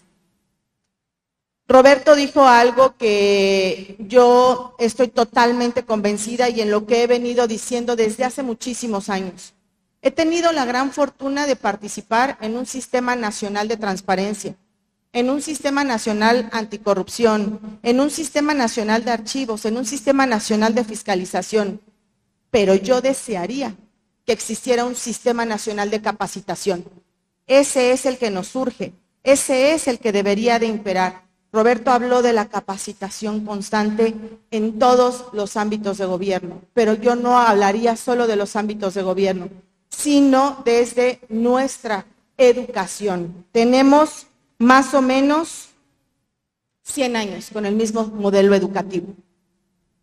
Y pues bueno, eh, iba a concluir con esto, pero viene eh, en, eh, a colación. Y lo menciono mucho y lo digo mucho porque me encantaría que fuera una realidad, pero pues no nos gobiernan de Asgard. A mí me encantaría que Thor fuera mi presidente municipal, pero no. Son nuestros primos, nuestros vecinos, nuestros excompañeros de la escuela, son nuestros tíos. Esos son a los que hoy les decimos corruptos. ¿Qué está pasando en nuestra sociedad? ¿Cómo nos están educando? ¿Cómo estamos educando? Es ahí más bien a donde tendríamos que revisar y analizar un sistema preventivo. ¿Por qué tiene que ser correctivo? Tendríamos que mejor trabajar y analizar desde las legislaturas qué estamos haciendo para cambiar ese chip en los niños, en los jóvenes, en los adolescentes, que son los que serán los futuros servidores públicos. ¿Qué tenemos que cambiar en ellos para que cuando ellos estén aquí sentados piensen distinto y cometan menos actos de corrupción y los eliminen de ser posible? Yo no sé si hoy tenemos más corrupción que hace 80 años, pero hoy es más evidente por las redes sociales, por el Internet y por los medios de comunicación que tenemos. Pero sí creo que tenemos que hacer algo para eliminarla, para erradicarla, para olvidarla totalmente. Y pues bueno, solamente diré algunas ideas muy rápidas de algunos de los que intervinieron en las mesas, porque fueron eh, muchísimas, muchísimos temas y en muy poco tiempo es muy difícil resumirlos, pero estoy convencida que en la mesa 1, tanto David como Teresa, Vania y Luis Manuel coincidieron en que debe de haber autonomía técnica y de gestión para las Contralorías. Pongo caso Estado de México, tuve la oportunidad de ser directora general en una Contraloría y los contralores dependen jerárquicamente y económicamente de al que están auditando. Entonces, si salía mal en la auditoría, les quitaba el coche, les quitaba la gasolina, les quitaba servidores públicos, les quitaba entonces, pues por supuesto que salía re bien en las auditorías. Ahí es a donde tenemos que poner el ojo. Ahí es a donde tenemos que hacer énfasis y hacer una reforma en donde verdaderamente existan contralorías autónomas. Pero autónomas verdaderamente, porque los institutos de transparencia son autónomos. Pero en el Estado de México, el Instituto de Transparencia le tiene que ir a pedir presupuesto al gobierno del Estado. Entonces, pues si el Instituto de Transparencia se portó más o menos, pues no le va a ir muy bien en su presupuesto. Segunda, los titulares de las unidades de transparencia los designa el presidente municipal, no los designa el Instituto de Transparencia. Entonces, si el presidente municipal le dice al titular de la unidad de transparencia, eso no lo contestes, ¿eh? ahí a ver tú cómo le buscas, le revisas y declaras inexistencia o a ver tú cómo te las arreglas, pero eso no lo entregas. Entonces, pues no hay respuesta para el ciudadano. Entonces, eso no es una autonomía verdadera en los institutos de transparencia. Si hay una autonomía verdadera en las Contralorías, debería de haber una autonomía desde una Contraloría General que designe a los municipales para que ni siquiera en eso tengan que interferir los presidentes municipales. Por eso les digo que de Asgard nos deberían de venir a gobernar, porque sí habla a lo mejor de muchas cosas que deberían de ser eh, los ideales, pero, pero no, es, no es así. Entonces, en esa primer mesa yo creo que es uno de los puntos más importantes que se tendría que rescatar. Eh, Vania decía y hablaba que la corrupción tiene que verse desde el lado privado y desde el lado público, y yo creo que es algo totalmente acertado y diciéndolo con palabras ciudadanas, para que haya corrupción se necesitan dos. El servidor público y el privado el que lo ofrece y el que lo recibe, o el que lo pide y el que lo da. Se necesitan dos. Pero la carga mayor la tiene el servidor público. Pero por eso vuelvo a llamar la atención de los ciudadanos. ¿Qué hacemos y qué tendremos que estar haciendo?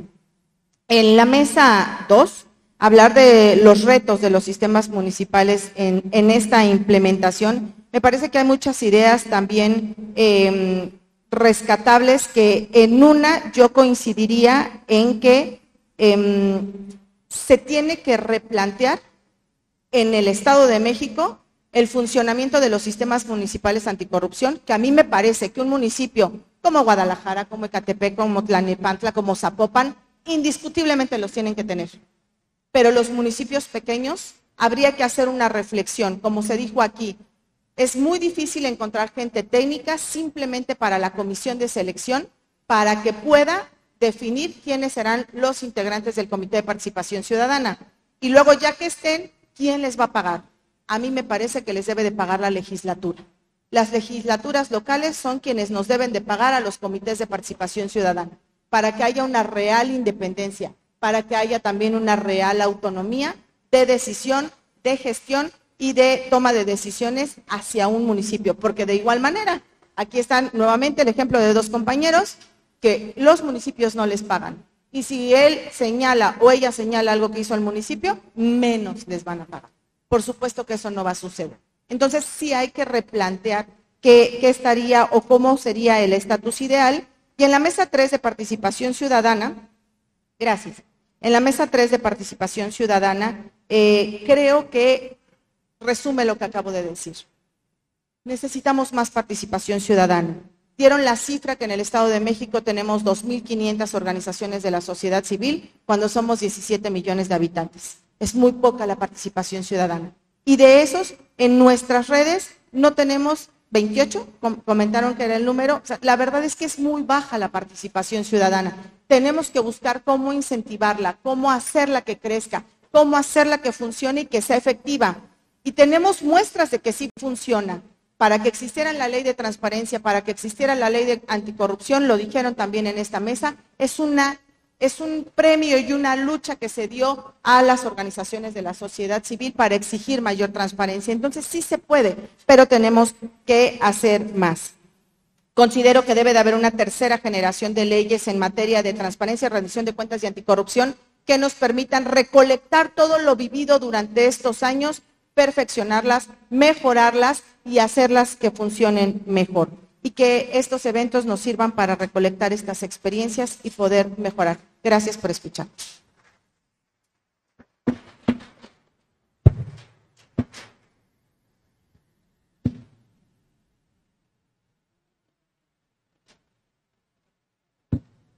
Muchas gracias, maestra Zulema, por la síntesis y retroalimentación de este segundo encuentro sobre sistemas municipales anticorrupción. Por último, invitamos a la maestra Nancy García Márquez, presidenta del Comité de Participación Social del Estado de Jalisco, para la clausura de este evento.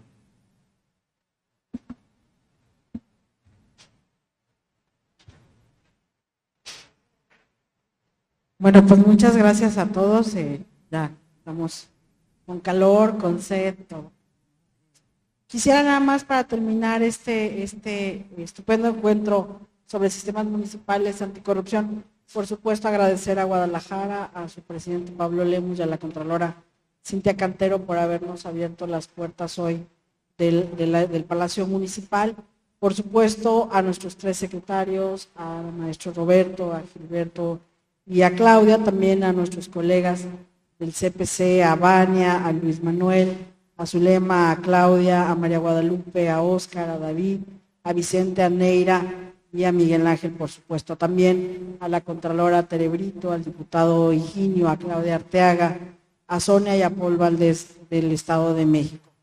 Por supuesto, también agradecer a todo el staff eh, que, que participó. Son muchísimas las personas que están atrás de la organización de este segundo encuentro y también a nuestros compañeros que estuvieron en la mañana de los organismos autónomos, así como de los municipios de Jalisco y del Estado de México. Esperamos que este segundo encuentro les haya permitido ampliar su horizonte sobre la relevancia de los sistemas municipales anticorrupción. Y sin más, siendo las 2.30 horas del día 8 de mayo del 2023, queda formalmente clausurado este segundo encuentro. Muchas felicidades a todos y gracias por su participación.